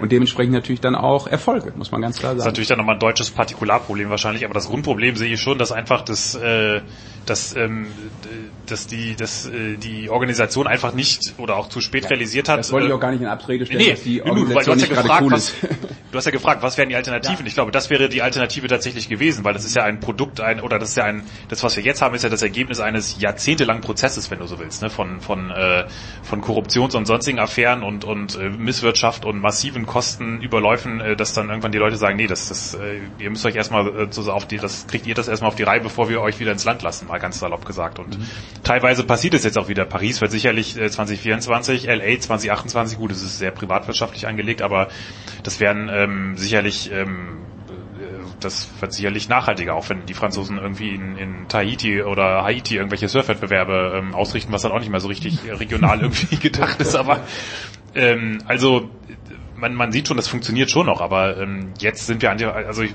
man sieht ja, diese ganze Asien-Tournee ist ja schon sehr speziell. Ne? Südkorea, ähm, Japan, Japan, jetzt China. äh, China, äh, dann davor Russland. Das ist natürlich jetzt nicht so die, äh, also dieser ganze, diese ganze Strecke ist schon Ausdruck einer, wenn man so will, schon finde ich auch schon indirekten oder sehr großen Vertrauenskrise in in, ähm, in anderen Nationen gegenüber ähm, Olympia. Das, das ist einfach jetzt sehen wir jetzt die Auswirkungen. Tja, und äh, was Sascha anspricht, diese Müdigkeit, äh, Saskia, mein Eindruck ist, und äh, ich komme aus dem herrlichen Österreich, und Österreich wurde ja jemand wie Samaranch gefeiert, obwohl er ein, ein Knecht von Franco war und sicherlich Dinge gemacht hat. Und in Österreich, wenn jemand Präsident ist, dann, dann ist er automatisch was Tolles. Es ist leider immer noch so, traurigerweise. Äh, da wird überhaupt nicht kritisch hinterfragt. Aber in Deutschland, gerade in eurer Zeitung natürlich, wird das sehr kritisch hinterfragt. Äh, ist es vielleicht, und wenn ich jetzt diese, diese Lobhudeleien sehe, dann denke ich mir, sind wir vielleicht wirklich in dem einen Land, in wirklich dem einzigen Land, wo diese Dinge eventuell auch mal von mehr als drei Leuten kritisch hinterfragt werden. Weil äh, ich weiß nur aus meiner Heimat, da ganz sicher nicht. Es kommt halt immer darauf an, welches Publikum du hast, ne? Und und äh, also das ist, würde jetzt in eine Medienanalyse ausarten, die du glaube ich jetzt nicht meinst. Ich wollte nur noch einen Punkt noch aufgreifen. Ähm, das ist ja alles ein Prozess, ne? Wenn wir jetzt sagen, das IOC steht so schlecht da und Präsident alles furchtbar und äh, die ganze, das, wie Olympische Spiele aufgezogen werden müssen, damit sie überhaupt stattfinden können, ist falsch. Dann ist es ja ein Prozess zu sagen, okay, es gibt da schon Stellschrauben, dass man vielleicht von diesem Gigantismus wieder wegkommt und dann muss vielleicht nicht der Tunnel neu gebaut werden, dann müssen nicht irgendwelche Acker gerodet werden und so weiter. Und dann ist die Bevölkerung vielleicht schon eher wieder bereit zu sagen, geil, wir haben irgendwie tolle Spiele in Paris gesehen, wir haben tolle Spiele in London vielleicht noch in Erinnerung wir nähern uns dem irgendwie wieder an und sagen dann, okay, in München können wir uns das jetzt vielleicht doch vorstellen, weil wir gesehen haben, es ist irgendwie nicht mehr das, das, das äh, ja, große Roden, was, was vorher war. Ich glaube, das ist einfach was, was eine positive Per- Perspektive sein kann, aber wir wissen ja alle, wie Verbände funktionieren und äh, äh, dass da so revolutionäre Entwicklungen äh, in den letzten, weiß ich nicht, äh, Jahrzehnten entstanden wären, äh, kann ich jetzt auch nicht sagen. Und jetzt, nur mal, ähm, um da reinzugrätschen, äh, Stichwort ähm, keine Tunnel bauen und Ackerroden. Peking wird äh, nach allem, was ich gehört habe, von allen funktionieren. Das wird ein Wahnsinn. Was die da, die gehen da, die sind natürlich unfassbar ehrgeizig, aber sie übertreiben es dann natürlich auch. Ne? Das wird, das wird, äh, äh, das wird nochmal ein voll, volle Kanone, alles aufgebaut nur für diese Spiele und wo man sich schon fragt, okay, wo ist da die Nachhaltigkeit? Das wird keine Nachhaltigkeit. Also sie erzählen dann auch immer von wegen 300 Millionen Leute in den Schnee bringen. Das ist, äh, da haben ja auch viele Experten gesagt, das ist, das kann genauso gut äh, nach chinesischer Lesart bedeuten, dass sich 200 Millionen das anschauen im Fernsehen und oder oder 100, 250 und 50 machen vielleicht dann irgendwas in diesem Land. Also das ist alles überhaupt nicht überhaupt nicht nachhaltig gedacht. Und was macht das IOC jetzt bei seiner Session? Dann sagt der Juan Antonio Samaranch Jr., äh, Ja. der jetzt IOC-Vizepräsident und treuer Ergebner von Herrn Bach, sagt, das wird, das wird nach Peking, das da wird man, das wird, die denken das völlig neu, das wird ein davor und danach geben. Das ist ein Musterbeispiel der Nachhaltigkeit und und eines Vermächtnisses, wo man sich fragt, ist das euer Ernst? Dann seid ihr auch einfach selber schuld, wenn das eure, wenn wenn ihr so so etwas so abfeiert. Ich meine, ich lasse mich gerne im nächsten Jahr eines Besseren belehren, aber ich habe da nach allem, was ich gehört habe, leichte Bauchschmerzen, was was das angeht, äh, mit Schnelltrassen und und Bergen, die irgendwie untertunnelt und sonst wie ähm, äh, ja ähm, bea- bearbeitet werden. Also das ist schon schon heftig und und dann kommt eben genau was Saskia gesagt hat äh, nicht zustande und und das ist eben die diese große dieser große Graben, den ich meinte, zwischen Schein und Sein. Mhm. Und, und das ist halt, glaube ich, auch, wo, woher sich dein, dein großes äh, Missfallen speist. Ja, also wenn, wenn Sascha schon London 2012 erwähnt, das war einfach geil und das war von Beginn an geil, weil die Musik schon gestimmt hat. Ja. Das hat einfach, da hat einfach wirklich von der Eröffnungsfeier, wenn, wenn Johannes, wenn du sagst, dass das in Rio hatte was Meditatives, in, in London, das war einfach eine geile Show für über drei Stunden mit Leuten, die man kennt, das ist natürlich unser Kulturkreis. Das hat uns dann auch äh, viel einfacher gemacht, das Ganze zu mögen. Ja, das waren, das war ja eher dann in Rio so, so, so streckenweise. Also es war ja auch teilweise bei der Abschiedsfeier, da haben sie dann ja auch so diesen, diesen Karneval so ein bisschen gefeiert auch nochmal. Das war sehr, das auch so, so, so eine melancholische Fröhlichkeit, die, die ja offenbar so, so ein bisschen so eine brasilianische Sache ist. Das war herrlich. Es war natürlich, hat zwar gepisst wie ohne Ende, war dann auch nicht mehr ganz so herrlich, aber ähm, nein, das hatte schon was. Nur man hat natürlich auch damals gemerkt, das Land hat gerade völlig andere Sorgen Hm. als als Olympia. Das war, das war, äh, man hat das in Rio an jeder Ecke gespürt. Diese dieses Milliardenunternehmen, das das hat hier überhaupt nichts zu suchen. Das bringt nichts. Natürlich kann man wieder sagen, ja gut, die sind in Rezession geschlittert. Das das äh, hätte man bei der Vergabe noch nicht absehen können. Aber andererseits musst du sagen, hm, ist vielleicht auch ein Risiko. Vielleicht äh, trauen wir das den Brasilianern wirklich zu äh, und Zwei Jahre nach der Fußball-WM und, wohlgemerkt. und, ja. genau, und, und dann ist es natürlich auch wieder die Frage, wie, was sagst du dann auch? Es wird ja auch nie zugegeben. Es wird nie eingestanden, sondern es wird immer so hingedreht, als ob es trotzdem alles super geil gelaufen sei. Hm. Und das ist halt auch so verlogen. Und, und äh, daher kommen ja auch diese, diese, ähm, ja, diese Diskrepanz auch, äh, die, oder auch dieses Misstrauen, das völlig zu Recht steht. Nicht nur bei uns sicherlich, aber ähm, also ich glaube auch nicht, also klar, wir Deutschen sind dann immer schon sehr exakt, wir sagen, das muss so und so sein und so ist gelaufen, das, das kann so nicht sein, das darf so nicht sein. Ähm, ich glaube auch, jetzt ist es auch so einfach, da, dadurch, dass natürlich Thomas Bach ein deutscher EOC-Funktionär ist, man kennt sich hier, die, die Deutschen, zumindest die kritischen, oder auch es gibt hier viele kritische Begleiter, die kennen seine Geschichte besser. Das musste sich auch international erstmal so ein bisschen zeigen, ne, wie er und auftritt. Wenn man jetzt, also vor vier, fünf oder selbst in Sochi äh, gab's, äh, hat, glaube ich, war die Öffentlichkeit erstmal noch äh, oder die, die Wahrnehmung noch deutlich angenehmer, als sie teilweise jetzt ist. Wenn man sich jetzt anschaut in, in den in den ständigen Begleitern, gerade im angloamerikanischen Raum, das, das, da sind nicht mehr viele, äh, Hm. die ihn jetzt völlig unvoreingenommen sehen oder sagen, dass, dass er das eigentlich ganz, ganz großartig macht. Im Gegenteil. Gut, dann lasst uns auch diesen Teil zum Ende bringen mit der gleichen Frage. Jan hat sie schon beantwortet, aber an Sascha, an, an Saskia und an Johannes. Äh, Wenn ihr euch etwas wünschen dürftet, Sportlerin, Sportler oder Sportevent, über die oder den oder es eine Dokumentation gedreht werden müsste, würde, sollte. Ähm, äh, Sascha, ich fange mit dir mal an. Abgesehen vom Olympiateam Nummer zwei, gibt's irgendwas über irgendjemand, über den du noch gerne mehr wissen würdest? Also man meint, man wüsste alles über ihn, aber das, was mir Nein, natürlich nein, sofort, okay, okay, ja, es kann ja nur einen geben, der mir sofort einfällt und deshalb hoffe ich, sobald die Klappe des Karriereendes fällt, dass irgendwelchen schlauen Leute schon seit zehn Jahren von Amazon, wie immer sie heißen mögen, äh, mit Roger Federer insgeheim schon das absolute Up Close and Personal gedreht haben. Äh, Michael Jordan, Chicago Bulls äh, 2.0, noch besser. Das wär's. Und das Geile ist, Dann, gestern, dann mache ich den Fernseher auch nie mehr aus in meinem Leben. pass auf, vor circa 18 Stunden ist auf diesem Platz, wo du jetzt sitzt, Paul Häuser gesessen, hat genau das Gleiche gesagt.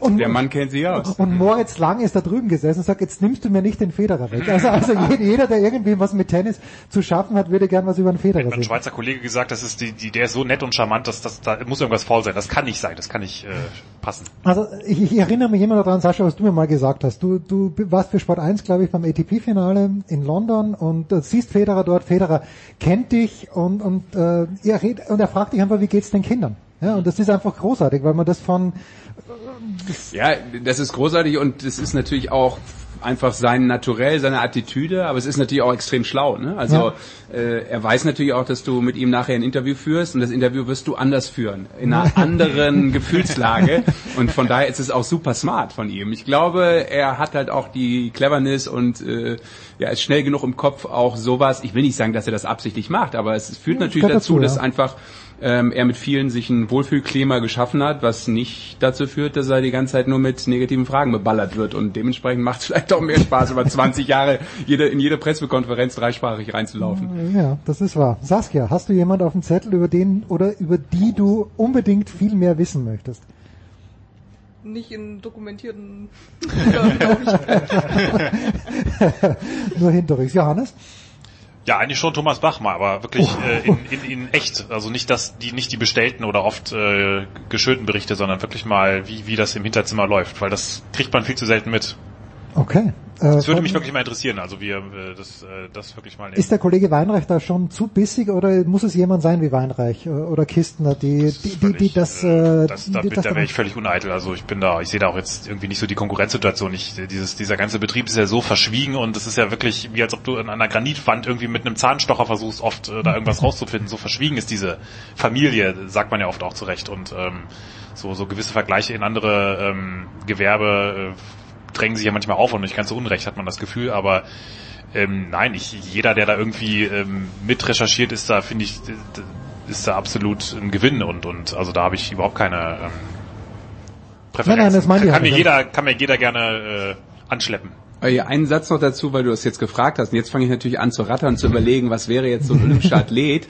Und da fällt mir eigentlich immer so ein, ich finde die geilsten Geschichten eigentlich immer die über Leute, über ehemalige Olympiasieger oder Geschichten rund um Olympia, wo du heute nichts mehr von weißt. Also die komplett unterm Radar verschwunden sind, wo kein Mensch auch nur annähernd weiß, was macht der eigentlich. So diese klassische Rubrik, was macht der eigentlich. Ja. Sowas finde ich immer total spannend, so deren Leben äh, zu skizzieren. Was ist daraus geworden? Warum ist das so passiert? Ähm, ob das jetzt ein kompletter Zusammenbruch ist im negativen Sinne oder ob der ein total erfolgreicher Geschäftsmann geworden ist. Auch da gibt es ganz viele Fälle, die man, glaube ich, gar nicht so auf dem Schirm hat. Da äh, kommen bestimmt coole Geschichten raus. Weil ihr, vorhin, weil ihr vorhin ja die Dokumentation hattet ähm, und nach Lieblingsdokumentation gefragt hattet, glaube ich, äh, da, da finde ich auch, es geht in die ähnliche Richtung. Es gibt ja eines, äh, eine sehr schöne Dokumentation ähm, von einer holländischen, von einem holländischen Team, die haben, glaube ich, beim Fußball-WM-Finale, ich weiß nicht, ob das 2006 oder 2010 war, haben die den Holland 210.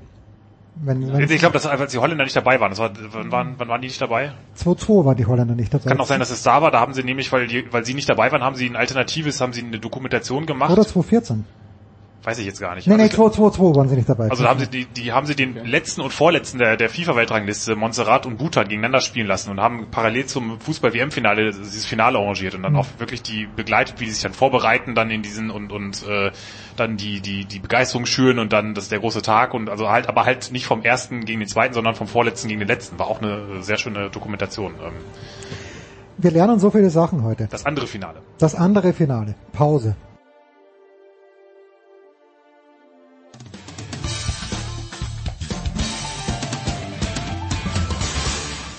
Hi, this is Joe Sakic, and you're listening to Sports Radio 360.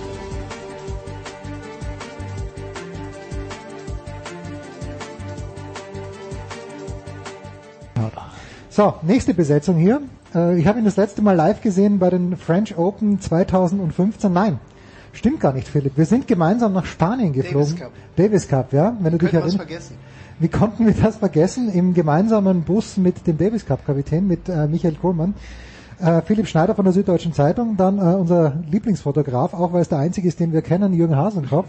Hase, grüß dich. Servus. Und äh, Sascha ist zum Tennis. Wir wollen ein kleines bisschen auch über Tennis sprechen, da geblieben. Aber Jürgen, vielleicht, wir haben ja drüber gesprochen, aber vielleicht magst du mal wirklich jetzt hier beschreiben, wie ist dein Arbeitsalltag, wenn es denn so einen gibt, oder wie ist das Leben eines Sportfotografen in Zeiten von Corona, gerade für einen Sportfotografen wie dich, der eben nicht ja nicht lokal unterwegs ist, sondern gerne nach Australien geflogen wäre, gerne nach Dubai geflogen, geflogen wäre, aber das eben nicht geschafft hat. Also du bist lustig, du fragst mich, wie ist das Leben? Das Leben äh, eines arbeitslosen Tennisfotografen, genau. das ist eine ganz kurze Beschreibung, gell? ja, wie war das mit Dubai? Äh, da, Ja, dieser Dubai- Woche wird Dubai gespielt. Äh, wie, Ja. wie, wie, wie, wie geht sowas äh, faktisch ab? Ja, erstmal das, das, das hat alles sehr lange gedauert. Die, die sitzen ja alle irgendwie äh, und warten ab, was die Regierung sagt, der gleiche wie Australien. Und äh, irgendwann kam dann eine E-Mail-Antwort auf meine Anfrage und äh, ein Akkreditierungsformular habe ich ausgefüllt und immer wieder gefragt, ja, was ist denn, was ist denn, warum höre ich nichts? Und der Termin rückte immer näher. Und eine Woche davor bekam ich dann, ja, äh, die Nachricht, Akkreditierung ist fertig, kannst du am Samstag abholen. Das war an einem Wochenende. Ich habe sofort Flug gebucht, Hotel und alles.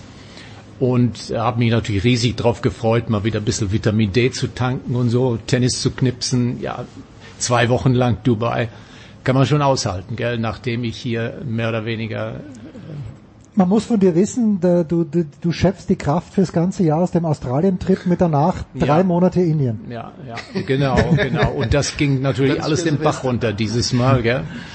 Und äh, ja, dann war ich natürlich voll geladen, gell? Dubai.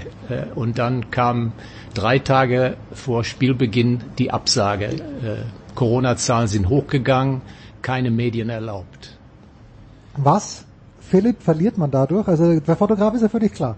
Aber was verliert der Printjournalist äh, dadurch, dass er nicht vor Ort ist aus deiner Sicht? Äh, Lass, mach's am Tennisfest, aber mach's gerne auch. Du bist mit dem Monster äh, Notizbuch hier reingekommen. Ja, schaust aus, wie ein, Voll, schaust aus wie ein? Vollprofi. Also was hättest du dadurch verloren, dass du, äh, wenn du nicht, wenn du nicht nach Monza gefahren wärst und diesen herrlichen, abgesehen von diesem fast ausgeschriebenen herrlichen äh, Notizblock? Nee, also ich war im letzten Jahr war ich bei zwei Formel 1 Rennen. Bei dem ersten in Australien, das dann bekanntlich abgesagt wurde, kurz vor bevor es eigentlich losgehen sollte, und dann nochmal am Nürburgring, weil es halt der Deutschland Grand Prix war. Von diesem ersten Event habe ich das ganze Jahr noch irgendwie äh, gezerrt, weil da einfach so viel ähm, so viel los war, ja, wie die wie die wie die Formel 1 Teams da äh, wirklich am Freitagmorgen dann, als sie nach einer Nachtsitzung endlich beschlossen hatten, wir blasen dieses Rennen ab und wie die dann ihre Boxen leer geräumt haben, hoppla die hopp, ja, und man dann erfahren hat, Vettel ist schon in der Nacht geflogen und so weiter. Ähm, da konnte man so unglaublich viele Eindrücke einfach sammeln, die dann tatsächlich später auch noch relevant waren, ja, also für den ganzen Umgang der Formel 1 mit Corona und so weiter. Ähm, beim Nürburgring war es jetzt der Fall, man kommt ja auch da nicht wirklich, also man kam nicht näher ran an die, an die Piloten, man kam nicht an die Boxengasse ran, aber man hat natürlich die Menschen in der Eifel tatsächlich gehabt, ja, und die waren, ähm, ich habe da in so einer kleinen Pension gewohnt und äh, auch das konnte ich dann einfließen lassen irgendwie in die Berichterstattung, weil man halt einfach gemerkt hat, wie, wie super das für die ganze Region war, dass jetzt dank Corona, also muss man ja echt so sagen, äh, dieser Grand Prix äh, am Nürburgring dann überraschenderweise doch wieder zustande gekommen ist.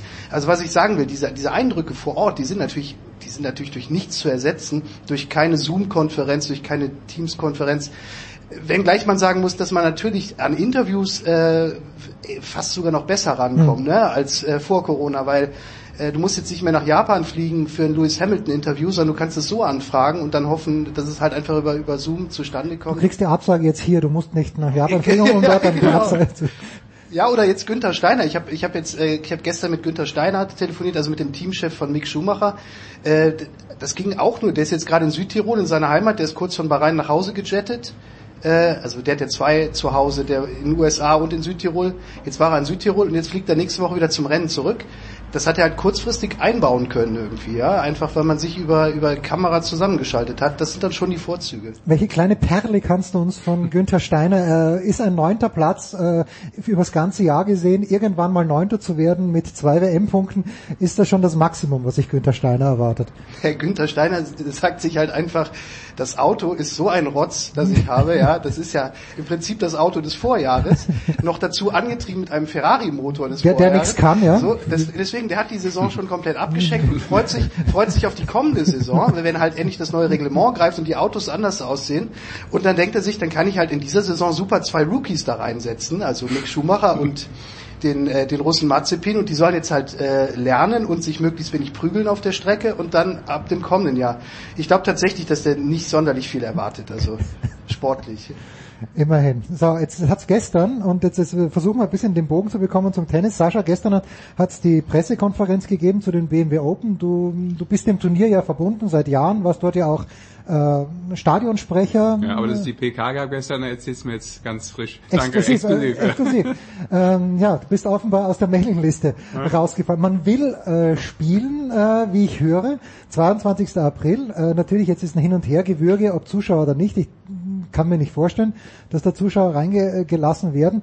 Aber gerade für die kleinen Turniere, was, was, was heißt das für ein kleines Turnier wie München? Äh, BMW hat sicherlich die finanziellen Mittel, das durchzufinanzieren, aber was geht dem Turnier dadurch verloren, dass das gerade so einem kleinen Turnier, wenn man die, die Bilder in Australien sogar in Doha gesehen hat mit Leuten und dann siehst du jetzt Dubai, wo kein Mensch im Publikum ist, es ist einfach traurig, aber was geht München ganz speziell verloren, weil du kennst das Turnier echt gut, das ist ja eine ganz besondere Atmosphäre, finde ich, beim Efitos. Ja, absolut. Also erstmal geht natürlich jedem Event was verloren, aber ähm, mittlerweile ist es ja auch so, dass man sich daran gewöhnt hat, dass, glaube ich, auch der Fan, egal in welcher Sportart, sich ein Stück weit daran gewöhnt hat. Man kann sich da ja auch so gut dran gewöhnen, dass es vielleicht irgendwann schwer wird, sich wieder wieder an das andere äh, richtig gut zu gewöhnen, aber äh, lass mal das mal dahingestellt. Ich finde schon, dass es natürlich ähm, schade ist für so ein Turnier wie in München, ähm, wo immer so gesagt wird, das ist so heimelig, das ist so nah dran, so ja, so familiär. Da gibt's ja viele Möglichkeiten, das zu beschreiben. Und für alle die, die mal da waren, die würden das vermutlich genauso beschreiben, weil sehr kleine Anlage, äh, immer noch so wie gebaut, ja, also klar wird da das eine oder andere ein bisschen hinzugestellt, aber das ist ja nicht so, als wenn da äh, ein Tennisclub komplett mit irgendwelchen Stahlrohrtribünen kaputt gebaut wird und das Ding sieht nachher komplett anders aus, sondern ähm, das ist immer der naturbelassene Center Court, so nenne ich es jetzt einfach mal. Der steht das ganze Jahr so da. Also wenn du jetzt auf die Anlage gehst, siehst du das Turnier eigentlich jetzt auch schon, übertrieben gesagt, ohne die Zelte und ein bisschen VIP und dies und das, das ist klar. Und das macht es halt, finde ich, sehr liebenswürdig. Und ähm, es gibt natürlich auch viele Fans, die deshalb zu so einem Turnier gehen. Also sprich auch wieder dieser Faktor Jugend, kleine Kinder, wie bringe ich die zum Sport? Da gehst du auf so ein Turnier einfach mal hin mit einer Tageskarte, mit einem kleinen, äh, zu einem kleinen Preis und guckst dir Stars an, die trainieren. Weil da bist du auch eben ganz nah dran, was finde ich sehr entscheidend ist. Es geht nicht immer nur um äh, ein Match zu schauen, sondern mal dran zu sein, wie geht der zum Platz, was macht er, wie wärmt er sich auf, wie spricht er mit seinem Trainer. Das sind so die Emotionen, also war es bei mir zumindest, so habe ich die als Kind aufgesaugt, wenn ich im Düsseldorfer Rochusclub gewesen ja. bin. Und so äh, gehe ich mal davon aus, würden das Kinder, die Bock auf Tennis haben, auch heute tun. Und das geht natürlich sehr verloren. Und das finde ich in erster Linie sehr schade. Noch mehr als dass jetzt, äh, keine Ahnung, ähm, irgendjemand äh, auf äh, dem Center Court ähm, Sascha Zverev sehen kann, was auch wichtig ist, aber diese direkte Verbindung, äh, die finde ich bei dem BMW Open ähm, sehr, sehr schön in äh, Ifitos. Ja, es wurde, nur damit du es weißt, gestern bekannt gegeben. Ja. Also zwei Spieler, Zverev und Sinner, sind die beiden, die äh, bekannt gegeben wurden und Patrick Kühnen hat dann gemeint, na, ein paar Deutsche werden schon auch ja. noch kommen. Jetzt schaut man sich die Weltrangliste an und denkt sich, wen meint er denn genau? Äh, gut, vielleicht Struff, aber vielleicht auch Cooley diese Bilder, was Sascha gerade anspricht, ich finde es auch das Training fast spannender, aber warum gibt es im Hasenkopf-Archiv keine Trainingsbilder? Ich finde das wahnsinnig spannend, Jürgen. Äh, verkauft sich ein Trainingsbild nicht? Äh, ein Trainingsbild oder ein Spielbild, wenn du, wenn du da fotografierst, der einzige Unterschied ist das Top, was der anhat. Ja. Und der beim Training hat er ein ganz einfaches T-Shirt an, ja. Und jeder sieht ein Trainingsbild, aber vom Ablauf, von der Bewegung her und so weiter ist das Gleiche. Also ja, ist kein Unterschied. Was ich äh, gerne mache, ist, wenn ich die Zeit habe, und ich habe das auch bei den Grand Slams manchmal gemacht, ich schaue beim Training zu, mit wem die trainieren, weil das mhm. sind die Topspieler, die trainieren miteinander, wenn die dann auch äh, miteinander reden oder die Trainer zum Beispiel bei US Open, wo der Lendl noch Zverev Trainer war, habe ich gesehen, wie der Lendl da sitzt und auf Sascha wartet, weil Sascha sagt ja selber, er kommt nie zu spät. Ja. Und äh, er, Lendl wartet da und redet mit dem Trainingspartner, der auch wartet, äh, der Nakashima. Und das war natürlich witzig, da mal die beiden zu fotografieren. Am Nebenplatz trainierte Sharapova und dann langsam kommt irgendwann mal Sascha an mit seinem Gefolge. Bleibt noch stehen, schaut ein bisschen Sharapova zu, wie sie trainiert und so, geht dann hin, klatscht alle ab und so weiter. Ja, also da war die Uhr, halbe ne? Trainingssession schon vorbei. Gell? nicht richtig. Und da habe ich zum ersten Mal gesehen, wie das so abläuft. Gell? Und äh, das ist natürlich super, da kriegst du Bilder. Mhm. Äh, was äh, Sascha hier sagte mit BMW Open, das finde ich gut für die Leute, weil der Sascha Zverev, nicht Sascha Wandermann, der Zverev, der sitzt dann auch mal auf der Terrasse vom Clubhaus, geht rüber und du siehst die Spieler die ganze Zeit, ja. wenn die trainieren und das ist, wie du schon sagst, ich finde das viel spannender für die Zuschauer, als jetzt ein Center Court Ticket zu bekommen und da zu schauen, weil mhm der macht dann rum, ich weiß, der, wo der Domitin mal auch mal gespielt hat, die beiden, wie die dann da rumhampern auf der Anlage und so weiter und auch anderen Spielern mal zuschauen, da ist eine ganz andere Interaktion da, ja. Aber Training zu fotografieren an für sich beim Turnier, Nein, ich meine, ich, ich, ich erinnere mich jetzt noch dran, 1990 gab's, äh, Sascha erinnert sich natürlich auch, aber damals haben die Leute ja nicht bei allen... Ich so alt bin, oder? Nee, nee, aber weil du selbst auf der Du Tour musst warst. schon wissen, wann du Weil- weil beleidigst und wie du es tust. weil du selbst auf der Tour warst 1990. Nein, aber äh, da hat ja Stefan Edberg das ganze Jahr über im Grunde genommen das gleiche T-Shirt getragen. Ist ja Mhm. nicht so wie jetzt, wo alle drei Turniere ein neues T-Shirt rauskommt. Und dann weiß ich, dass ich irgendwo in der Zeitung mal gesehen habe, dass Edberg, wie du sagst, mit normalen T-Shirt, wo nur das Adidas, ich glaube nur das A sogar drauf war, groß, und ich habe das Bild so gefeiert, warum auch immer, weil ich nicht anders kannte. Mittlerweile, okay, äh, bei jedem äh, Grand Slam Turnier gibt es ein anderes Outfit. Und deshalb waren für mich damals die Bilder, wenn du sagst, jetzt Nakashima und Lendl, das war natürlich ein, ein starkes Bild gewesen. Keine Frage, keine Frage. Warum, äh, Philipp, äh, der Center Court in München ist ja nicht groß. Aber er ist, er ist dann doch immer voll. Warum funktioniert das so gut? Ist das gerade die richtige Größe? Weil es werden manchmal geile Fragen gestellt, auch bei der Abschlusspressekonferenz, voriges Jahr oder vor zwei Jahren, die Frage an den Tross, ob sich Ifitos überlegt, äh, den, den, äh, einen retractable Roof zu machen, ja, über den Center Court. Denkst du, für, für eine Woche im Jahr, weißt du, vielleicht äh, drei Stunden regnet, äh, werden die da mehrere Millionen nehmen. Aber warum funktioniert das Münchner Turnier? Weil es funktioniert ja gut. Aber warum? Ja, ich glaube, wir haben das jetzt im Prinzip schon alles umrissen, also was genau da die Faktoren sind. Und apropos Trainingsbilder, also ich weiß zum Beispiel noch vor ein paar Jahren, da, da, da saß ich da und dann kam die ganze, der ganze, die ganze Familie Zverev, ja, Mhm. mitsamt Hund und so weiter. Ja, ja. Und dann haben die sich quasi, die, die saßen äh, auf dem Trainingsplatz und haben gespielt, haben Russisch geredet, ja, also da hat man so viel lernen können, auch über die Familie Zverev, wie die funktioniert, wie cool der Bruder ist und so Jetzt weiter. sind wir aber gespannt hier. Nein, also einfach aus der Beobachtung heraus. Ja. Ähm, das, das ist tatsächlich eine, also man hatte schon irgendwie den Eindruck, dass das wirklich eine Familie ist. Es gibt ja solche und solche Familien. Ja. Wird man halt reingeboren und entweder es funktioniert mit dem Bruder es funktioniert nicht. Da konnte man sehen, das funktioniert mit dem Bruder. Und ähm, das ist, also das ist einer der Gründe, warum dieses Turnier so gut funktioniert, glaube ich. Wirklich, weil man diese Nähe hat und wenn, wenn man in Paris irgendwo ist, dann muss man ja die Leute, die sich einspielen, ja erstmal suchen auf diesem weitläufigen Gelände und kann gl- glücklich sein, wenn man dann irgendwann einen Kohlschreiber findet oder so. Der Kohlschreiber, der steht da halt vom Clubhaus rum. Also stand da zumindest früher, jetzt wahrscheinlich nicht mehr, aber ähm, ja, und also einfach dann dieses Turnier, dieses Turnier hat aber dazu auch nochmal so kuriose Geschichten produziert. Also ich erinnere mich dran, wie mal, wie es mal geschneit hat. Wisst ihr das? noch? Ja, Da der Potro hat ja, da, ja, da in dem genau, Jahr das war, das war halt auch irgendwie, ähm, als man, man spielt halt auf Sand zu einem, zu einem Zeitpunkt, wo es eigentlich nicht mehr schneien sollte, ähm, aber es kann halt vorkommen. Ähm, und dann gab es halt auch diese, einfach diese Wochen, wo es einfach komplett durchgeregnet hat, wo dann eigentlich jeder zweite Text nur von der Wetterversicherung gehandelt hat, die Ifitos irgendwie abgeschlossen hat.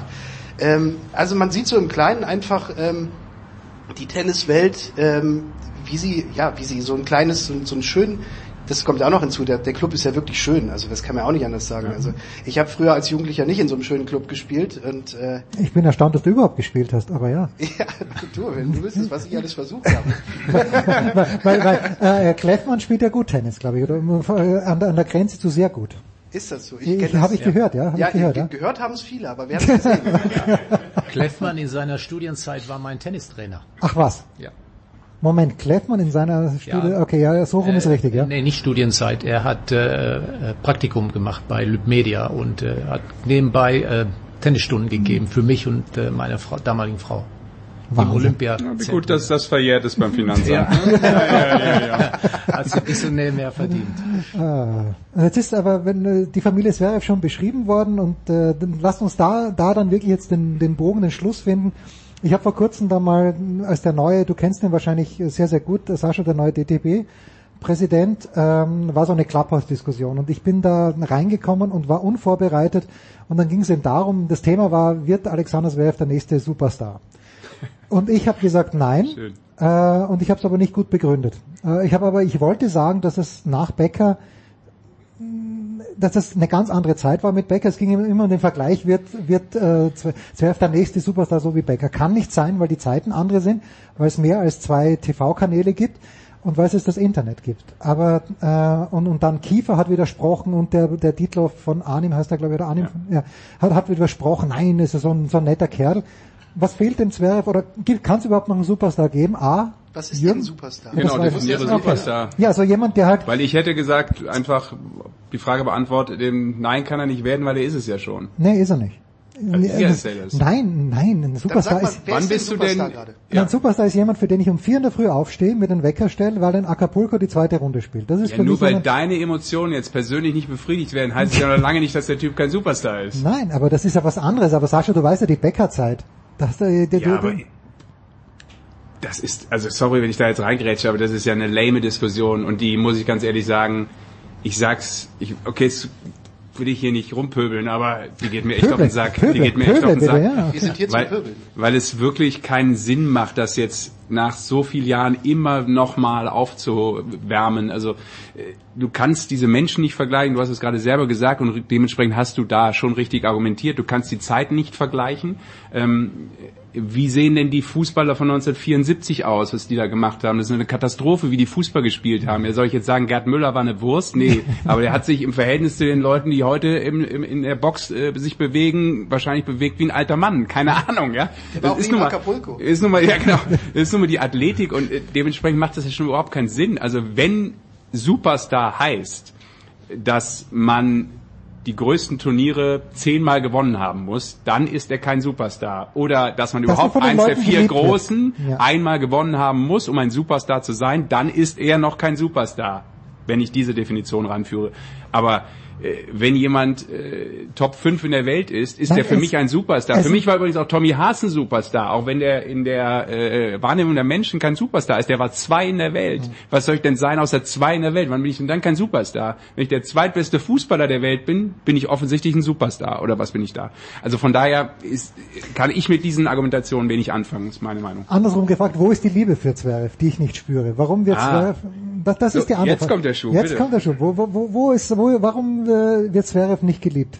Du bist auch Ausländer wie ich, Jürgen. Ah, was heißt geliebt? Ich meine, das, das äh, gibt ja auch einen Superstar, der nicht geliebt wird oder meint, er wird nicht geliebt, der Djokovic, gell? Im Vergleich äh, zu Nadal und Federer.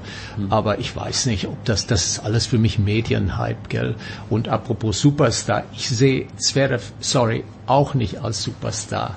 Weil Er ist ein herausragend guter Tennisspieler. ja, da müssen wir überhaupt kein, nicht keine über Frage, reden. keine Frage, aber äh, ein Star und ein Superstar. Bei Superstar fängt man an, okay, der hat schon mal einen Grand Slam gewonnen, würde ich, sagen, ja. würde ich sagen, würde ich sagen. Und der äh, global gesehen finde ich redet man eher von anderen Spielern als jetzt von einem Zver- Zverev, würde Ja. ich sagen. Das stimmt. Und äh, so würde ich jetzt Superstar definieren. Also je nachdem, wo du, in welchem Land du lebst, die haben alle ihre Superstars. Gell? Ich meine, äh, egal welcher Sport, aber das ist ja eine Definition, die von meist von Medien gemacht Richtig. wird. Aber ist Beispiel Leon Dreiseitel ein Superstar? In Deutschland glaube ich nicht, oder? Also Leider nein. Ja, das ist ja, doch, aber das ist doch genau dieser Vergleich. Ähm, er hat auch noch nichts gewonnen. Ja, also auf dem ganz hohen Niveau. Jetzt ist es als Eishockeyspieler auch ein bisschen schwerer, weil letztlich muss den Stanley Cup gewinnen und die anderen Gurken spielen auch mit. Selbst wenn du zwei der Besten der Welt jetzt in deinem Team hast, heißt es noch lange nicht, dass du diese, diesen Cup gewinnst, äh, weil es kein Einzelsport ist, deshalb sowieso schwer zu vergleichen. Aber das ist ja so etwas. Der Typ ist aber gerade in der Liga, in der er spielt und dementsprechend auch weltweit ein Superstar. Es gibt nicht viele in dieser Liga, die besser spielen. Hat er ja auch aufgrund der Punkte gezeigt. So, äh, jetzt gibt's auch nicht viele, die besser spielen als äh, Sascha Zverev. Ein paar gibt's gerade noch, gar keine Frage. Und da bin ich bei Jürgen. Insofern fehlen ihm zwei, drei Leistungsstufen, Turniere, äh, um zu sagen, er ist ein weltweiter Superstar. Ja, denn der wirst du nicht automatisch, wenn du eben die ganz großen Dinger nicht gewinnst. Es sei denn, du hast ganz andere herausragende Fähigkeiten. Aber ähm, er wird sicherlich diesen Schritt noch machen müssen. Aber was ich immer schade finde, dass ihm vorher schon alles abgesprochen wird, was er nicht ist und mö- möglicherweise auch nie sein wird, nur weil er gewisse Schritte in seiner Karriere noch gar nicht gemacht hat. Lass ihn die doch erstmal machen. Ähm, man kann den Typen kritisieren, finde ich. Ähm, bin gespannt, wie du das siehst, Philipp für die Art und Weise, wie er aufgetreten ist. Man merkt aber auch, möglicherweise hat sich jetzt etwas verändert. Zumindest ist er anders aufgestellt. Er hat sich im Management anders aufgestellt. Er möchte den Fokus mehr auf Deutschland legen. So ist der Tenor, was man hört.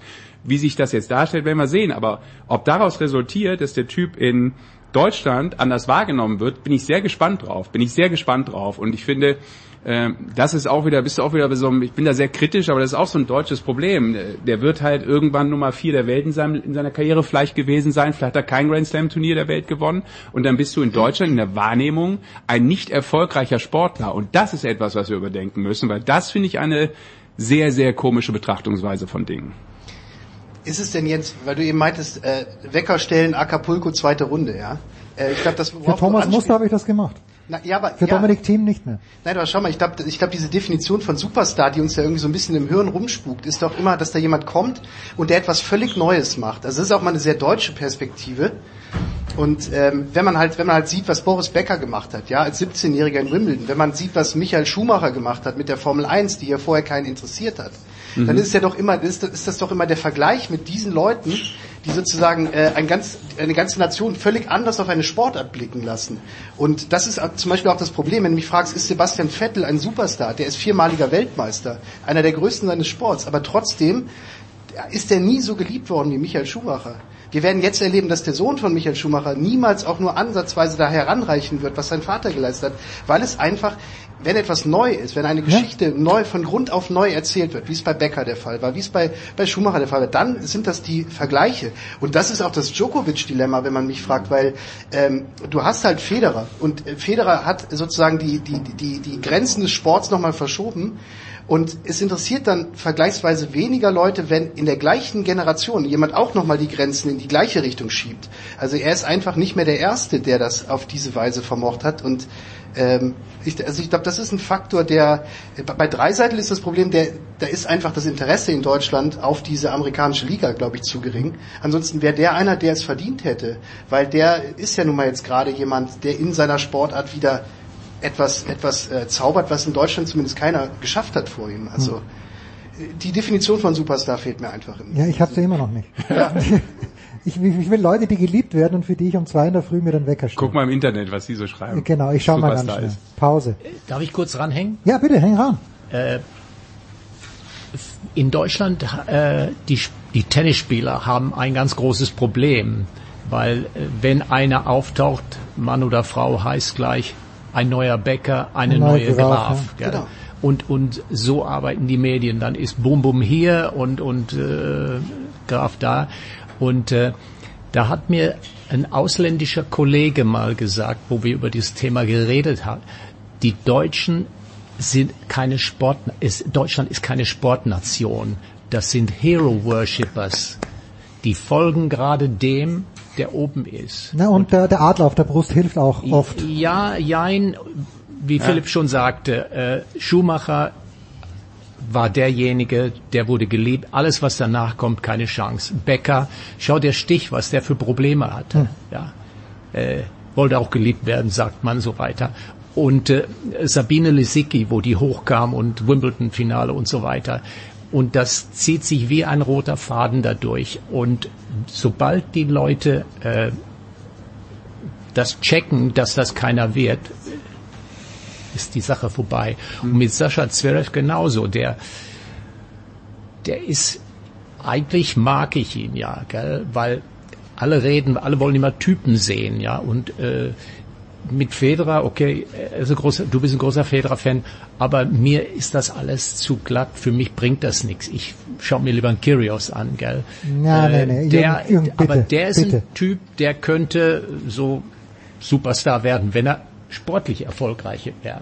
Ja, würde ich widersprechen, weil er so ist, wie er ist, wird er nie sportlich erfolgreich sein. das ist ja das relativ einfach. das ne? ist leider, Ja, das ist weil- leider die Tatsache. Ja. Tja, gut. Also den Federer redest du mir nicht madig. Ja, bei Nee. aller Liebe weiter. Nein, aber aber äh, das äh, für einen Fotografen ist das so: äh, Alle Leute, die technisch perfekt spielen, langweilig. Das sitzt du zehn Minuten, da hast du deine Fotos, da kannst du gehen. Ist doch good for you. Nein, Und- und- da passiert ja Und nichts. über Isner Da geh ich beschwerst du dich einem- wieder. Da gehe ich zum Kyrgios, da gehe ich zum Monfils, da sitze ich da und denk, wow, die Und geile du gehst zum Spiel. Scha Shapovalov, gehst du gerne. ne? Der Federer lebt mehr vom Bewegtbild, muss man auch gestehen. Ja, ne? Der ist halt, das sind ja Bewegungsabläufe Ja, und klar. nicht Absolut. die Momentaufnahme. Also. Aber du hast recht, finde ich, äh, das ist ein, das ist ein guter Punkt, dieses äh, Zitat von dem ausländischen Kollegen. Ähm, genau das sage ich auch mal und das ist etwas, was sich durchzieht, finde ich. Ähm, das habe ich ja auch schon mal bei der Olympiadiskussion so ein bisschen einfließen lassen, dass da einfach zu wenig Liebe für, für Sport im Allgemeinen ist. Warum waren die besten und vermutlich emotionalsten Olympischen Spiele aller Zeiten, zumindest die ich so wahrgenommen habe, äh, in Australien? Weil das halt eine komplette Sportlover-Nation ist, ja. Die machen alle, jeder, jeder macht da jeden Sport, das ist, das ist so in denen drin, das ist Mentality. Und natürlich wollen die auch gewinnen, ja, das ist was ganz anderes noch. Aber erstmal ist das, glaube ich, so, so, so der Kern des Kerns. Und deshalb glaube ich auch, wäre wichtig, und da haben wir den Bogen nochmal zur Olympia, äh, dass wir sowas mal bekommen würden, damit Deutschland die Möglichkeit hätte, sowas wie bei im sogenannten Sommermärchen, du merkst, ich meine das kritisch, hatten im olympischen Sport mal erleben könnten.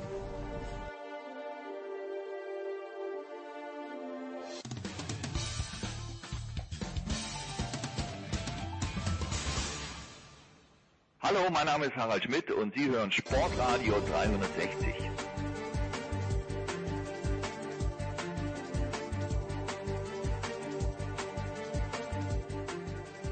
So, wir sind, es sind, mache. es sind zwei Schwaben übrig geblieben, erstaunlicherweise. Hier, das wäre wär mir jetzt gar nicht so aufgefallen, aber Götzi, der große Markus Götz, und das meine ich in erster Linie körperlich, äh, ist, ist, ist hier und, und auch in Arbeitskleidung. Götzi, wo geht's hin? Erzähl ein bisschen. Äh, nach Acapulco. Nach Acapulco. Zweite Runde. Zum Halbfinale fliege ich ein, habe ich gesagt. Äh, nach Mannheim. Nach Mannheim. Nach Mannheim. Götzi, du hast dich so auf dieses Wochenende gefreut. Du hast richtig Bock gehabt auf die äh, Olympia-Quali-Spiele. Jawohl. Und ähm, ja, also Deutschland hat sich qualifiziert. Wir haben äh, den, den, den Teil hier, den Live-Teil in der in der Big Show ja fast damit aufgemacht hier, obwohl wir dann irgendwie schnell auf Dennis Schröder gekommen sind. Aber an diesem Wochenende, ja, was, was hat dir besonders gut gefallen ähm, gegen Schweden? Was, was gibt's zu bemäkeln? Fangen, wir mal so an vielleicht, wenn überhaupt. Gibt's überhaupt irgendwas? Na, jetzt bleiben wir erst beim Positiv. Positiv, bitte. Qualifiziert. Ähm, Gut, nächstes Thema. War, war, nicht Nein. ganz, war nicht ganz unwichtig. ja. ähm, die Mannschaft hat sich in, in einigen Teilen eindeutig weiterentwickelt jetzt ähm, im Vergleich zur WM. Weiterentwicklung natürlich eng verbunden mit äh, personeller Andere Rückkehr Besetzung, ja. sozusagen. Ja. Klar hast du es gesehen, Leute wie, wie Pekerler, ohne die geht's nicht auf dem Niveau. Und ähm, ja, die Deutschen haben eine vernünftige Abwehr gespielt und, und äh, phasenweise auch einen guten Angriff. Und äh, gegen Schweden haben wir ordentlich Muscle gehabt. Das dürfen die eigentlich nicht mehr hergeben, muss man auch ganz ehrlich sagen. Und gegen die Slowenen haben wir es richtig gut gemacht, wobei man ein bisschen aufpassen muss. Das äh, sollte man nicht so überhöhen aus meiner Sicht, wie es äh, in Teilen gemacht äh, wurde. Also, ich habe hab, hab gehört, eins der besten Länderspiele so gefühlt aller Zeiten. Hm, Die Slowenen waren nix. Hm. Also sie haben Riesenprobleme gehabt im Rückraum. Aber es macht ja nichts. Trotzdem Ja, haben wir es ja, gut trotzdem, gemacht ja, und dann souverän nach Hause gespielt gegen äh, Algerien. Das durfte man dann aber auch äh, erwarten. Aber das, waren, das war echt erfreulich dieses Wochenende und super wichtig, dass, äh, dass die Deutschen mit dabei sind in Tokio. Die Kroaten haben es ja leider nicht geschafft, lieber Toni. Das war echt knapp. Also ich, Ich habe es jetzt nicht verfolgt, aber letztendlich. aber hast du die ähm, Ergebnisse mitgekriegt? Die Ergebnisse habe ich mitbekommen. In diesem Dreiervergleich Ja. war es ja dann knapp. Ne? Letztendlich äh, habe ich jetzt nur gelesen, dass äh, es war etwas fragwürdig. Der Auftritt der Franzosen gegen die Portugiesen, auch die Schiedsrichterentscheidungen waren so ein bisschen zu hinterfragen. Aber letztendlich, also ich meine, ich sage immer, das unterm Strich zählt das Ergebnis. Wenn du es nicht geschafft hast, hast du es nicht geschafft, egal in welchem Ja, ich habe es Modus. nicht, ich hab, ich hab's nicht gesehen, ich habe es auch nur äh, äh, gelesen. Ich mein, ist halt schon bitter, gell, wenn du die Kroaten haben ja Portugal geschlagen, Ja. aber Portugal fährt äh, zur Olympia. Ja. Hm. Ja. Ähm, bitter. Also ich ich habe da nur. Äh, Und ich weiß nur ganz gut, ich weiß, Ja. wie, wie wichtig für die Kroaten Olympische Spiele sind. Ja. Ja gut, aber ich glaube, es ist in Kroatien momentan so eine Phase, gerade nach dieser äh, dieser schlecht äh, EM war es jetzt die letzte oder war es Jetzt war's es WM in WM war Ägypten, jetzt, ne? ähm, ich komme da immer durcheinander. Ähm, es sind so viele Turniere hintereinander. Ge- gefühlt Jährlich, Jahr. genau. ähm, die Mannschaft äh, ist klein im Umbruch, ne? Und ähm, sie muss sich jetzt mal ausrichten. Ich glaube, es gilt für die deutsche Nationalmannschaft auch. Du musst mich jetzt ein bisschen korrigieren. Ich glaube, die ganz großen ähm, Erfolge der, der, der, der, der letzten Tage sind jetzt schon mal weg. Ähm, die, auch die, die, die, die, die Säulen brechen weg. Es sind noch welche da. Aber du musst natürlich schon versuchen, jetzt mal langsam eine neue Generation heranzuführen. Und das ist bei manchen Nationen einfach gerade in, in solchen Phasen, muss man ihnen zugestehen. Also, ob wir, also die Deutschen sind jetzt nicht in einem klassischen Umbruch. Klar, es, es kommen ein paar interessante In junge leichten, Spieler, ja. kommen ein paar interessante junge Spieler gerade nach. Ja, Juri Knorr, Sebastian Heimann. Ja, da sind wir wieder. Ich glaube, du kannst im Handball sowieso nicht von einem radikalen Umbruch sprechen, weil ja so viele Turniere ja ständig stattfinden. Absolut, genau so ist es. Wenn du einen Vierjahresrhythmus zum Beispiel hast, Weltmeisterschaft, Fußball oder Olympische Spiele, ist natürlich nochmal was ganz anderes. Ja. Ähm, aber aber ich, ich glaube, dass die Deutschen eine gute Mischung haben, was, was das Alter betrifft. Und ähm, ja, also nochmal. Ja, ist ja schön. Hegeler ist für mich ein absoluter Weltklasse-Spieler. Für mich der wichtigste Spieler ähm, in der deutschen Nationalmannschaft, auch beim THW Kiel. Es geht nicht, den da rauszunehmen. Das ist dann einfach nicht das Gleiche. Steffen Weinhold, äh, Patrick Winzek, in kleinen Teilen auch äh, Fabian Wiede jetzt am, am, am vergangenen Wochenende, die haben alle ihr Schärflein dazu beigetragen, dass es doch, äh, ja, das ist, das ist einfach eine stärkere Mannschaft, schlicht und ergreifend mit diesen Spielern. Und es hat zum Glück gereicht, Hm? Ja, um schön. nach Tokio fahren zu dürfen. Schön. äh, Das hat uns Thomas Wagner immer gesagt, wie wichtig es er es findet, dass deutsche Ballsportmannschaften teilnehmen an Olympia. Ich weiß gar nicht, wie es mit um die Wasserballer Ich bestellt wollte gerade ist. sagen, er meinte, glaube ich, die Wasserballer. Ja, meinte die Wasserballer natürlich, aber äh, ich weiß nicht, wie es um die bestellt ist. Äh, und die Basketballspieler, die, die haben ja auch, ähm, ah, die haben ja noch die Chance. Äh, Was war da mit Alfred? Äh, war das nur ein einzelner Brief? Hast du das mitbekommen, Götze? Ja, Irgendjemand? natürlich habe ich das mitbekommen, Äh, was, was, was, was gibt's nur für? Ich weiß, ich weiß, dass es viele dumme Menschen gibt, aber war das? Ich hoffe, es war nur ein Einzelfall. Also, es gab diesen Brief, den anonymen Brief, äh, der äh, bei Alfred, der wurde glaube ich sogar eingeworfen, ja? also bei ihm zu Hause, wenn ich es richtig verstanden habe, ähm, mit äh, wüsten Beschimpfungen und Beleidigungen und vor allen Dingen eben auch Drohungen, ähm, eindeutig rassistisch motiviert, also Ja, au- ausländerfeindlich motiviert. ja, So, so, ja. ausländerfeindlich äh, motiviert. Äh, Als ich das gehört habe, ey, was soll man dazu sagen? Ich, ich, ich komme da gar nicht hin. Ja, ich auch nicht. Ja, Nein, ich, ich, ich, ich, Ich in kenn- diese, ich verstehe diese Dimen- Dimensionen nicht, in denen da gedacht wird. Ich wäre da gar nicht drauf gekommen. Ich meine, Naja, vor allem Alfred Gislason. ne? ja, Also, so genau, oder so Todesschutz, d- also Ja, Alfred also ist jetzt wirklich vom Stuhl gefallen, als ich das gelesen habe. Ra- Rassismus in, in diesen Kategorien habe ich noch nie, äh, das geht nicht, da komme ich nicht hin. Das ist, das ist, das steht sozusagen drüber. Und jetzt noch im Spezialfall Alfred Gislason. ich weiß gar nicht, was ich sagen soll. Ich meine, Alfred ist seit 50 Jahren her. 924 Jahren in, In äh, Deutschland, in ja? Deutschland und es Ja. ist, es ist, also ich, ich habe keine Ahnung, was da dahinter steckt. Was soll ich, woher soll man es wissen? Ich meine, wenn man, wenn man den, den Brief gelesen hat, voller Rechtschreibfehler, dummes Zeug, also ich gehe davon aus, dass sich ähm, So so Irrer in Österreich jemand äh, den großen Otto Baric so beleidigt hätte. Ja. Also, genau. Ja, es ist- und es ist aber ein super Vergleich, weil Otto Baric natürlich auch ewig lang zuerst bei Sturm und dann bei Rapid Trainer war in Österreich. Also Baric ist ja auch genau das, was, was äh, wo Gisler so ein böses Wort Beutedeutscher eigentlich ist, war Otto Baric ja für uns auch gewissermaßen Beute Österreicher, weil der so dazugehört hat. Gerade Genau. wenn du Rapid trainiert hast und mit Sturm ist er leider im letzten Spiel gescheitert, das schmerzt jetzt noch, 40 Jahre später. Ich weiß nicht, wie es euch geht. Ich bin, bin dann auch immer wieder ambivalent. Also es ist vollkommen klar und, und äußere mich auch dazu, wenn es notwendig ist, ähm, auf welcher Seite man steht. Rassismus ist indiskutabel, Fremdenfeindlichkeit ist indiskutabel. Punkt, Ende des Gesprächs.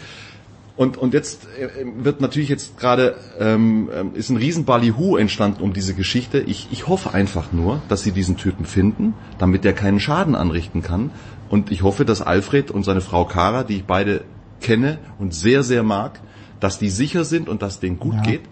Und, und, und dann bin ich auf der einen Seite äh, sofort mit dabei, wenn es darum geht, ein Zeichen zu setzen, ein klares Statement abzugeben und gleichzeitig denke ich mir, hey, wenn da ein Vollirrer, wenn es denn so, wenn es denn äh, so ist, äh, so einen bescheuerten, inakzeptablen Brief geschrieben hat, dann müssen wir auch gucken, dass wir den zu Hause auf dem Sofa nicht glücklich machen, indem alle komplett durchdrehen. Ja, das kommt Und, denn dazu, ja. Wenn es wirklich äh, ein wisst ihr, was ich Bett meine? war, ja, das, Also diese, diese zwei Ebenen. Ja. Mir ist nur wichtig, dass, äh, dass, dass klar gesagt ist, dass, dass wir darüber nicht reden brauchen, das ist indiskutabel und mir ist wichtig, dass, dass es Alfred und seiner Familie gut geht. Und Alfred hatte die Bierruhe weg, also Alfred, äh, natürlich ist es äh, sowas, sowas äh, lässt dann nicht kalt, aber Alfred steht über den Dingen, vermute ich. Ja, aber ganz ehrlich, wenn, ich glaube, jeder Mensch, wenn, wenn dir explizit gedroht wird, das macht was mit dir. Ja. Also schön ist es nicht. Ja, ja, klar, das ist klar. Und dann, weil ey, Alfred ist viel unterwegs. Ja, Frauen, und die, die, die haben ein Haus in der totalen Einsamkeit in einem, in einem, in einem glaube ich, 30, 40 Seelendorf. Das ist ein ganz beschissenes Gefühl und Ja, nee, keine Frage. Und wenn du sagst, ist auch persönlich eingeworfen worden. Sehr unschön. Ja, bessere, und äh, wenn ich jetzt schon zwei Schwaben hier habe und äh, mit Götzi spreche ich ja manchmal über den VfB und mit, äh, mit dir, Toni, auch, wenn du am Start bist, wenn wir nicht gerade über die Premier League sprechen. Aber der VfB, der macht uns doch, und mir auch mittlerweile wieder. Weißt, es gibt da manche Mannschaften, die mir eigentlich komplett wurscht sind in der Bundesliga. Aber beim VfB irgendwo, spätestens seit Franz Wohlfahrt dort gewirkt hat und auch gut gewirkt hat, ähm, bin ich, bin ich dem VfB eigentlich äh, positiv gegenüber. Und mir gefällt einfach der Weg. Weißt du, irgendwie so, dass, die sind ja auch schon mal in, in eine falsche Richtung gerannt, aber mir gefällt es, dass da viele Leute sind, von denen ich noch nie was gehört habe, aber die spielen Fußball. Äh, Und vorne haben sie den Kalajdzic, aber da würde mich jetzt mal deine Einschätzung, Toni, vielleicht ähm, vielleicht interessieren, weil der stellt den Rekord von Bobic ein, aber auch wenn man das Tor jetzt gesehen hat, dass er geschossen hat, dass der Ball stolpert er mehr ins Tor. Also er ist er ist kein überragender Fußballspieler, finde ich, aber er steht super richtig und hält da die Birne richtig hin. Ich bin anderer Meinung, ehrlich Ja, gesagt. ja, er bitte. ist vielleicht in deinen Augen kein überragender Fußballer. Naja, ist halt nicht im kein Sinne Filigran von so, ne? Kylian Mbappé, der zum Beispiel, was er sich drei Mann austanzen lässt. Ne? Er ist natürlich auch eine ganz andere, ist eine andere Art Fußballer. Hm. Aber mir ist er übrigens bei der U21 ähm, Europameisterschaft aufgefallen. Ja, sich genau, schwer genau hat leider schwer verletzt, ja. Da habe ich mir gedacht, okay, der ist jetzt natürlich mit seinen zwei Metern ein bisschen kommt schlaksig daher. Das tat äh, Jan Koller auch und ich dachte auch, Jan Koller ist jetzt auch nicht unbedingt der filigranste, aber der hat natürlich schon sein Zutun äh, bei, Ma- bei Mario Dortmund Gomez, ja, auch dazu gebracht. also. Genau, Mario Gomez ja letztlich auch knapp zwei Meter. Aber ähm, das ist einer der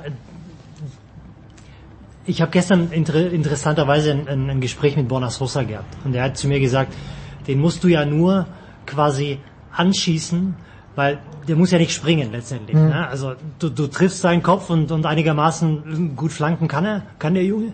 Und darüber hinaus kann der was mit dem Ball. Also der nimmt dir Bälle mit der Brust runter, der kann sich drehen, der, der, der kann links wie rechts, würde der Kaiser sagen. Insofern ist es echt ein, ein, ein polyvalenter, für mich ein polyvalenter Stürmer. Auf dieser Position, den muss man nicht immer bringen, wenn man eine gewisse Idee hat. Aber jetzt, da er den Lauf hat, finde ich, kannst du ihn bringen. Und steht natürlich dann auch da in solchen Phasen, wo er stehen muss. Ne? Ja, das kommt, kommt ja dazu. Ich habe Götzi? jetzt mal zum 500. ein Duplo gegönnt, will ich das mal ganz kurz Ja, wenn, du, sagen. wenn du dir vielleicht bitte noch entweder einen Bienenstich oder einen Apfelstrudel Nein, gönnst, der, nein, der, der da das, das wäre jetzt dann zu viel des Guten, denn ich habe mir auch bereits eine naturtrübe äh. Bionade Wie gesund du gegönnt. lebst, Äh, ja. Nein, das ist das Problem. Deswegen muss ich jetzt am Riemen reißen. Ja, ich bin natürlich komplett bei Toni. Ja. Ich weiß auch gar nicht, was du da immer rumkrittelst an Kaleit. Hey, haben wir nicht schon mal diskutiert? Und hab, hab nicht ich, bevor die ganze Serie losging, äh, zu dir gesagt, hey, geiler Spieler. Ich finde Naja. ihn super. Auch übrigens als super, ja. was der, Ein was der- großartiger Typ. Was der für lustige Interviews Großartiger gibt. Typ. Voll gerade raus, scheißt sich nix. Ja. Ich habe noch kein Interview mit ihm gesehen, kann ich nicht, kann ich nichts sagen dazu. Der, Ich habe hab auch ein Interview mit ihm zu Beginn der Saison äh, geführt. Viele Leute, als sie das Interview gehört haben, haben gesagt, das kann nicht wahr sein. Also das ist ja ein überragender Typ. absolut, bin komplett dabei. Okay. Und er wird nicht seine Karriere beim VfB beenden. Also der, der Meinst du beim FC Liverpool? Ja, war, war. Also vielleicht gibt's auch noch was dazwischen. nee, ich, ehrlich, ich bin auch ein totaler Kalajdzic-Fan und ähm, jetzt müssen wir mal gucken, ja, ob wir die Truppe irgendwie Ja, okay, wo, wo, wo ist und wie lange wir die zusammenhalten können. Das ist ja die große Frage, Ja. gerade bei solchen Vereinen, die ja wirklich, sagen wir mal, Rohdiamante durchaus in ihren Reihen haben, die werden dann schnell ähm, leer logisch. gekauft. Ne? Wo, wo sind die Tretminen jetzt für den VfB? Weil es läuft im Moment gerade gut, es läuft solide und wo, wo, wo ist, wo ist jetzt die Gefahr, Götze, dass es dann in zwei Jahren nicht doch wieder die zweite Liga ist, weil man irgendetwas komplett falsch gemacht hat? Also zunächst mal muss sich der VfB strukturell und im Hintergrund komplett beruhigen. Das können wir nicht mehr gebrauchen, was wir da die letzten Monate hatten. Wo, wo stehen wir da im Moment? Das weiß Äh, ich nicht. Das also- ist, es ist nach außen relativ ruhig geworden. Toni, Äh, Ja, ich habe jetzt auch nichts mehr gehört, ehrlich gesagt. Ich glaube, die haben sich in so ein bisschen äh, angenähert, die beiden. Aber dennoch ist, glaube ich, noch aus dem aus der Welt zu schaffen, wie es da jetzt äh, Ja. bei den nächsten bei der nächsten Mitgliederversammlung weitergeht. Ne? Also gerade Und- was und- Präsident angeht. Weil ich, es gibt keine Kandidaten. Ja, ja, ja. Aber es ist nach außen jetzt einfach ruhig geworden. Genau. Gott sei Dank. Genau. Offenbar haben das alle Beteiligten kapiert, dass, dass es keinen Gewinner geben wird bei einer Nee. öffentlichen äh, Schlammschlacht. Ähm, Ja, sportlich. Wo- die Treten, du hast nach den Ja, Tretminen ja, gefragt. wo ist das Problem, dass man sich jetzt jemanden einkauft, Problem ist, dass, da, dass die alle um die 20 sind. Das Problem ist, also viele zumindest, äh, dass die hochtalentiert sind. Das Problem ist, dass äh, jeder vernünftige Scout in Europa mitbekommt, äh, dass da Jungs mit dabei sind, die was können. Und das Problem ist, dass die alle noch eins, zwei, drei höher wollen als äh, beim VfB. Das, das glaube ich liegt tatsächlich in der Natur der Sache. Das, was, was Misslind hat und Hitzelsberger, also Misslind hat, denke ich, ist hauptverantwortlich für die Zusammenstellung. Er hat ja echt viele auf, aufgesammelt von den Jungs. Absolut. Ja, ähm, das, das, liegt auch in der Natur dieser Konstellation. Die spielen jetzt nicht alle fünf Jahre Naja, beim VfB. klar, ja. Also muss es das Ziel sein, wenn du dieses Konzept verfolgst, aus meiner Sicht, dass du dann auch immer entsprechend wieder nachschieben kannst. Ja? Und ähm, im besten Fall wächst du dann natürlich im Laufe der Zeit, unter Umständen eben auch durch entsprechende Erlöse. Ja, das ist ja auch ein Geschäftsmodell und ähm, wächst gemeinsam mit, mit, ähm, mit diesen Erfolgen und mit diesen äh, höheren Erlösen und kannst dann auch nach und nach, klar, der sportliche Erfolg muss parallel dazu auch äh, da sein und dann kannst du vielleicht den einen oder anderen immer länger halten. Das ist, glaube ich, die, die Grundidee beim VfB. Ich bin absolut bei dir. Äh, Ich denke, dass die Bundesliga momentan von der Aufstellung her durchaus äh, die Chance bietet, für den VfB sich nach oben zu arbeiten. Also sie sind ja jetzt schon dran, punktemäßig an Europa. Aber wenn du siehst, dass Union Berlin im zweiten Jahr nach einem Aufstieg oben mitspielt, mit einer gewissen Idee auch, dann kannst du dich oben etablieren. Ich glaube schon, dass der VfB Stuttgart im Sommer einen der großen, in Anführungszeichen, verlieren wird. Also entweder Nicolas Gonzalez oder Silas Swamangituka. ja. Äh, aber ich denke, dass Sven Mislitat, wie du selbst schon gesagt hast, entweder jemand nachschiebt oder aus den eigenen Reihen jemand vielleicht auch nochmal nachrückt, wie zum Beispiel ein Koulibaly, der nicht so viele äh, Spielminuten bekommt. Der ist ja auch noch jünger, der ist 19. Der ist oder? noch jünger, genau. Also insofern ähm, letztendlich ist die Chance da, dich weiterhin mit dem Stil in der Bundesliga zu etablieren und vielleicht auch sogar eine Überraschung zu landen in der kommenden Saison. Götze, du denkst nach oder Ja, du... ich, ich äh, denke nach. Das ist, das ist, das ist natürlich also auch die optimistische Variante. Ich, ich hoffe natürlich, dass, dass du recht hast, Toni. Ähm, gleichzeitig ist für mich noch nicht äh, abschließend beantwortet, wie, wie äh, stabil das Konstrukt ist. Ja? Ähm, das, also das liegt ja auch in der Natur der Sache, wenn du, wenn du so äh, viele junge Spieler hast, ähm, dass da dann auch Dass auf dem Weg ein Rückschlag kommt, Ja, natürlich können die Ja. kommen. Ja. Oder einem verdreht's mal aufgrund irgendeines Angebots den Kopf oder oder oder. Also es gibt ja schon noch ein paar.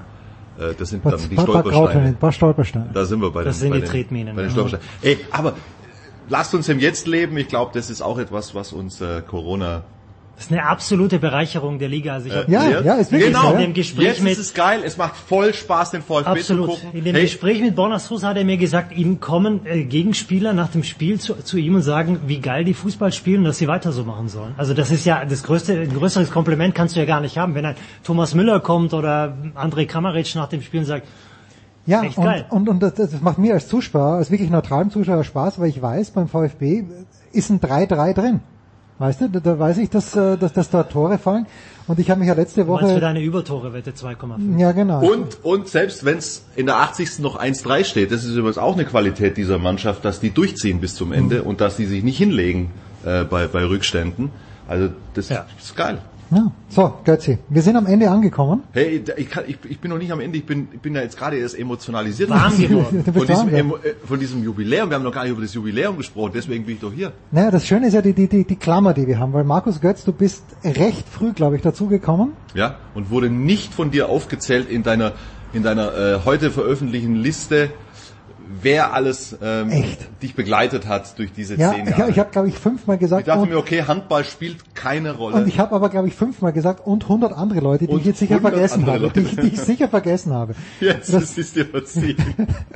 Ja, also Götz, du bist relativ früh dazugekommen und Toni äh, hat, ist, ist erst äh, vor ein paar Monaten dazugekommen. Das ist eine schöne Klammer, die wir hier gefunden haben. Aber Wobei ich, ich den, den, ich, den Toni kenne ich auch schon ein paar Naja. Monate länger. naja, Don, Toni hat ja, äh, Alexander Wölfin war vorhin erinnert, hat, äh, Dirk, das war, war das echt mein 30er damals, oder Ja. was? Ist nicht dein Ernst, oder? Wahnsinn. In Ehingen. Toni. Toni war auf meinem 30. Geburtstag. In Ja. meiner Heimatstadt Ehingen-Donau. Wir sagen jetzt nicht, wie lange der her ist, aber Das kann man sich dann sonst Man, man kann es an deinem, man, man, man kann, man kann es an deinem Twitter Profil, deinen Twitter Namen könnte man es herleiten. In, in welchem, in welchem Jahr der, äh, ja, was soll ich dir sagen zu meinem Jubiläum? Du, ich bin froh, dass es euch gibt, weil es ist, äh, alleine kann ich mir viel erzählen, aber es interessiert dann noch weniger Leute, als es mit euch interessiert. Ähm, und das, das, das Schöne an dir ist, du lässt jeden Scheiß mit dir machen, Götze. Das ist so großartig. Das ist, ist es echt so, oder? Das ist wirklich so. äh, ich weiß nicht, wie oft Toni uns hört, aber wenn ich davon erzähle, dass äh, Markus Götz sich auf seinen Balkon stellen kann und laut brüllen kann, weil ihn ja eh keiner hört, weil er auf einem 16 Hektar großen Anwesen lebt, dann, dann, dann, dann nimmt das Götz einfach mit einer gewissen Bierruhe hin, obwohl er das dann doch Ja, immer... aber es dürfte dir aufgefallen sein, dass ich dann aber trotzdem noch kurz die Ja, Gelegenheit kurz. ergreife, Ja. den Menschen, denen äh, vielleicht in den Kopf äh, kommen sollte, dass das wahr ist, was du davon sagst, noch ganz kurz reinen Wein einschenke. Nee, echt, ich find's voll geil. Ich, äh, ich höre mir Woche für Woche die Big Show an Schön. und äh, habe äh, großen Spaß daran, logischerweise. Ich bin jetzt zum Beispiel, das gebe ich ganz ehrlich zu, so für Motorsport und so, da kann man mich jetzt nicht zwingend erwärmen, aber wenn ich die Jungs höre, und ich höre es mir dann tatsächlich echt Naja, also Stefan an. Ehl und Stefan Heinrich. Diese, diese. Passion, Ja, genau. Ja. von von äh, The Voice. Ja, Stefan ähm, Heinrich ja, und, Stefan Ehlen, ja, die beiden, die, die sind also, jede Woche dabei. Da denke ich mir, geil, ja. Also wenn, wenn das, das kommt so von Herzen, das ist so authentisch, Ja. das ist so echt, finde ich großartig. Oder wenn ich dann ähm, die vernichtenden Urteile von Alexi Menüsch oder so. Fatalistischen Urteile. Oder, oder die, die ähm, außergewöhnlichen philosophischen Ergüsse von Michael Körner. Also es ist immer äh, ein buntes Bouquet und äh, ich gratuliere dir ganz herzlich, lieber Jens. Danke. Auch für dein Durchhaltevermögen. Ich weiß zwar natürlich, dass du mit Geld überschüttet Das wirst ist wahr, Woche für das Woche. ist wahr, das ist wahr. Und trotzdem muss man das ja machen. Ähm, ich finde es echt äh, großartig. Bleib dabei. Und weißt du, was die treibende Kraft, die wirklich treibende Kraft hinter allem ist? Ich wäre gern einer von euch und das bin ich nicht. Ja, was sind wir denn? Ne, ihr seid, ihr, ihr macht genau das, was ich als Kind immer gern gemacht hätte, nämlich äh, Sportkommentatoren. Das war immer mein Traumberuf und irgendwie habe ich es hab ich's nicht geregelt bekommen. Und Wieso? jetzt, Du bist doch Tenniskommentator. ja, ich war mal Tenniskommentator, als ich auf der, der Shortlist bei, bei der Zone war. Da bin ich jetzt rausgeflogen. Ich darf ab und zu noch Baseball kommentieren, was ich eh gerne mache und vielleicht im Herbst dann Football, aber ich, Geiler Sport, aber. Ja, ich natürlich. Ich würde einmal gerne einen Doppelkommentar beim Baseball Gaub Huber hören. Gab's ich auch. schon? Ne, gab's leider nicht. Gab's Aber noch nicht? Mit dem Ja, Anchorman. Kannst du dich noch erinnern? Gaub Ja, klar, war ich ein, hab- ein, äh, Also- überragender Ja, ja, absolut, absolut. Ja, und das sage ich ja zu Markus auch, aber das geht natürlich nicht durch die Konstellation Sky und Dazon, ja, also das, das würde nicht funktionieren. Und mit Markus würde ich das auch gerne machen, ja. Aber ich Super. wäre, ich Das war wär früher immer, beim, beim DSF. Ja. Damals Ja. in der Ja. US-Sportredaktion. damals beim Ich habe mir die World Series damals reingepfiffen, Anfang der 90er mit, mit Sportkanal, glaube ich auch schon, oder? War nicht Auch da, schon, oder? Ich glaube, da war er auch schon. Da gab es echt ein paar Jahre, da, äh, da konnte ich dir die erste Rotation der Yankees äh, aufsagen. Ich war großer Atlanta Braves-Fan damals. Ja, es ist- Bravo, war- bravo. Ich war, ich war zweimal bei den Yankees im Stadion, danach war es natürlich Ja, okay, durch. gut. Ja, das ist klar. Also äh, ich bin da eingestiegen, wo die Pittsburgh Pirates sehr gut waren mit Barry Bonds, wo sie aber eben an den Braves gescheitert sind, äh, 91 und 92. Ähm, aber ich habe den Markus auch gehört und da war der Schürmann, war ja da, glaube ich, der erste Kommentator. Oder Michael Schürmann war, glaube ich, der Ober äh, Baseball-Kommentator. Na. So, als Rauschmeißer, Götzi. Jetzt, jetzt, jetzt schließt sich hier alles. Aber ich habe äh, heute die ganze Zeit schon gefragt nach Dokumentationen, die wir gern sehen würden, die es aber noch nicht gab. Wenn du dir aussuchen könntest, und Toni hat ein supergeiles Beispiel gebracht, Hast du schon eins gebracht? ja, Und es ist nicht Dražen Petrovic. Es ist nicht, ja, die gibt's ja schon. Äh, über, über Drasen Petrovic äh, heißt, glaube ich, auch zwei Brüder bei 30 Once for 30. Brothers. Ja, ja, Once, Once Brothers, Brothers. genau. Once Brothers, ja. Großartig. aber. Absolut Ja. großartig. Ja, und ich- eine Mit Vlade Divac. Ganz, Genau, und ja, ich hab- ist, ich Im seh- Grunde ist die Geschichte, also es, Vlade Divac erzählt die ganze Geschichte. Ja, und äh, er hat aber nicht gewonnen bei mir, Vlade Divac, weil wie der sich da verhalten hat, also wenn ich es richtig in Erinnerung habe, das da Hinter dir? war ich nicht einverstanden. Oder habe ich da was falsch interpretiert? Ist schon lange her, dass ich es gesehen habe. Ja, ich, also. Okay, Ich aber- finde ihn auch jetzt, kommt nicht gut weg, aber. aber Ja, okay. Aber Götze, also und, und äh, aber Toni hat ein geiles Beispiel. Ja, was, was, was, was war denn?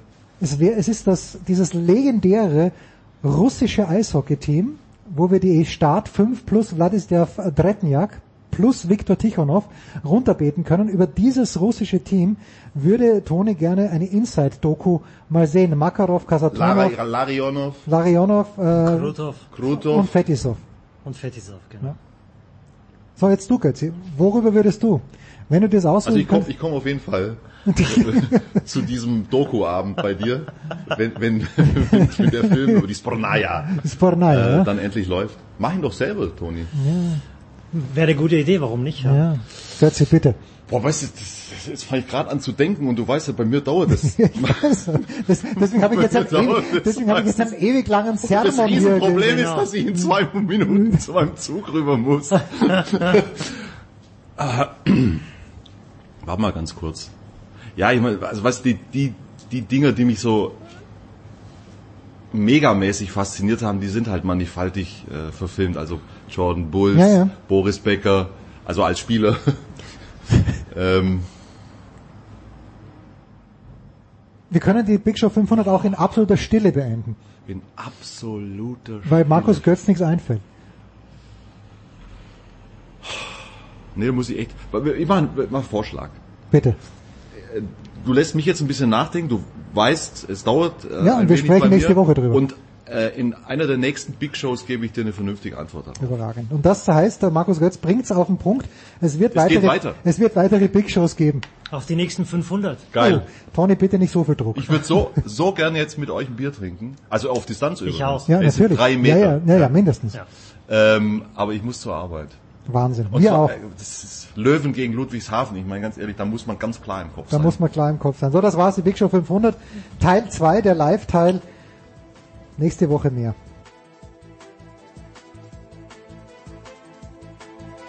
Das war die Big Show auf sportradio360.de. Folgen Sie uns auf Twitter, klicken Sie den Gefällt mir-Button auf unserer Facebook-Seite und abonnieren Sie uns via RSS-Feed oder auf iTunes.